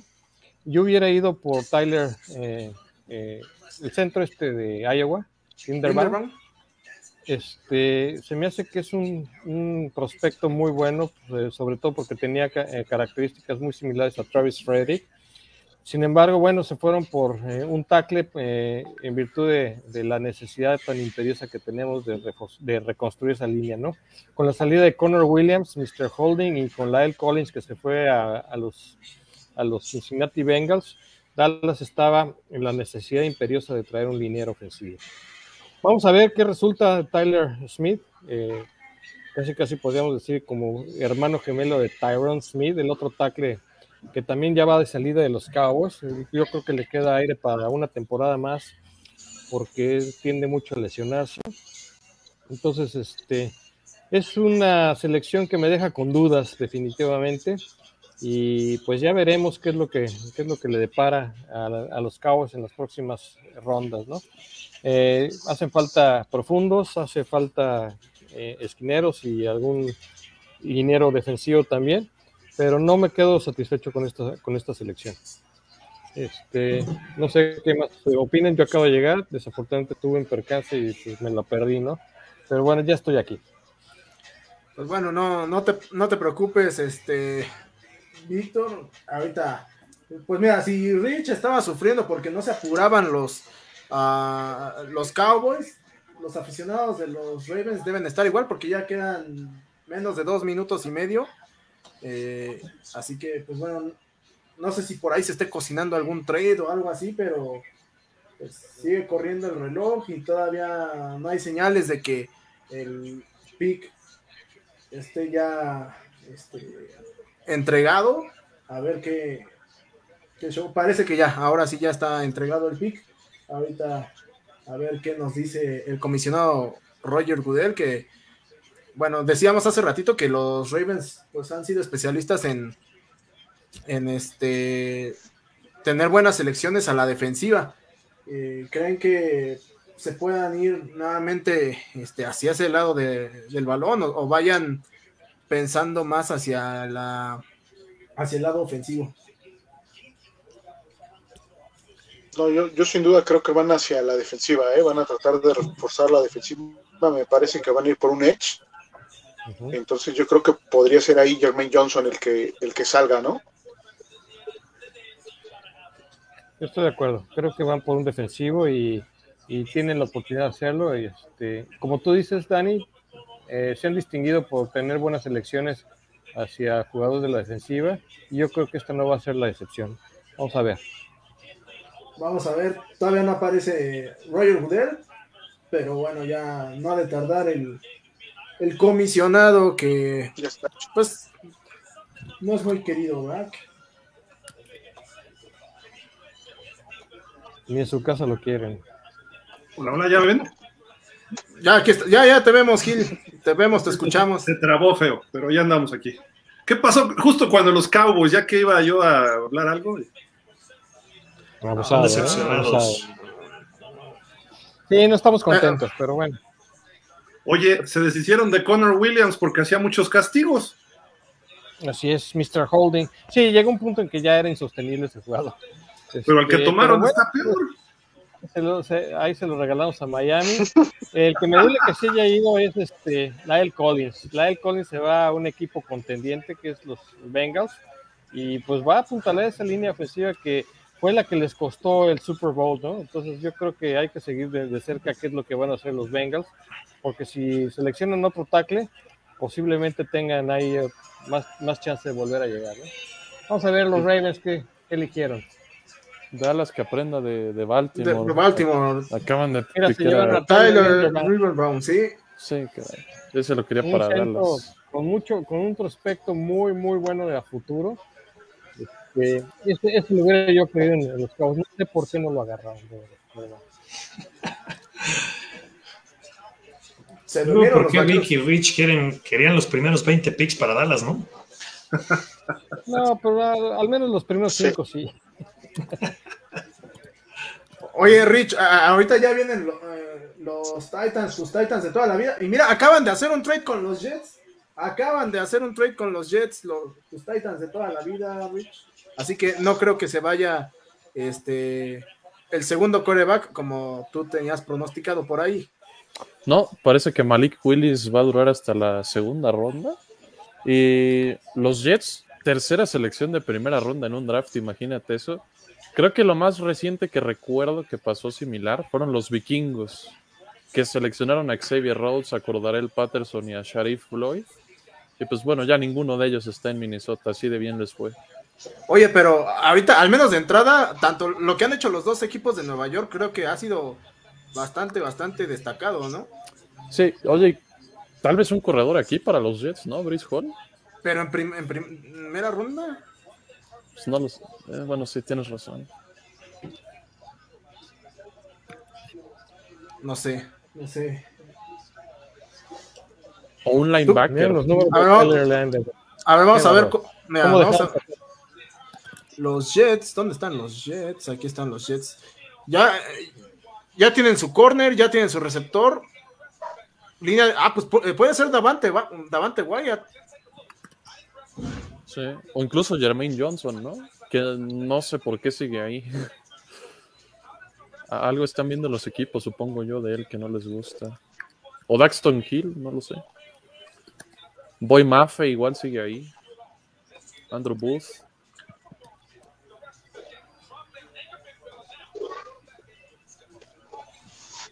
A ver, los, los Jets recibieron la 26 y una eh, tercera ronda. Y los Titanes la 35. Ah, ya no alcancé a ver. La, la 35 y otras dos picks, ¿no? Yo tampoco alcancé a ver, pero eran Sí. otras dos, ¿no? Sí. Pero se ven muy contentos ahorita ya los Jets. Hasta ahorita, ustedes dirían, dependiendo de este pick, que los Jets se han llevado el draft No, O los gigantes, ¿no? o los Leones. Filadelfia también ha hecho un- una selección muy, muy interesante. ¿eh?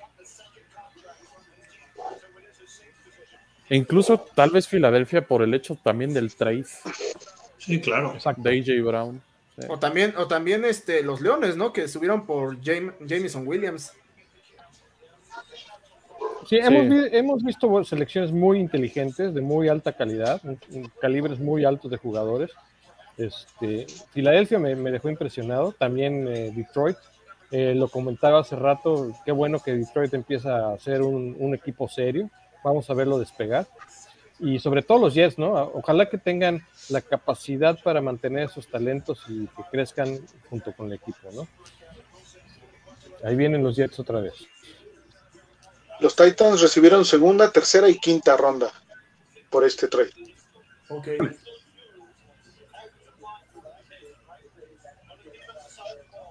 O sea, se movieron ocho sitios para abajo y recibieron dos picks más. Creo que le salió bien a Tennessee, ¿no? Sí, claro. Y pues tal vez aquí los Jets incluso, pues Devin Lloyd o Nakobe Dean. Creo que sorprende muchísimo que sigan disponibles los dos supuestos mejores linebackers. Y CJ Mosley como que últimamente ha estado muy lesionado y creo que ya también es un jugador bastante veterano. Sí, Entonces, veterano. un linebacker creo que le caería muy bien a los Jets.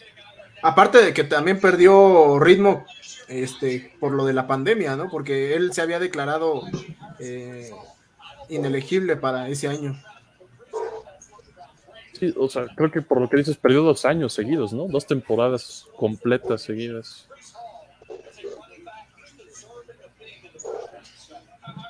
Por un corredor, quién sabe.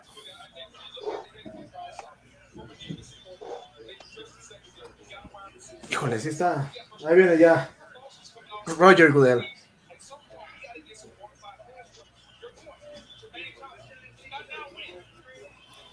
Un corner, ¿no? Creo que va a ser un corner ahí con. ah, con Matt Jets. Garner,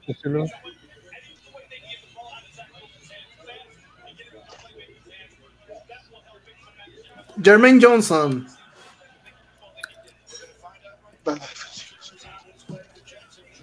Ya, Rich, no, no te martirices. Ay. Creo que sí, los Jets se llevaron el draft, ¿eh? Sí, yo también creo que los Jets se han llevado el draft. Entre los Jets y Filadelfia. Este cuate no, se salía del top los 10. Jets, Todos son, todos son bust. Esperemos ir, porque si no. Esa división va a ser muy compleja. Como ese para Gil también. Ah, buena, buena selección de los Jets. Sorprende, ¿no? Porque firmaron a Carl Lawson en la off-season, la, la pasada off-season, mejor dicho. Claro, se termina lesionando y no juega prácticamente nada de la temporada. Pero del otro lado, del otro Edge, también tienen a John Franklin Myers, que ha tenido unas buenas temporadas. Supongo que no, no está en sus planes renovar a Franklin Myers o deshacerse de Carl Lawson, una cosa así, porque no creo que Jermaine Johnson vaya a ser titular inmediato en los Jets con base en el roster que tienen ahora mismo. Nunca sobran los edge y las, eh, las alas defensivas, ¿no? O sea, creo que, o sea, para hacer una buena rotación, creo que está bastante bien, ¿no? Sí, y además es un jugador de primera ronda, es decir, no, eso, eso también lo creo en jugadores de segunda, tercera ronda, pero de primera ronda creo que lo traen para al menos hacer rotaciones, ¿no? Los Jaguars acaban de saltar. Acaban de, ¿A acaban quién de nos saltar. saltaron? No sé, no sé a quién asaltaron, pero pero eh, ahorita viene un pick de los Jacks. Iba, iba, era pick de Tampa, supongo que lo hicieron con Tampa, sí. Sí. Tom Brady. Se van los Jaguars, No, por favor. ¿no? El Siempre sí se van los sustituto de- Dolphins, Los va a comprar. pero no dijimos cómo. No dijimos cómo. Ah, bueno. Aquí eh. Tal vez alguien para reemplazar a Miles Jack, ¿no? No lo sé. no, no, Lloyd. no, yo- es que O o Lawson. tiene que ser un receptor o pudiera ser pudiera ser un linebacker un, line- un linebacker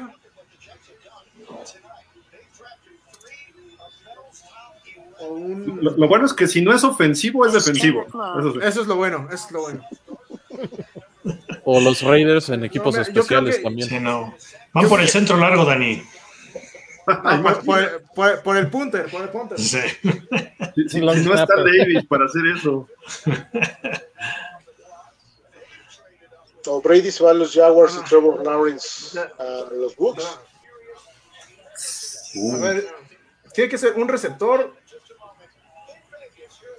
un, la- un linebacker o, o Davante Wyatt, no, no veo otra. Lo que sea le sirve a Jacksonville.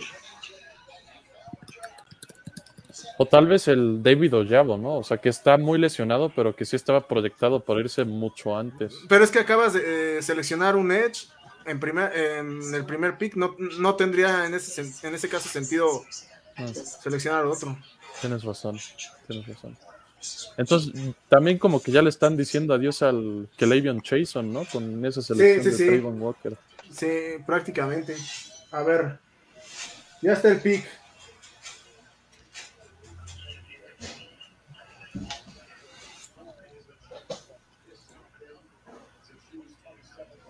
Venga, mis Jaguars de toda la vida.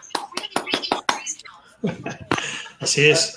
El 62-7 no se olvida, ¿verdad? Eh, Ese es el mejor partido que han tenido.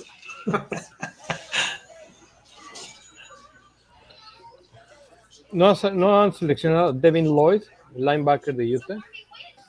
Quedan Nakobe y Devin Nakobe. Lloyd, sorprendentemente. Pues se pueden llevar a Devin Lloyd de los este, Jaguares y sería una buena selección. ¿eh? Sí, por, por eso, sí, por eso sí creo que sería o, o receptor o linebacker o liniero o, o- o liniero defensivo.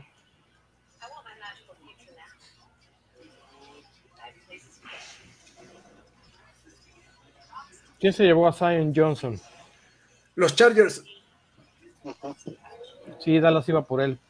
Era su primera opción, pero bueno, lástima.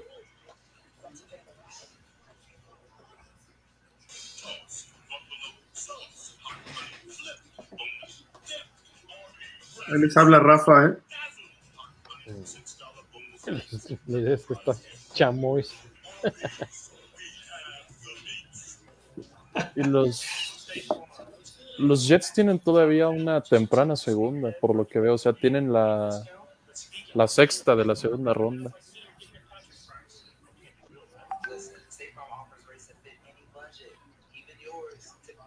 Dice Jorge, sí, como dice Chacho, Divo Samuel no quiere jugar en los 49ers por el tipo de jugadas que le mandan, que se olvide de Miami.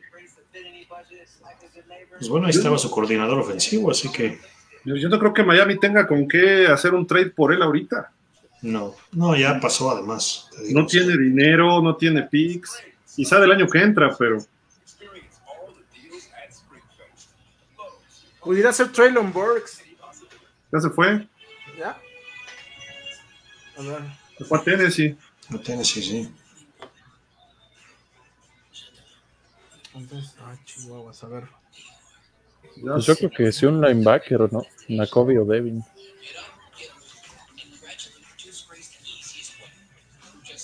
Pues Devin Lloyd no es un mal prospecto para, para los Jaguars y, y, es, y, es, y está disponible todavía, entonces a ver. Porque podrían ir- Kobe viene de la defensiva campeona, ¿no? Sí, Nakobe vendría de la de- defensiva campeona. Sí, creo que Y se reencontraría con Trayvon Walker. así es. Y con Tyson Campbell.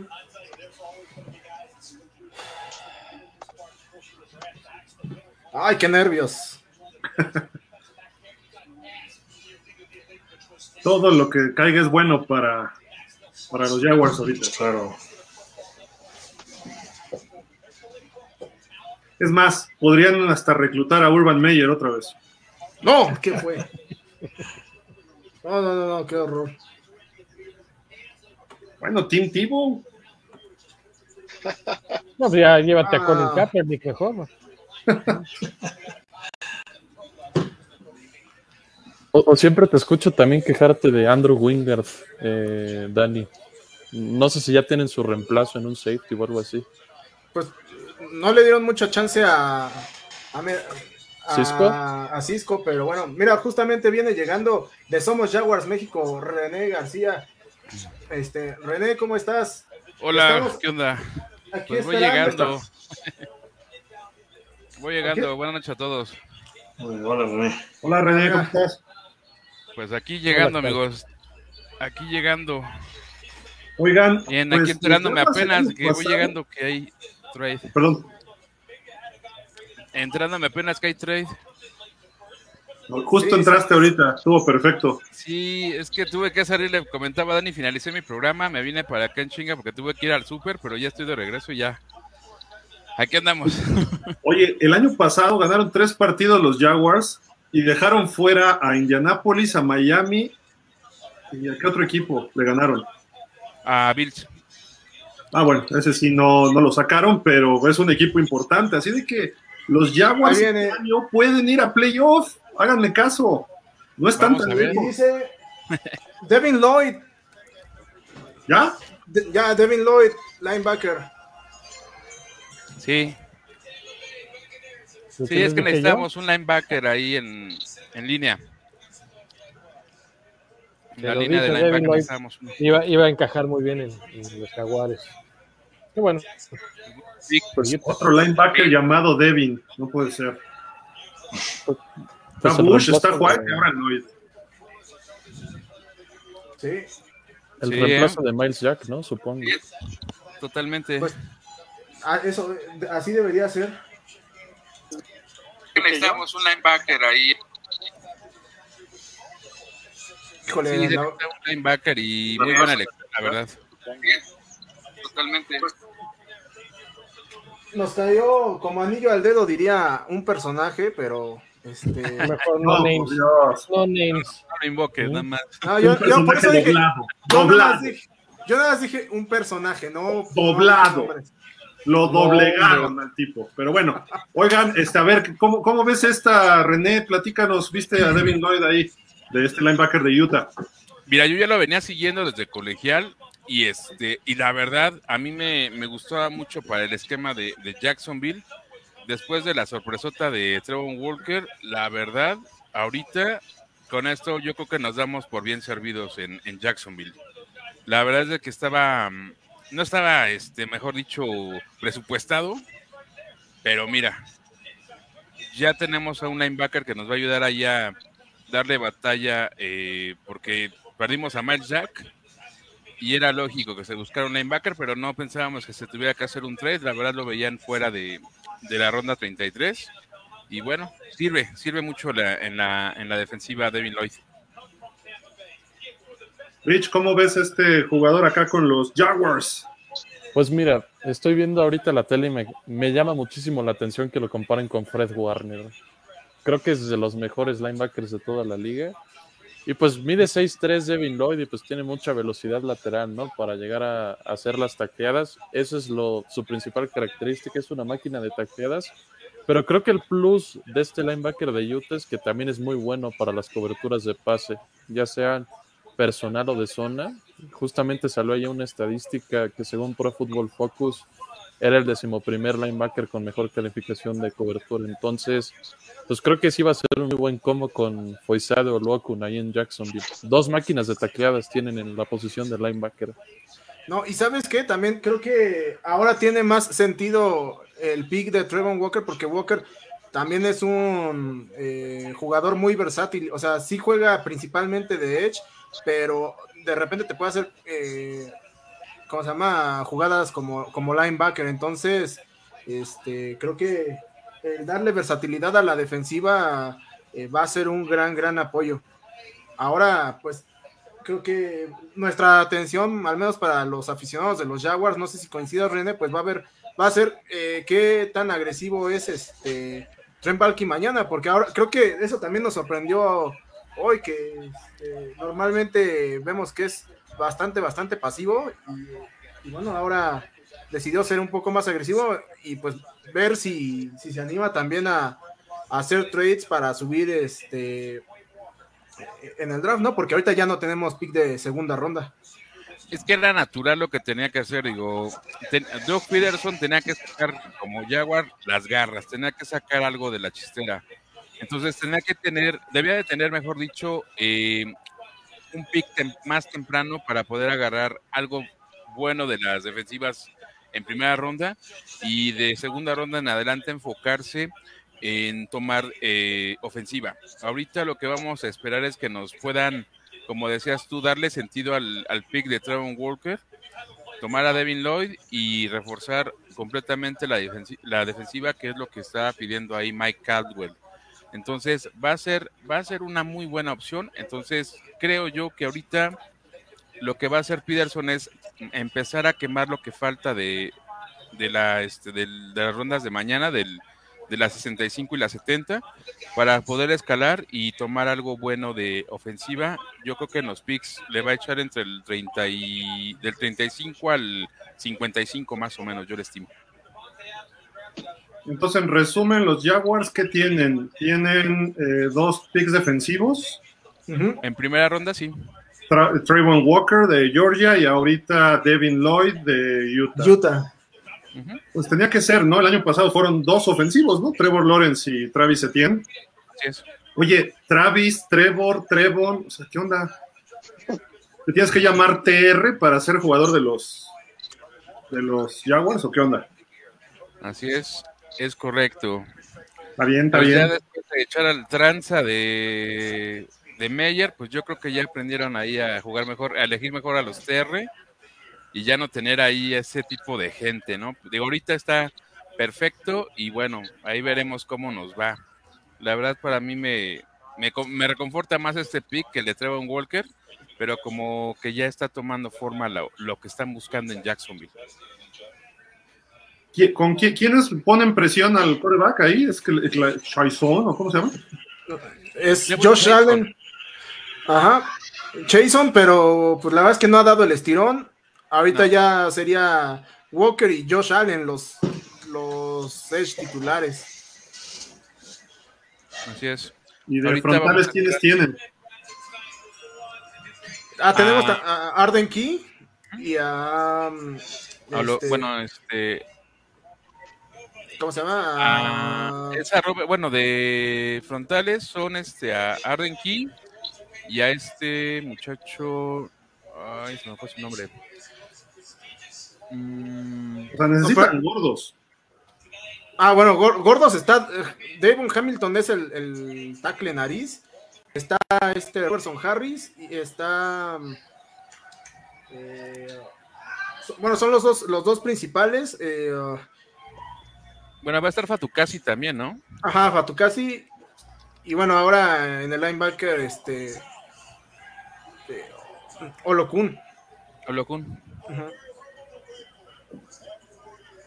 Sí, Mira, con lo que se está desarmando Tennessee, Houston en reconstrucción, Jacksonville tiene mucha oportunidad de meterse a playoff con estos jugadores, con lo que tuvo el año pasado, con coreback ya listo, mejor coacheo.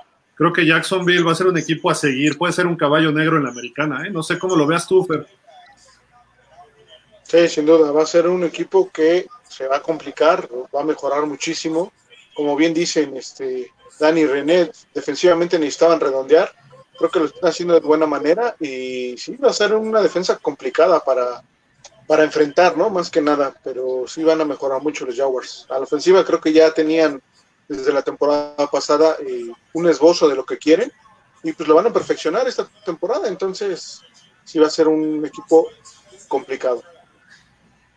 Chacho, ¿te gustan estos Jaguars? Sí, sí me gustan. La verdad es que se están armando bien. Digo, perdieron muy rápido de Tien el año pasado, no vimos lo que podía hacer. Creo que estos dos picks los van a poner definitivamente en la pelea en la división, que no está muy complicada, ¿no? O sea, Indianapolis es el mejor equipo ahí. Tennessee, pues ya después de lo que vimos, creo que viene para abajo. Y pues sí, creo que es un equipo. eh, por ahí le ganaron un equipo en Londres, no me acuerdo a quién, Gil. Qué ganas de estar dando lata, de veras. Oye, Y va a haber. Va a seguir el berrinche. eh, Ajá, exactamente, porque. ¿cuál aunque- berrinches? Packers. Aunque se llevan un jugadorazo como Devante Wyatt, ahí eh, Mr. Diva ya está colgado en el berrinche. Bueno, podrían haber escogido a, a Willis, ¿no? Y más se hubiera enojado Rogers. No, y viene otro defensivo, seguro. Devonte Wyatt de Georgia, ataque defensivo. ¿Cómo lo ves, Rich, a este muchacho? Cuatro jugadores de Georgia en la primera, ¿no? ¿Por qué será? Sí. Hay que aprovechar que Alabama no ganó el campeonato. Gracias a Dios. Y, y creo que se puede venir el quinto, ¿eh? Con Nueva Inglaterra. O sea, varios veían a Devin Lloyd en Nueva Inglaterra, un linebacker, y todavía está por ahí Nakobe Dean para tomar el lugar de Donta Hightower, ¿eh? Y, los cuatro defensivos de, este, de los jugadores que han ido de Georgia, los cuatro defensivos. Oye, pero Hightower sigue en los Pats, ¿no? Sí, pero ya, ya está acabadísimo. A ver, te confirmo su edad. Debe pegarle a los 31 por ahí, ¿no? Es un, es un chamaco entonces. Un mocosillo. 32, sí. Pero sí, ya para un linebacker exterior ya no es tan fácil, Oye, este, Vic, ¿qué, qué le ves a esto de los Packers, de Devonte Wyatt? ¿Hicieron lo correcto con defensivos? Pues no, mira, todo el mundo esperábamos que se fueran por un receptor abierto, pues es lo, ahora sí que es la instrucción que dio Aaron Rodgers, ¿no? Entonces, este, estoy de acuerdo, ha de estar haciendo berrinche porque él quiere seguir siendo competitivo a costa de todo, ¿no? Pero no entiende que tener una defensiva que lo mantenga en el juego también es importante, y si no, pues ahí está la lección contra San Francisco y en su casa. Entonces, eh, me sorprende, me sorprende que se hayan ido por un defensivo, pero yo creo que es un- un- una joya la que se llevan con eh, de Bonta de, de de Georgia. Y pues las defensivas ganan campeonatos, y si no que le digan a, a Cincinnati, ¿no? Entonces, hay que hacerlo entender a Rogers. Eh, Pero, pero que- ¿tú, ¿tú crees que perdieron con San Francisco por falta de defensiva? Eh, yo creo que perdieron con San Francisco por un mal planteamiento del juego. Entonces, este, creo que se confiaron, creo que eh, quisieron ganar con la localía y con el nombre de Rogers, ¿no? No plantearon el juego adecuadamente y San Francisco sí lo hizo y les ganaron. Y les ganaron eh, con defensiva, además, de San Francisco, ¿no? Entonces, pues ahí está, el, pecado lleva la penitencia, pero creo que están haciendo una selección adecuada en llevarse a un tackle defensivo de este tamaño. Rich, ¿te gustó lo de Wyatt? Pues sí, creo que les hace, siempre viene bien ayuda para llegarle al mariscal de campo y Devonte Wyatt es, es su principal atributo, que a pesar de ser un tackle defensivo, pues es muy raro encontrar estos jugadores que desde el interior de esa línea puedan generarle presión constantemente al coreback. Y está en una división que prácticamente nada más está a competir entre Green Bay y Minnesota, quiero pensarlo, por lo menos por los próximos años. Y Minnesota en el interior de su línea ofensiva está bastante fuerte. Entonces, Creo que Devonte Wyatt junto con Kenny Clark van a ser un muy buen dúo en esa línea defensiva interior de Green Bay. Le añades a Rashan Gary también, que tuvo una muy buena temporada. Preston Smith, creo que se ve muy bien su defensiva. Regresa Jair Alexander para esta temporada. Sadarius no está, ¿verdad? No, ya salió del equipo. Ya no está. Chacho, este, ¿estás de acuerdo con lo que dijo Vic? Que se confió Green Bay o San Francisco sí le sacó el partido bien. Yo también estoy de acuerdo con Vic. Creo que sí, plantearon mucho mejor el juego. Eh, dominaron las líneas, eso fue lo importante, ¿no? O sea, creo que eh, se vieron sobrepasados por las líneas, ¿no? Por ahí Garópolo casi los pone en el juego, como suele suceder, como le pasó a Dallas también. Pero no, no, la defensiva creo que hizo buen trabajo, ¿no? Entonces creo que ya con los Rams no les alcanzó, pero creo que plantearon muy bien el juego. No es fácil ir a Green Bay y ganarles ahí. Eh, con esas temperaturas, que bueno, pues lo han hecho eh, una costumbre los 49ers, con, con, con, Kaepernick lo hicieron también una vez, entonces creo que sí, el planteamiento estuvo mucho mejor el de Shanahan que, que el que hizo, pues básicamente el, el coach, el coach activo que es Roger, ¿no? Nos pasa unos datos, Ernesto, nos dice, por tercer año consecutivo los Jaguars tienen dos picks de primera ronda. Jacksonville es su primer linebacker de primera ronda desde el 2020, que fue Clavon Chaison. Y el primer jugador de la Universidad de Utah que Jacksonville selecciona en primera ronda. Y de los Packers nos dice, primera vez desde el 19 que tienen dos picks de primera ronda. Y es el primer tackle defensivo desde BJ Raji en el 2009. Por segundo año consecutivo seleccionan un jugador eh, en primera ronda de Georgia. ¿Quién fue el año pasado? Este, el año pasado de George. Eric Stoltz, no, Corner, ¿no? No, pero, pero fue en segunda ronda este, que se seleccionó a Tyson Campbell. Este... ¿De Georgia? Ajá. ¿No fue Stokes? No, Stokes se lo llevan los Packers. Stokes está en Green Bay, sí. Por eso, por eso. Es de que estamos hablando. Ah, sí. Ah, ok, ok, sí, sí. Sí, entonces era Stokes. Es que Dani anda muy Jaguar hoy. Hoy es Jaguars, es el día de los Jaguars. Claro, claro. Somos, somos tendencia. Es más, hasta vamos a hacer una manifestación contra el tren Maya porque van a matar a los jaguares ahí, ¿no, René? Vamos a ir a protestar al final que están teniendo ahí buena, buena línea, pues yo creo que nos vamos a tener que llevar ahí a dos que tres trabajadores de la construcción, entonces... Vienen los patriotas. A, este Devin Lloyd a que se ponga enfrente y a ver quién se atreve a pasar por ahí. ¿no? No, pues con, Devin Lloyd y los, que vengan atrás. Oye, René, a ti no te conocíamos en pausa, sí te hemos visto en Somos Jaguars, pero platícanos, ¿cómo te hiciste fan de los Jaguares? Pues todo es por tema del año 95, donde veo que todo el mundo le va a los Bills, le va a los, este, a los Vaqueros, todo el mundo pues está enamorado de esos dos jugadores, de Troy Aikman y Demi Smith. Entonces, yo me espero a que, pues bueno, empecemos a ver qué onda con el americano. Yo tenía amigos de Bills, yo tenía amigos de, de, vaqueros. Y en ese momento, pues como que dije, no, no me convencen. Y en un momento me toca ver el logotipo de Jaguars en una, este, en una revista de, de NFL precisamente. Y lo veo y dije, bueno, ¿esto es qué onda? Venía en inglés, yo estaba estudiando inglés y me pidieron buscar este, pues algunos artículos en inglés para leerlos y compartirlos. Me pongo a leerlo y voy viendo que es un equipo en expansión que va a empezar a, este, tener participación en la NFL en el 95. Dije, bueno, pues a ver, y en ese tiempo pues empezaba ya a, este, a seguir ya más la NFL, yo tenía como 13 años y en el momento que empiezan a platicar de los jaguares, empiezo a leerlo, dije, no manches, pues, este equipo, pues, me gustó el jaguar, me gustó el logotipo viejito del jaguar brincando.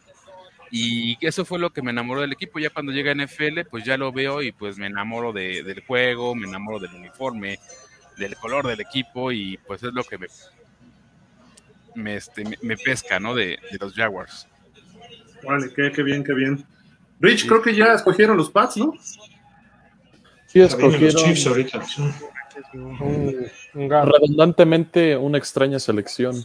a Cold Sí, muy Strange. raro. Cold Strange, un guard. Exactamente. El extraño. Creo que nunca había visto una primera ronda de Chattanooga en mi vida. So- solo hay un jugador famoso de Chattanooga. Terrell Owens. ¿no? Hall of Famer, además. Así es. Primer guardia de los. Pats desde el 78. Supongo que era John Hanna, ¿no? John. Hanna, puede ser. Oye, yo el único, este, eh, Chattanooga que conozco es el actor Pedro Weber. Ya se murió. No, bueno. Oye, Sí, Fer, no, no. mira la imagen que nos llega ahorita. Sigue llorando Kenny Piquet. Ya, que le digan que ya, ya pasó, ya, ya, por Dios. Es que quiere hacer un. Quiere, quiere hacer un Vernon Davis. Oye, Fer, ya, ya está entre Dick Vermeil y Terrell Owens, ¿no? That's my quarterback. Es que, dijeron que se va, se va a enfrentar a, a, a Garrett Miles, ¿no? El que le dio el cascazo a, a- al coreback de, de Pittsburgh, A Rudolph, a Mason Rudolph. Yo no, con él no juego. Fer, ya tenemos también ¿no? de los Chiefs, ¿no? Un- el pick de los Chiefs. Sí, ya. Exacto. George le falta. Karlaftis. Carlaftis. Al lefties de Purdue. Un ¿Qué, qué tal es este muchacho? ¿Cómo lo ven? Yo, yo ni lo había escuchado, ¿eh? No, soy sincero, no para conozco segunda ronda, ¿no? Sí, Estaba es de- proyectado para segunda ronda. Algunos lo tenían como a la mitad de la primera ronda, otros en segunda, pero este. Pues bueno, ya ves que luego esos jugadores como que eh, unos proyectan eh, arriba o abajo que no están como que muy muy seguros, terminan saliendo bastante productivos. Y más Pues- con un coacheo como el de este, los Chiefs, pues no, no dudaría que explote. Es griego este cuate, al parecer nació en Grecia.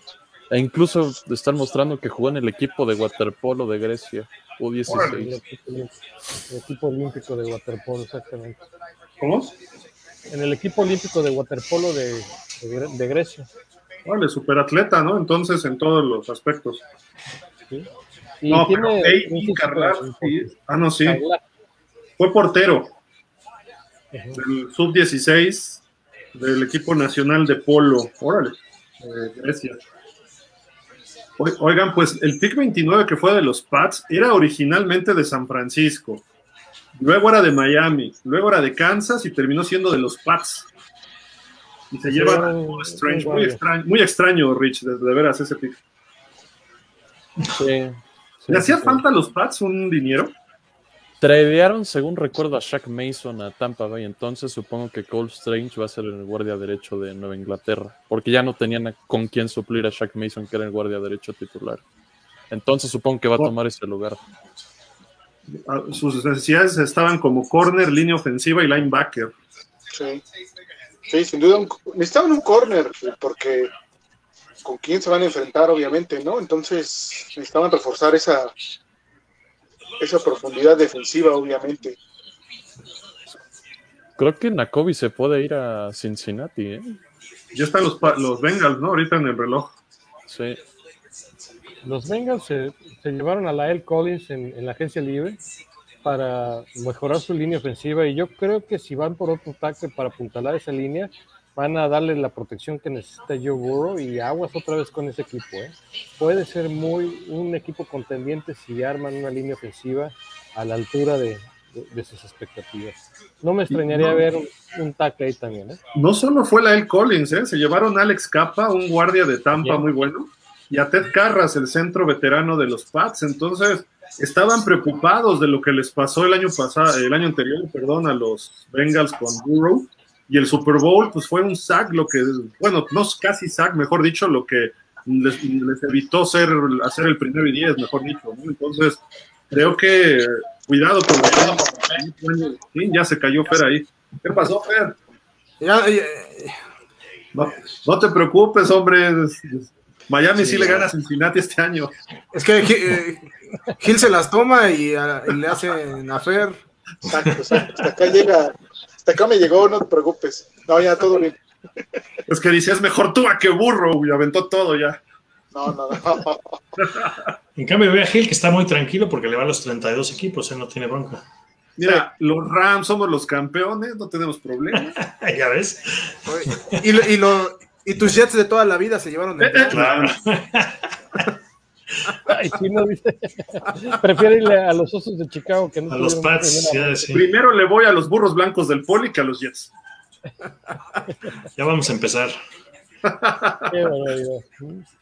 Oigan, vamos a leer algunos comentarios, que ya hay varios que creo que se nos han pasado. Déjenme ver. ¿En cuál nos quedamos? Um, Ah. Irán, ah, no, el Irán sí lo vimos, ¿no? El de- Todos estos sí los vimos. Sí. Eh, ah, mira, Javi, Javi ya se hizo presente. Y andaba medio malo hoy. Dice, hola a todos, esperemos que ninguna de las elecciones de Bills y Jets funcionen. O sea, las de Patsy. Pues es un gordo, no pasa nada. Los Bills a quién seleccionaron. ¿Quién? ¿Los Bills a quién se llevaron? Los Bills se llevaron a ahorita te digo. Kyrie Lam de Florida, el corner. Un corner Ah, vale, vale. para complementar ahí a Tredavious, ¿no? Rafa dice, Miami que se quede así y no comprometa el próximo draft. Ok. Nos dice por acá Javier otra vez, el buen Javi, esperemos que no, Gil, porque entonces le quitarían el lugar a Miami. Pero ¿de qué fue? No sé ya. Me perdí. Jerón Miroslav Bermúdez. ¿Quién fue la primera selección del draft? ¿Me podrían actualizar? ¿Quién, quién se lo avienta? Dale, René. Pues Trevon Walker fue la primera selección de Georgia. Y pues bueno, Para ya nos está dando la pista de por dónde va Doc Peterson con esta arma. Y bueno, pues si quieres saber la segunda de Jaguars, pues es Devin Lloyd. Y bueno, pues bastantes, ines- bueno, mejor dicho, inesperadas elecciones, pero la segunda me puso más contento. Vic, Rich, ustedes están tan contentos con el pick de Dallas, este, les preguntan, ¿ya tienen no. el pick de los Cowboys? Dice Jerome Miroslav. No, yo este, yo no estoy de acuerdo. Bueno, no estoy contento. Yo en tal caso hubiera ido por eh, Tyler Linderbaum, el centro de Iowa que se llevó eh, los, los Cuervos de Baltimore. Eh, tomando en cuenta que Tyler Valladas no ha dado el ancho en el equipo, como se ha esperado, ¿no? Entonces, eh, no creo que haya sido el mejor pick en el momento que, le tocó a los Cabos. Yo no sé qué le vieron. Yo creo que sí estaba proyectado para una segunda ronda con muchacho Smith. Pero bueno, vamos a ver este, eh, qué preparación le dan al. Tiene, tiene tendencia a cometer muchos castigos cuando se ve superado. Entonces, eh, creo que no ha madurado como jugador y, y le va a costar trabajo este, llegar a un equipo, sobre todo como los Cowboys, ¿no? que son muy. Mira, ahí están pegaditos, Chacho y Dani, ¿eh? escondiéndose los dos de cada lado, no se centran. Ve nomás, ahí. ¿Qué? No sé más. Ah, Ya estás encima de Dani ahí, qué ¿Qué bárbaro. fue? Están así los dos, como que no quieren salir. Oigan, ya está el pick, ¿no? De Cincinnati, Rich. Sí, Fue Daxton Hill, el Daxton Hill, sí. Creo que sorprendieron, ¿eh? Porque Von Bell y Jesse Bates se me hacen buenos safeties los dos. Tal vez no piensan renovar a Von Bell. Parece ser que está en su último año de contrato y quieren sangre fresca en Cincinnati. Oigan, y hasta ahorita, ¿hay algún jugador que no haya estado, o que haya estado proyectado en primera y que no haya salido? Nakobe, Malik Willis, ¿no? Malik. Malik Willis, claro. Y 32 los vikingos, ¿también hubo trade ahí o qué? Sí, con los Leones de Detroit. Ah, fue el de los Leones, correcto. Sí. Ya es el último del día de hoy. Ahorita ya hacemos un balance, nada más que salgan los Vikings. Faltó Rubén, fíjate, para que nos contara de sus vikingos, qué onda. Pero anda muy trabajador. Y Manuel ya no regresó, ¿eh? Se emocionó tanto con Piquet que dijo ya. Fue a Es llorar. que ya, ya, ya no estaba, llorando. ya no estaba en estado conveniente, Manuel. Sigue llorando también, Emanuel. Sigue llorando también, Emanuel. Nos dice Ernesto, Kansas City es en primera ronda desde el 14 que toma una ala defensiva que era D. Ford y es el primer jugador de Purdue que Kansas selecciona en primera ronda. Y de Cincinnati, las últimas, los últimos tres picks de primera ronda han sido del SEC, de la conferencia, que es del sureste, ¿ah? Sí. Y el, el primer safety de primera ronda en su historia de los Bengals. Segundo jugador de Michigan que seleccionan en primera ronda. Pues, ¿Cuál habrá sido el primero? El, eh, el primero de Mitch. Bengals en su historia. Ah, quién sabe. Habría que meterse a los libros ahí a ver qué rollo. Pero bueno, bien por Cincinnati, ¿no? Con un safety, creo que era un punto también eh, importante para ellos, ¿no? Sí. Se reforzaron bien en la ofensiva en, en este en agencia libre y bueno, pues sí, no, no fue tan, tan equívoca la, la selección. Quizá corners, ¿no? Era lo que teníamos nosotros, más que safety. Pero, pero pues ya, digamos, como los mejores ahorita ya se habían ido, pues creo que es una buena manera de compensarlo, ¿no? Un safety. Sí, en esta altura están tomando al mejor jugador en la, en la lista, ¿no? ¿Era el mejor que quedaba?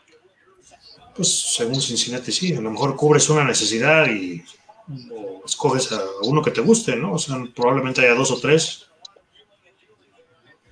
Pero estaba el de, el de Georgia, ¿no? Este Louis Sa- Sainz. Él también estaba. ahí Pero está como- proyectado para la segunda ronda ese, ¿no? No estaba El- como pero- primera ronda. Pero el que tomó ahorita Cincinnati, este, este Hill, sí estaba para primera.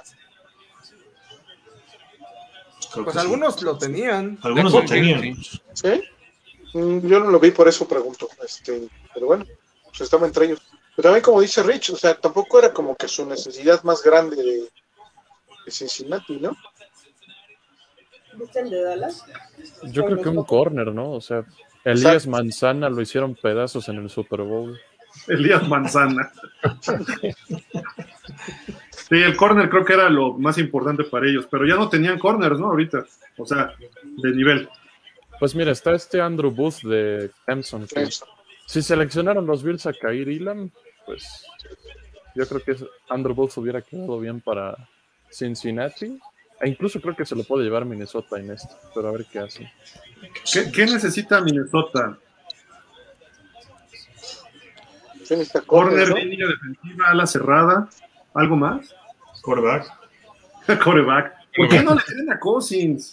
Pues ahí está Kellen Mond, de- que selecciona Es que el Cousins pasado. es el que le- se gana siempre la lotería sin hacer nada. Es el más sobrevaluado coreback de la NFL. Fue top 5 este año. ¿Y el equipo no le respondió? Pues no convence. Ni, ni en Minnesota lo quieren. Mira, sí se fue Luis Sainz. A ver. Ya viene el pick.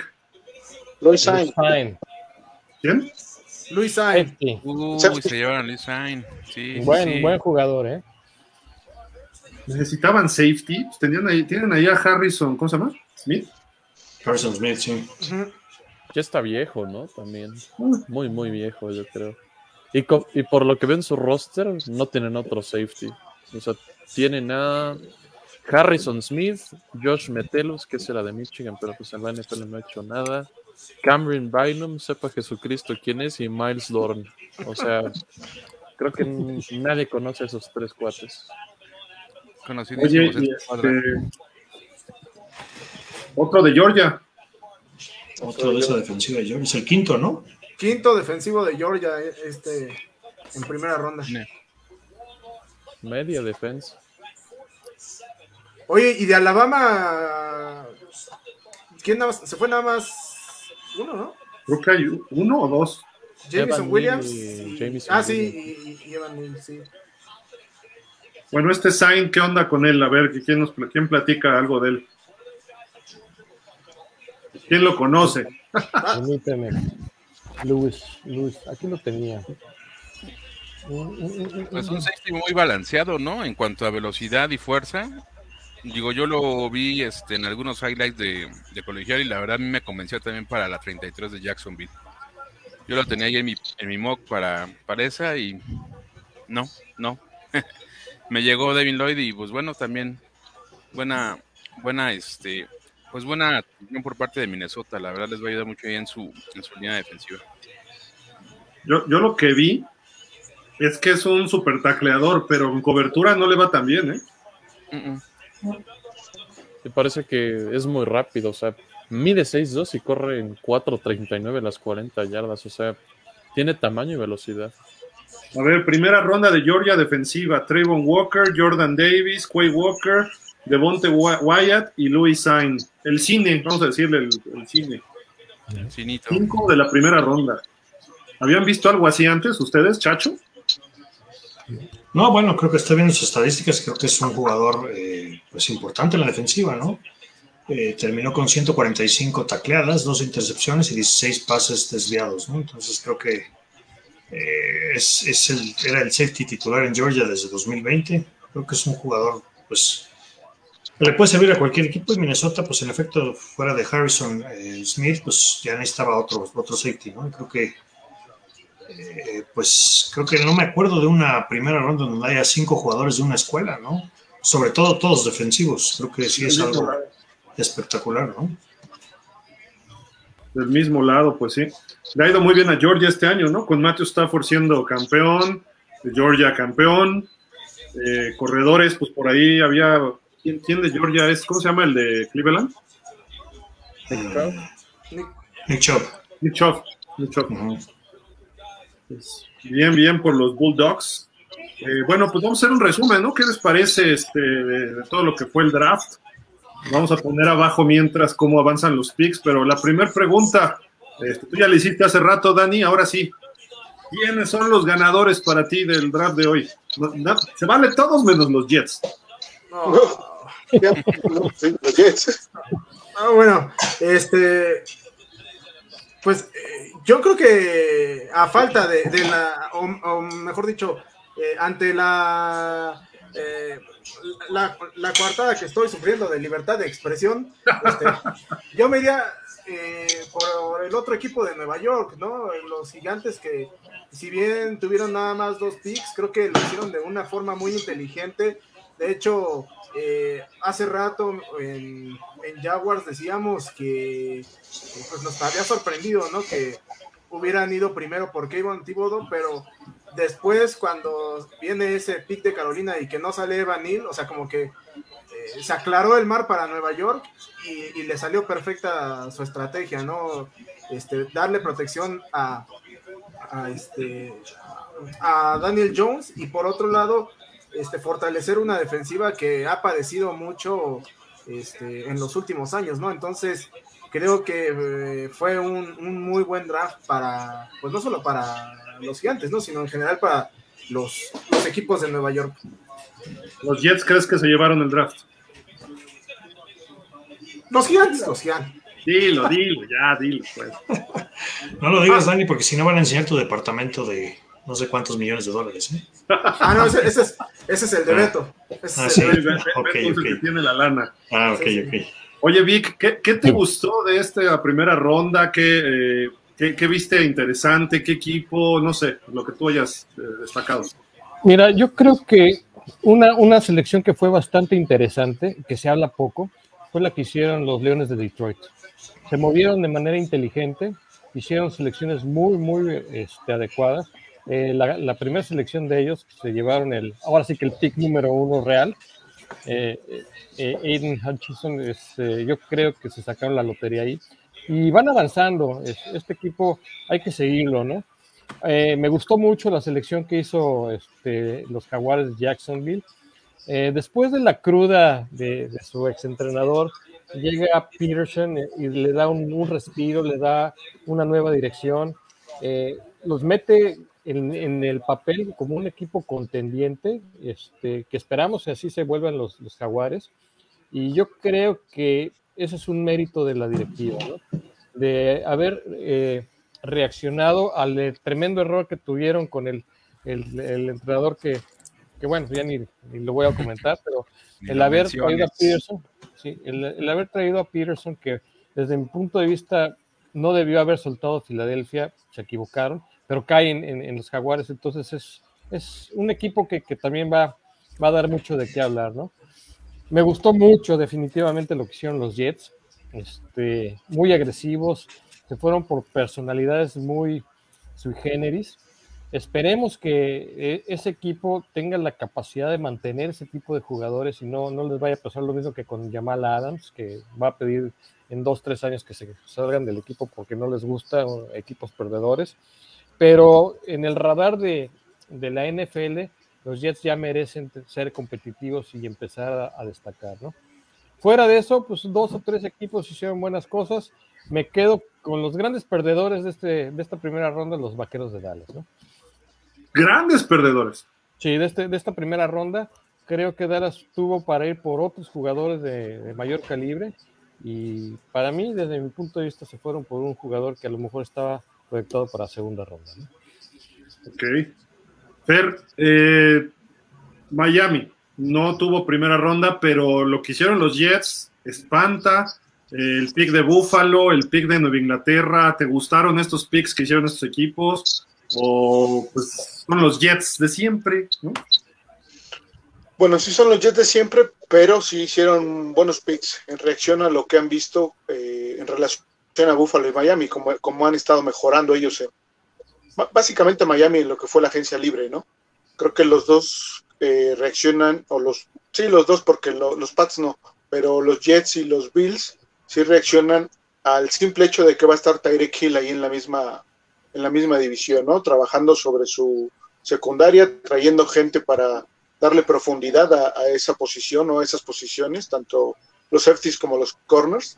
Y este, creo que los Jets sí coincido en que los Jets hicieron muy buen draft y me sorprende un poco la selección de, de, los Pats, ¿no? Que se fueron por un liniero ofensivo. Yo pensaba que iban a ir ellos por, por, un, por un safety o por un corner. Había en el tablero buenos, buenos safeties y corners, entonces me sorprende un poco esa parte, pero bueno, mejor para nosotros, ¿no? Que, que no hayan reforzado esa parte, que fue de un, una posición donde Miami les hizo daño en los dos juegos la temporada pasada. Entonces, vamos a ver qué, qué resultado nos da eso, ¿no? Y me sorprende obviamente que no se haya ido este Malik Williams y este Nacovidin, ¿no? Eso sí, me sorprende bastante. René, ¿estás contento? Con, ahora que como diría José Ramón, ¿estás contento? ¿Estás contento? Este, ¿Estás contento, René, con los Jaguars o estás contento con otro? ¿Y qué otro equipo te llamó la atención? Este, ya, ya no repitamos los Jets porque de verdad... No. Dime otro, si quieres Tennessee, no sé el que quieras, pero no me digas los Jets. ¿Pero tus Jaguars estás contento? Pues de inicio eh, eh, nos, nos, vimos las caras todos en la transmisión que estábamos hace un ratito, estábamos como que, ¿qué pedo, no? ¿Qué pasó aquí? Estábamos completamente sacados de onda, digo, estábamos ahí platicando y estábamos, pues, digo, sin saber cuál era el rumbo, ¿no? ¿Cuál era la tirada?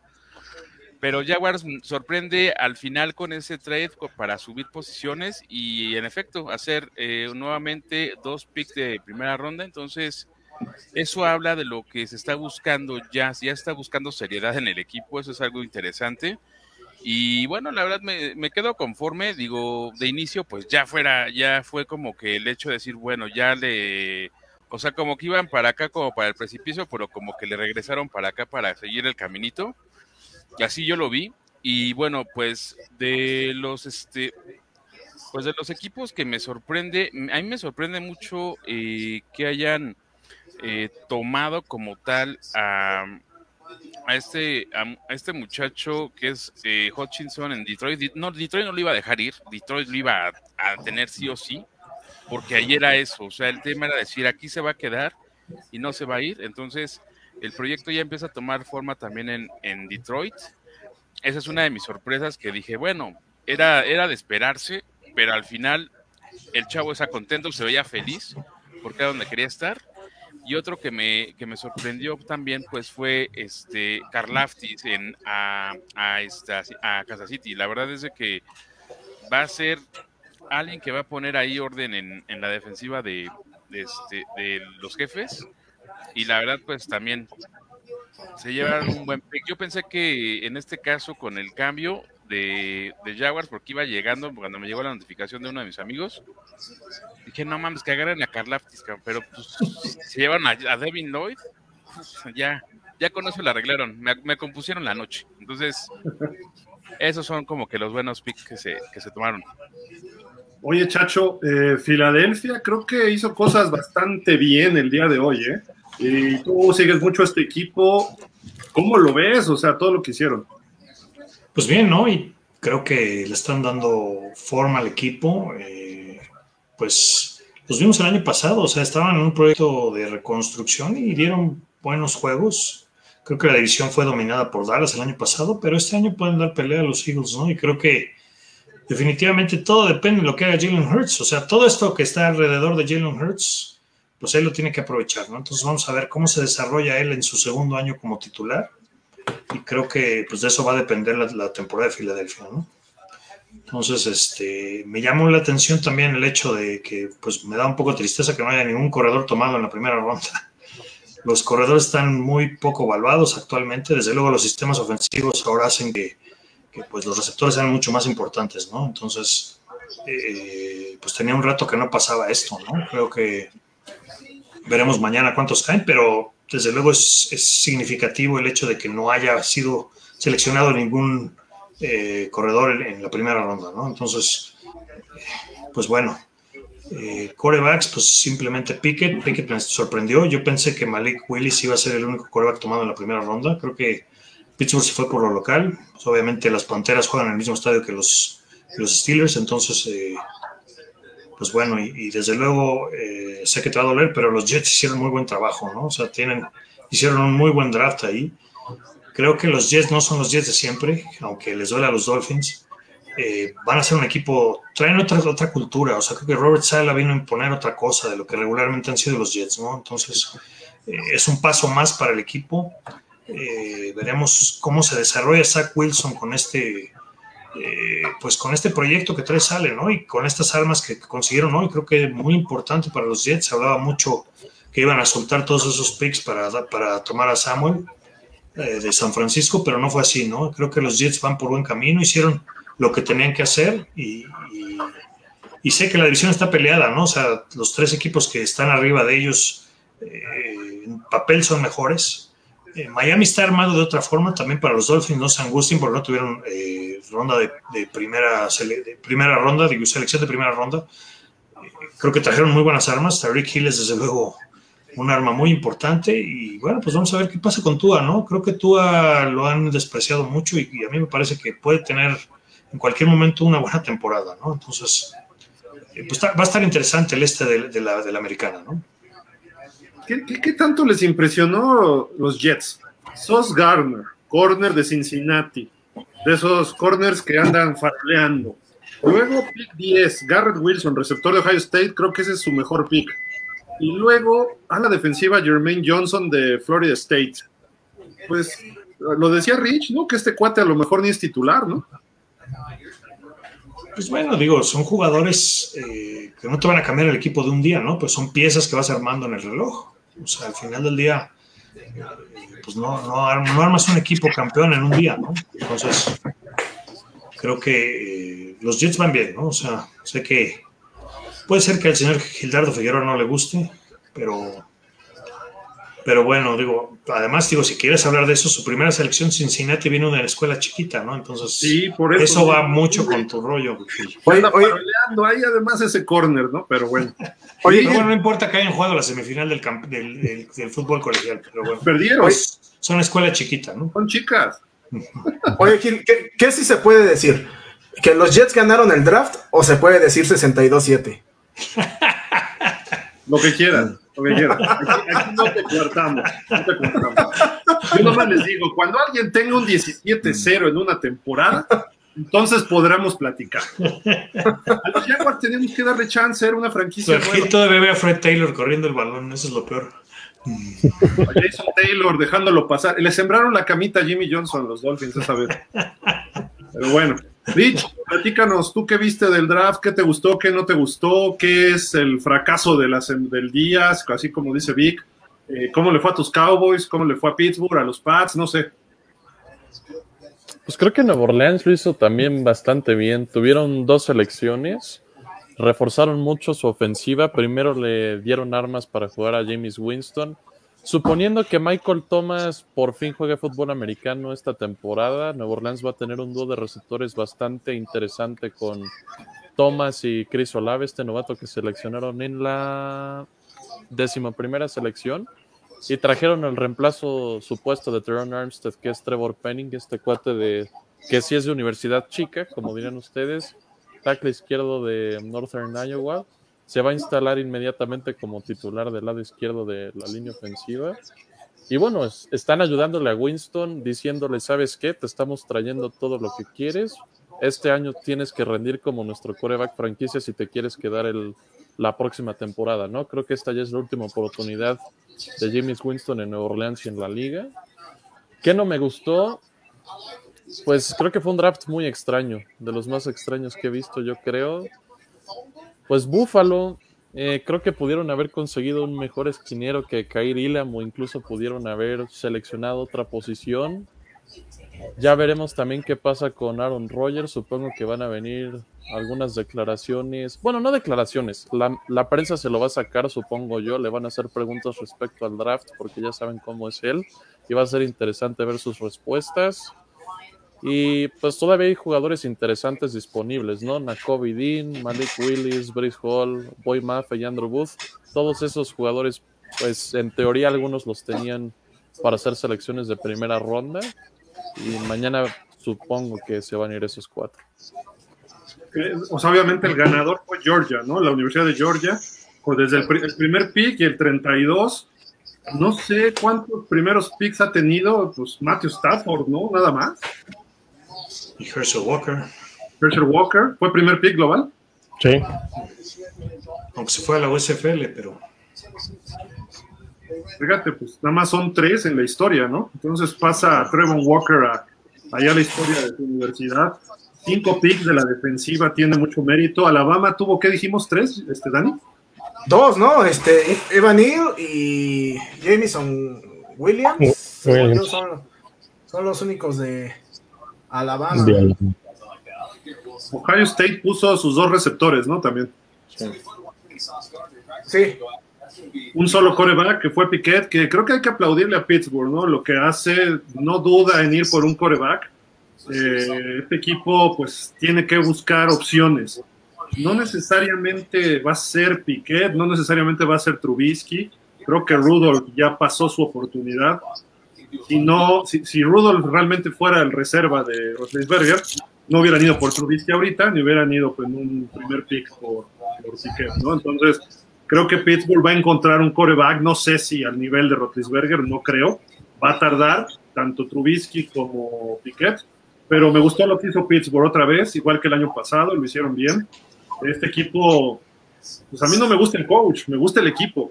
Mike Tomlin no me gusta, pero creo que es un coach que les agrada a sus jugadores y funciona. Y le ha dado resultado, tan es así que hasta se metió a playoff. Claro, ojo, se ha metido a playoff gracias a Big Ben. Vamos a ver ahora si Big Ben cómo, cómo funciona Mike Tomlin, ¿no? Pero eh, mañana, ¿qué podemos esperar? No sé, este, Rich, ya dijiste tú los jugadores que faltan. Eh, Tampa inicia mañana por ese trade con Jacksonville, pero van a entrar otros equipos en la, eh, pues a, escoger, ¿no? En, en, sus elecciones, como quizá Chicago, no sé, déjame checar la segunda ronda, pero los Rams creo que no tienen hasta la tercera, igual que Miami, eh, Cleveland, no sé, San Francisco. Pues yo creo que le va a llegar un coreback a Tampa. Es el. Ya está en su último año de contrato Tom Brady. Si no mal recuerdo, creo que nada más renovó por un año. Tienen la oportunidad de seleccionar a Malik Willis, a Sam Howell, a Matt Corral, Desmond Reader. Cualquiera de esos cuatro podría seleccionar con la primera de la segunda ronda. Aunque también podría ser que le quieran dar la oportunidad, tal vez a Kyle Trask, una vez que se retire Tom Brady, ¿no? Que lo seleccionaron justamente también en la segunda ronda del draft pasado. Pues Minnesota va a tener una selección de segunda ronda también muy temprana. Terminaron la primera con Louis Sain. Les hace falta perímetro, entonces también, también por ahí puede caer Andrew Booth, que les hace falta muchísimo perímetro. En Tennessee creo que puede caer un, un coreback también. No, se pueden pasar varias cosas. Mañana caen corebacks, ¿estás seguro de eso? En las primeras cinco picks creo que caen dos corebacks. Y el primero debe ser Willis. No sé. Yo creo que sí, ¿no? Por las calificaciones, por el tipo de juego, habría que ver, ¿no? Pero, eh, Fer, mañana que, bueno, mañana Miami hasta el final, ¿no? Prácticamente. A lo mejor se mueve un poquito, hace algún trade para avanzar, pero no creo que haya muchas noticias hasta el final del día, ¿no?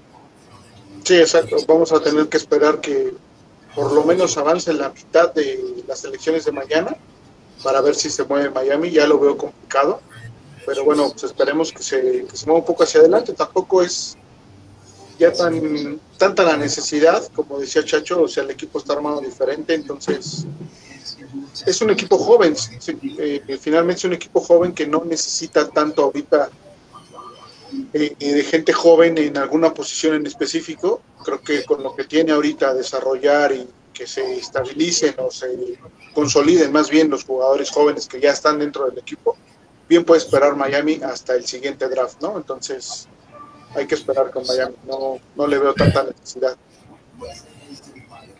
Miami se fue ahora por veteranos, ¿no? Lo que no había hecho los últimos tres años, entonces está compensando. Así, fue su plan, ¿no? Yo creo que de los Dolphins. René, eh, ¿qué le falta a los Jaguars?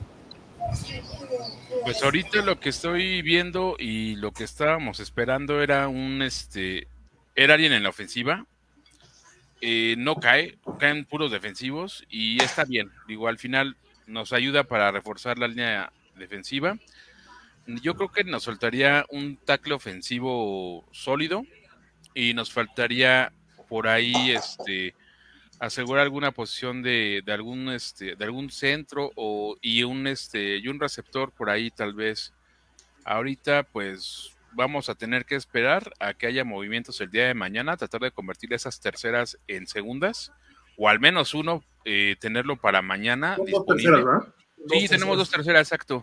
Entonces cambiar una o las dos sería eh, excelente pero al final hay todavía capital de draft para poder hacer el los trades, entonces puede ser una opción agarrarte a un liniero ofensivo, algún hombre de, de ahí que te pueda ayudar, algún centro, algún guardia y un receptor.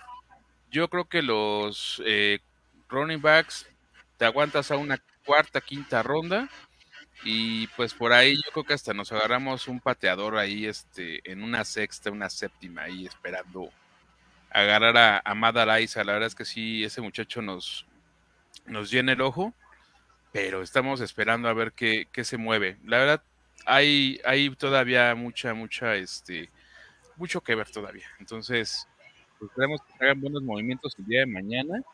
Tenemos todavía este movimientos ahí pendientes, entonces siento que sí va a haber, va a haber algo, va a haber algún movimiento mañana, al menos de un, de un, de un este, de un este, de un pick. Yo, yo le estimo eso. Perfecto. Vic. ¿Te gustó que fuera en Las Vegas y ahí el ambiente? ¿Cómo se hizo el draft? Por cierto, mañana ya vamos a tener todos los reportes de nuestro corresponsal Carlos Villalobos, eh, fotografías y todo, no se pierdan las redes sociales, eh, de pausa de los dos minutos porque él está ya acreditado para el draft. Ahorita estuvo en las conferencias y eso y mañana ya va a estar eh, mandándonos todo este material, pero estuvo interesante, ¿no? Ahí en las fuentes del Velagio, que ahí fuera la pasarela y todo esto y eh, pues el ambiente en Las Vegas se vio bien, ¿no? Estás muteado. Las personas que hemos tenido la, suerte de haber viajado a Las Vegas, podemos decir que Las Vegas está diseñado para este tipo de eventos, ¿no? Tú puedes ir a una conferencia de una empresa, o puedes ir a una pelea de box, o puedes ir a, a, ver al du Soleil, y está diseñado Las Vegas para este tipo de ambientes. Basta con ver las calles, cómo estaban pletóricas de aficionados, la parafernalia de todos los equipos disfrazados y un ambientazo, ¿no? Eh, francamente, eh, eh, hacen olvidar los dos años que tuvimos de pandemia y la gente se ve feliz, se ve conviviendo, se ve mucho orden, mucha organización. Y Las Vegas siempre ha sido un lugar diseñado para esto, ¿no? Qué bueno que se da, qué bueno que empieza a regresar toda la normalidad en términos de salud pública, porque también era un problema eso. Y pues una, una delicia verlo, de lástima que no estamos ahí en Las Vegas. El segundo día también va a haber mucha gente, también va a haber este, eh, grandes eh, concentraciones masivas de, aficionados. ¿Por qué? Porque es un evento que, que, amerita. Y lo vamos a empezar a ver cómo disminuye a partir de, de la tercera ronda este, del draft, ¿no? Pero hay todavía mucho material y muchas cosas interesantes que hacer. Hay equipos que necesitan seguir trabajando en, en armarse, especialmente aquellos que no tuvieron una agencia libre muy, muy este, exitosa. Y pues vamos a ver, todavía hay elementos muy útiles y hay que recordar que siempre ha habido jugadores de segunda y tercera ronda que inclusive han llegado al Salón de la Fama. Entonces, muchas sorpresas se esperan para mañana. En el caso particular de mi equipo, de los Cowboys, me voy a permitir decir que pues Dallas va a seguir teniendo una, solamente tiene una selección para el, el segundo día del draft, es la número 56 global. Si se van a mover, que lo dudo mucho porque no ha sido la, la, la, la mecánica de los Cowboys, si se llegan a mover, si se llegan a negociar, pues a lo mejor van por un receptor abierto como es Traylon Borgs de Arkansas, ¿no? Pero también necesitan... No, ya se fue a Tennessee.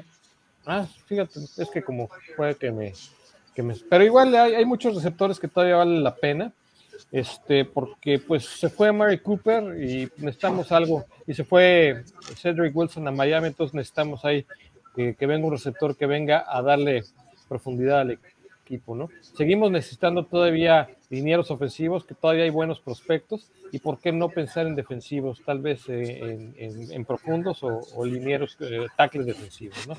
Ese es la, la, el pronóstico que yo veo mañana. Va a haber cosas muy interesantes y hay que estar al pendiente para, para seguir haciendo este análisis. ¿no? Estén pendientes de todas nuestras redes sociales. Eh, Rich, nada más, eh, ¿qué le queda a Dallas? Ya dijo Vic más o menos, pero tienen una segunda y una tercera mañana, ¿no? Sí, la, la 56 y la 88, nada más dos selecciones. Este año no, no hay selecciones compensatorias porque pues no dejaron ir a, a, un jugador de alto impacto en la agencia libre como lo fue Byron Jones el año pasado y pues hay jugadores interesantes todavía disponibles. Por ahí está este austriaco Bernhard Reimann, que también sonaba mucho para los vaqueros a principios de este proceso del draft. Pero ya seleccionando a Tyler Smith, que es un tackle, no, hace mucho sentido. Hay que buscar un guardia, un safety. Jalen Peter estaría muy bien, pero no sé si Dallas puede alcanzar. En fin, talento hay disponible. Es cuestión de que Dallas haga la selección indicada en el momento que les toque y que no, no jugadores como Tyler Smith en el momento que no deberían ser seleccionados. Rich, muchísimas gracias. Sabemos que tienes que despedirte porque mañana supongo tienes escuela temprano. Muchas gracias y estamos en contacto. Gracias a ustedes, nos vemos. Ya, ya, sale, sale Rich, no, vaya, no vayas a la escuela. no vayas a la escuela. Que a la escuela vayan los que no saben, Rich. Chacho, mañana ya los, los Niners sí tienen picks y bastantes, una segunda y dos terceras. Sí, pues bueno, a ver, a ver, necesitan línea ofensiva, necesitan corners, eh, pues le van a dar mucho dinero a Samuel y a Bosa, entonces vamos a ver, tienen que aprovechar al máximo sus selecciones, ¿no? Entonces, eh, tienen la 61 y, y, en, la tercera, en la tercera ronda tienen la 93, entonces, pues bueno, a ver qué pueden hacer los 49ers, ¿no? Creo que la prioridad en esta temporada era, en esta pretemporada, era firmar a los jugadores que tienen, ¿no? Y eso, pues, desde luego es eh, Bosa y, y, Samuel, ¿no? Entonces, pues vamos a ver qué, qué sucede, ¿no?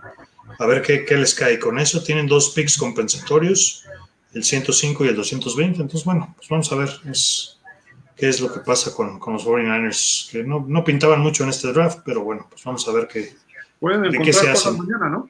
Sí, desde luego hay cosas mañana. Entonces, bueno, pues eso es básicamente lo que necesitan. Línea ofensiva, corners, eh, a lo mejor por ahí eh, un receptor, otro como para hacer más impacto con, con Samuel. Entonces, bueno, vamos a ver qué, qué, sucede mañana.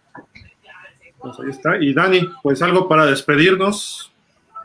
Eh, bueno, pues eh, que vimos un día bastante intenso de, de draft, bastante eh, inesperadas muchas de las selecciones. Esperemos que la dinámica siga siendo igual de alocada el día de mañana, porque bueno, la verdad es que esto lo hemos visto desde la desde que inició el off-season, ¿no? Este, muchos movimientos, mucha locura y bueno, este draft no está siendo la excepción, esperemos que así siga. Y pues bueno, eh, como siempre, un gusto estar aquí con ustedes. muchísimas gracias a todos ustedes que hoy compartieron la, la transmisión y obviamente hay más comentarios, nada más vamos a acabarlos de, de, leer como siempre para no, este, no dejarlos por aquí. Nos decía Jerome Miroslav Bermúdez, para ustedes en esta primera ronda, ¿cuál fue el mejor pick seleccionado?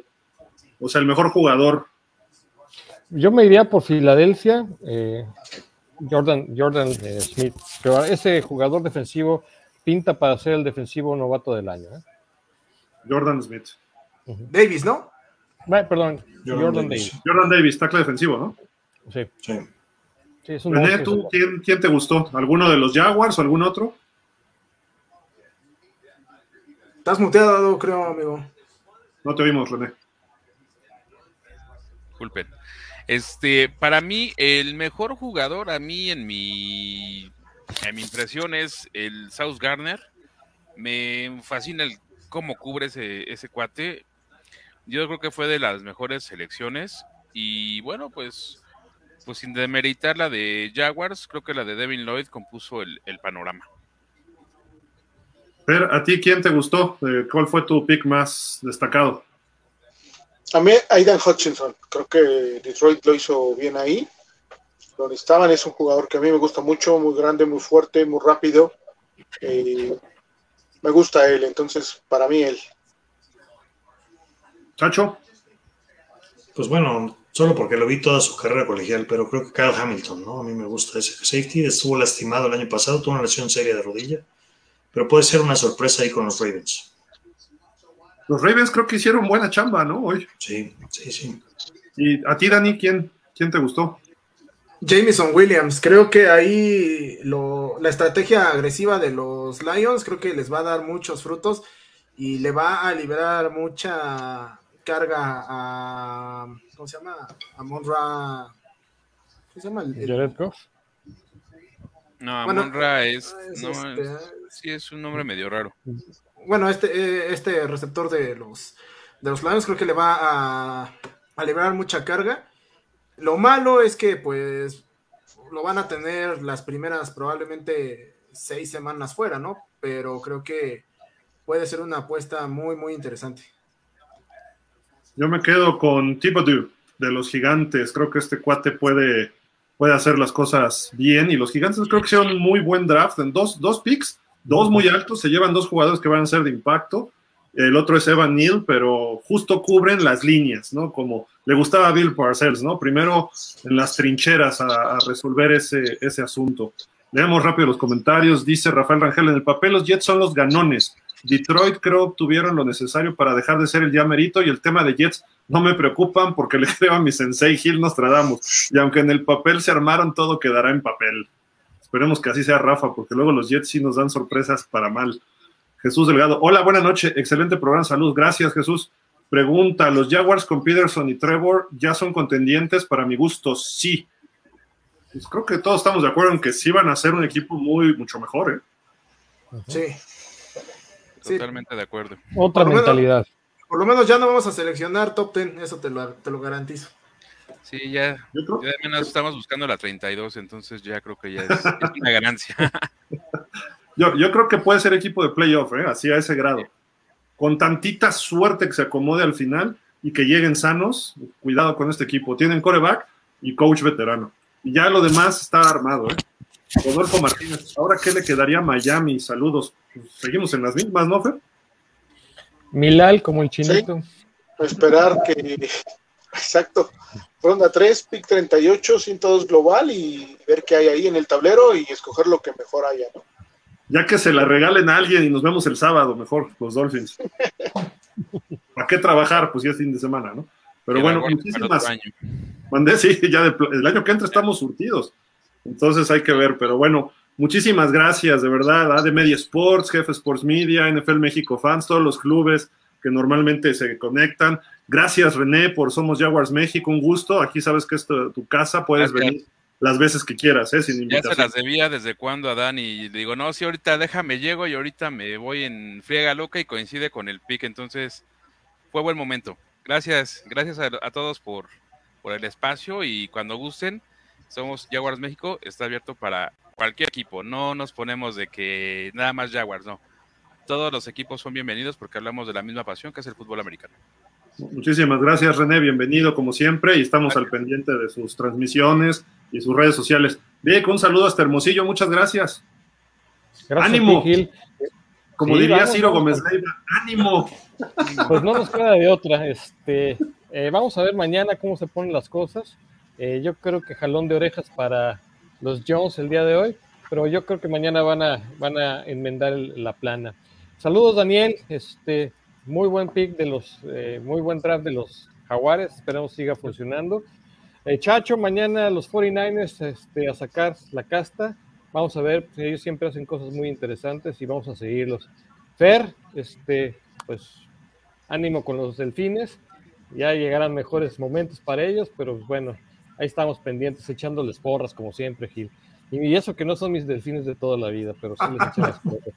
Y René, mucho gusto, bienvenido. Este, con- te lo repito que deben de estar muy contentos, al igual que Dani, porque hicieron Sí. una selección muy, muy, muy exitosa. Felicidades y nos vemos mañana.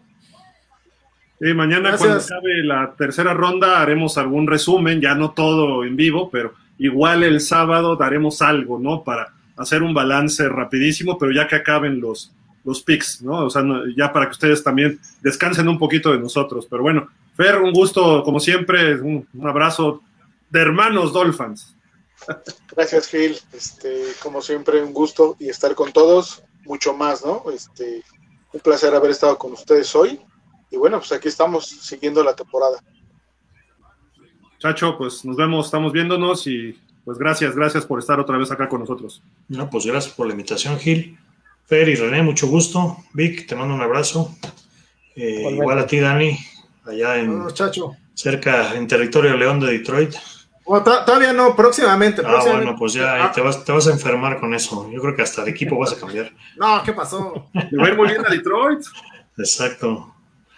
Va a ser buen equipo. Y nada, pues bueno, eh, vienen cosas interesantes, ¿no? Ya lo decía Vic y en general todos. Mañana, pues es un día importante. Hay jugadores que no son tan, que no son tan rimbombantes como los, los de primera ronda, pero son, van a ser muy buenos jugadores en el equipo, ¿no? Entonces, pues vamos a ver qué, qué, qué nos trae para mañana eh, el draft, mi querido Gil. Perfecto, gracias, Chacho. Dani, nos vamos. Muchas gracias, como siempre. Gracias, este, Gil, Chacho, Fer, eh, Víctor, eh, René, como siempre, un gusto estar aquí con ustedes. Y pues bueno, nos vemos eh, el día de mañana si se puede y pues allá andaremos. Perfecto, pues muchísimas gracias, de verdad, descansen, buenas noches. Estuvo largo, cuatro horas y media, pero divertido, ¿no? La verdad, cuando hay tantas voces, eh, se presta a que las universidades chicas son malas, las grandes son buenas, que si los 49ers no, no la hacen, que si los Jaguars el 62, que si la temporada perfecta, que si los Cowboys suck hoy, hoy, pero mañana pueden recomponer el camino. Oye, ¿sabes por qué les fue mal a los Cowboys? Estaba toda la familia, menos la chica que estaba pidiéndole paternidad a su papá. Yo no la ya se vi, arreglaron, ya se arreglaron y le fue muy bien. pero no estaba, estaban todos los Jones menos ella. Pues es que, es que ya no es Jones. Es que no se habla, no se habla de Bruno.